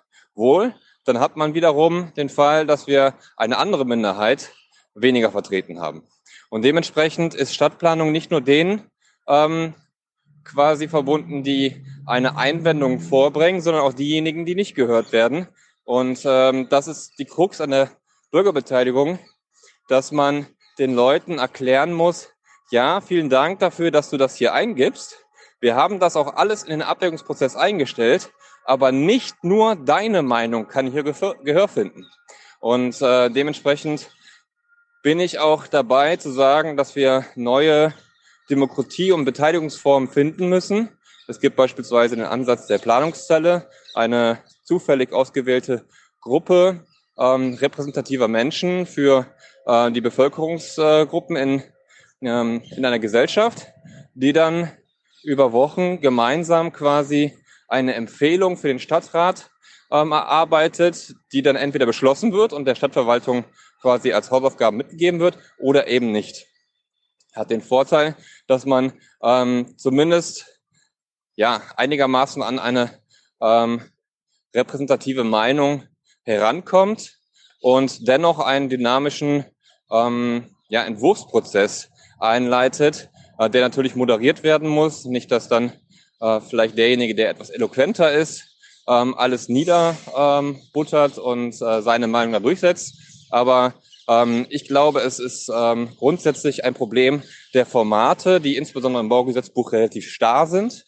Also beispielsweise, wenn ich mir anschaue, was ich für Unterlagen ausarbeite, beispielsweise 500 Seiten Papier für ähm, einen Bebauungsplan von circa sechs Hektar, ähm, die dann auch noch in Verwaltungssprache geschrieben werden müssen.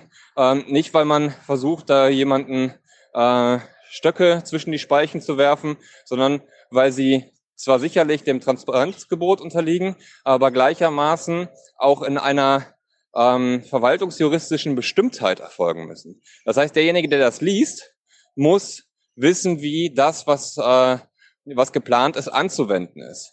Da gibt es dann zeichnerische und textliche Festsetzungen, die haben äh, nochmal einen, einen höheren Grad an Bestimmtheit. Die müssen so eindeutig sein, dass man wirklich nichts anderes rein äh, äh, interpretieren kann. Aber auch die ähm, Texte, die quasi die Begründung für und die Abwägung dieser Inhalte darstellt, muss demjenigen, der den Bebauungsplan dann bei der Antragstellung, der Bauantragstellung quasi vollziehen muss, so nachvollziehen können, dass er weiß, wie er das eine oder das andere halt auch tatsächlich umzusetzen hat.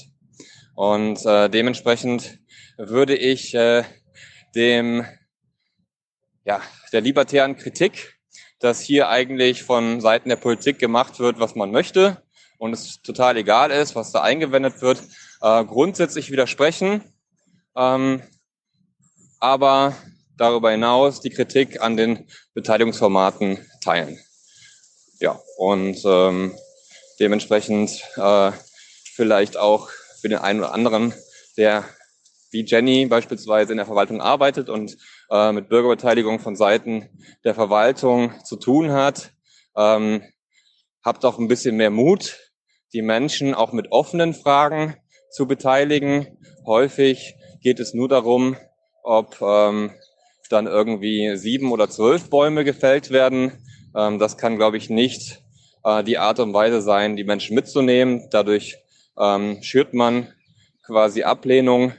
Und ähm, ja, deswegen sieht das Baugesetzbuch auch die frühzeitige Beteiligung an ähm, vor. Das Problem ist halt nur da in diesem Bereich, ähm, dass man ähm, nach dem Baugesetzbuch dann eben die Öffentlichkeit nur von den Plänen und Alternativen unterrichten muss.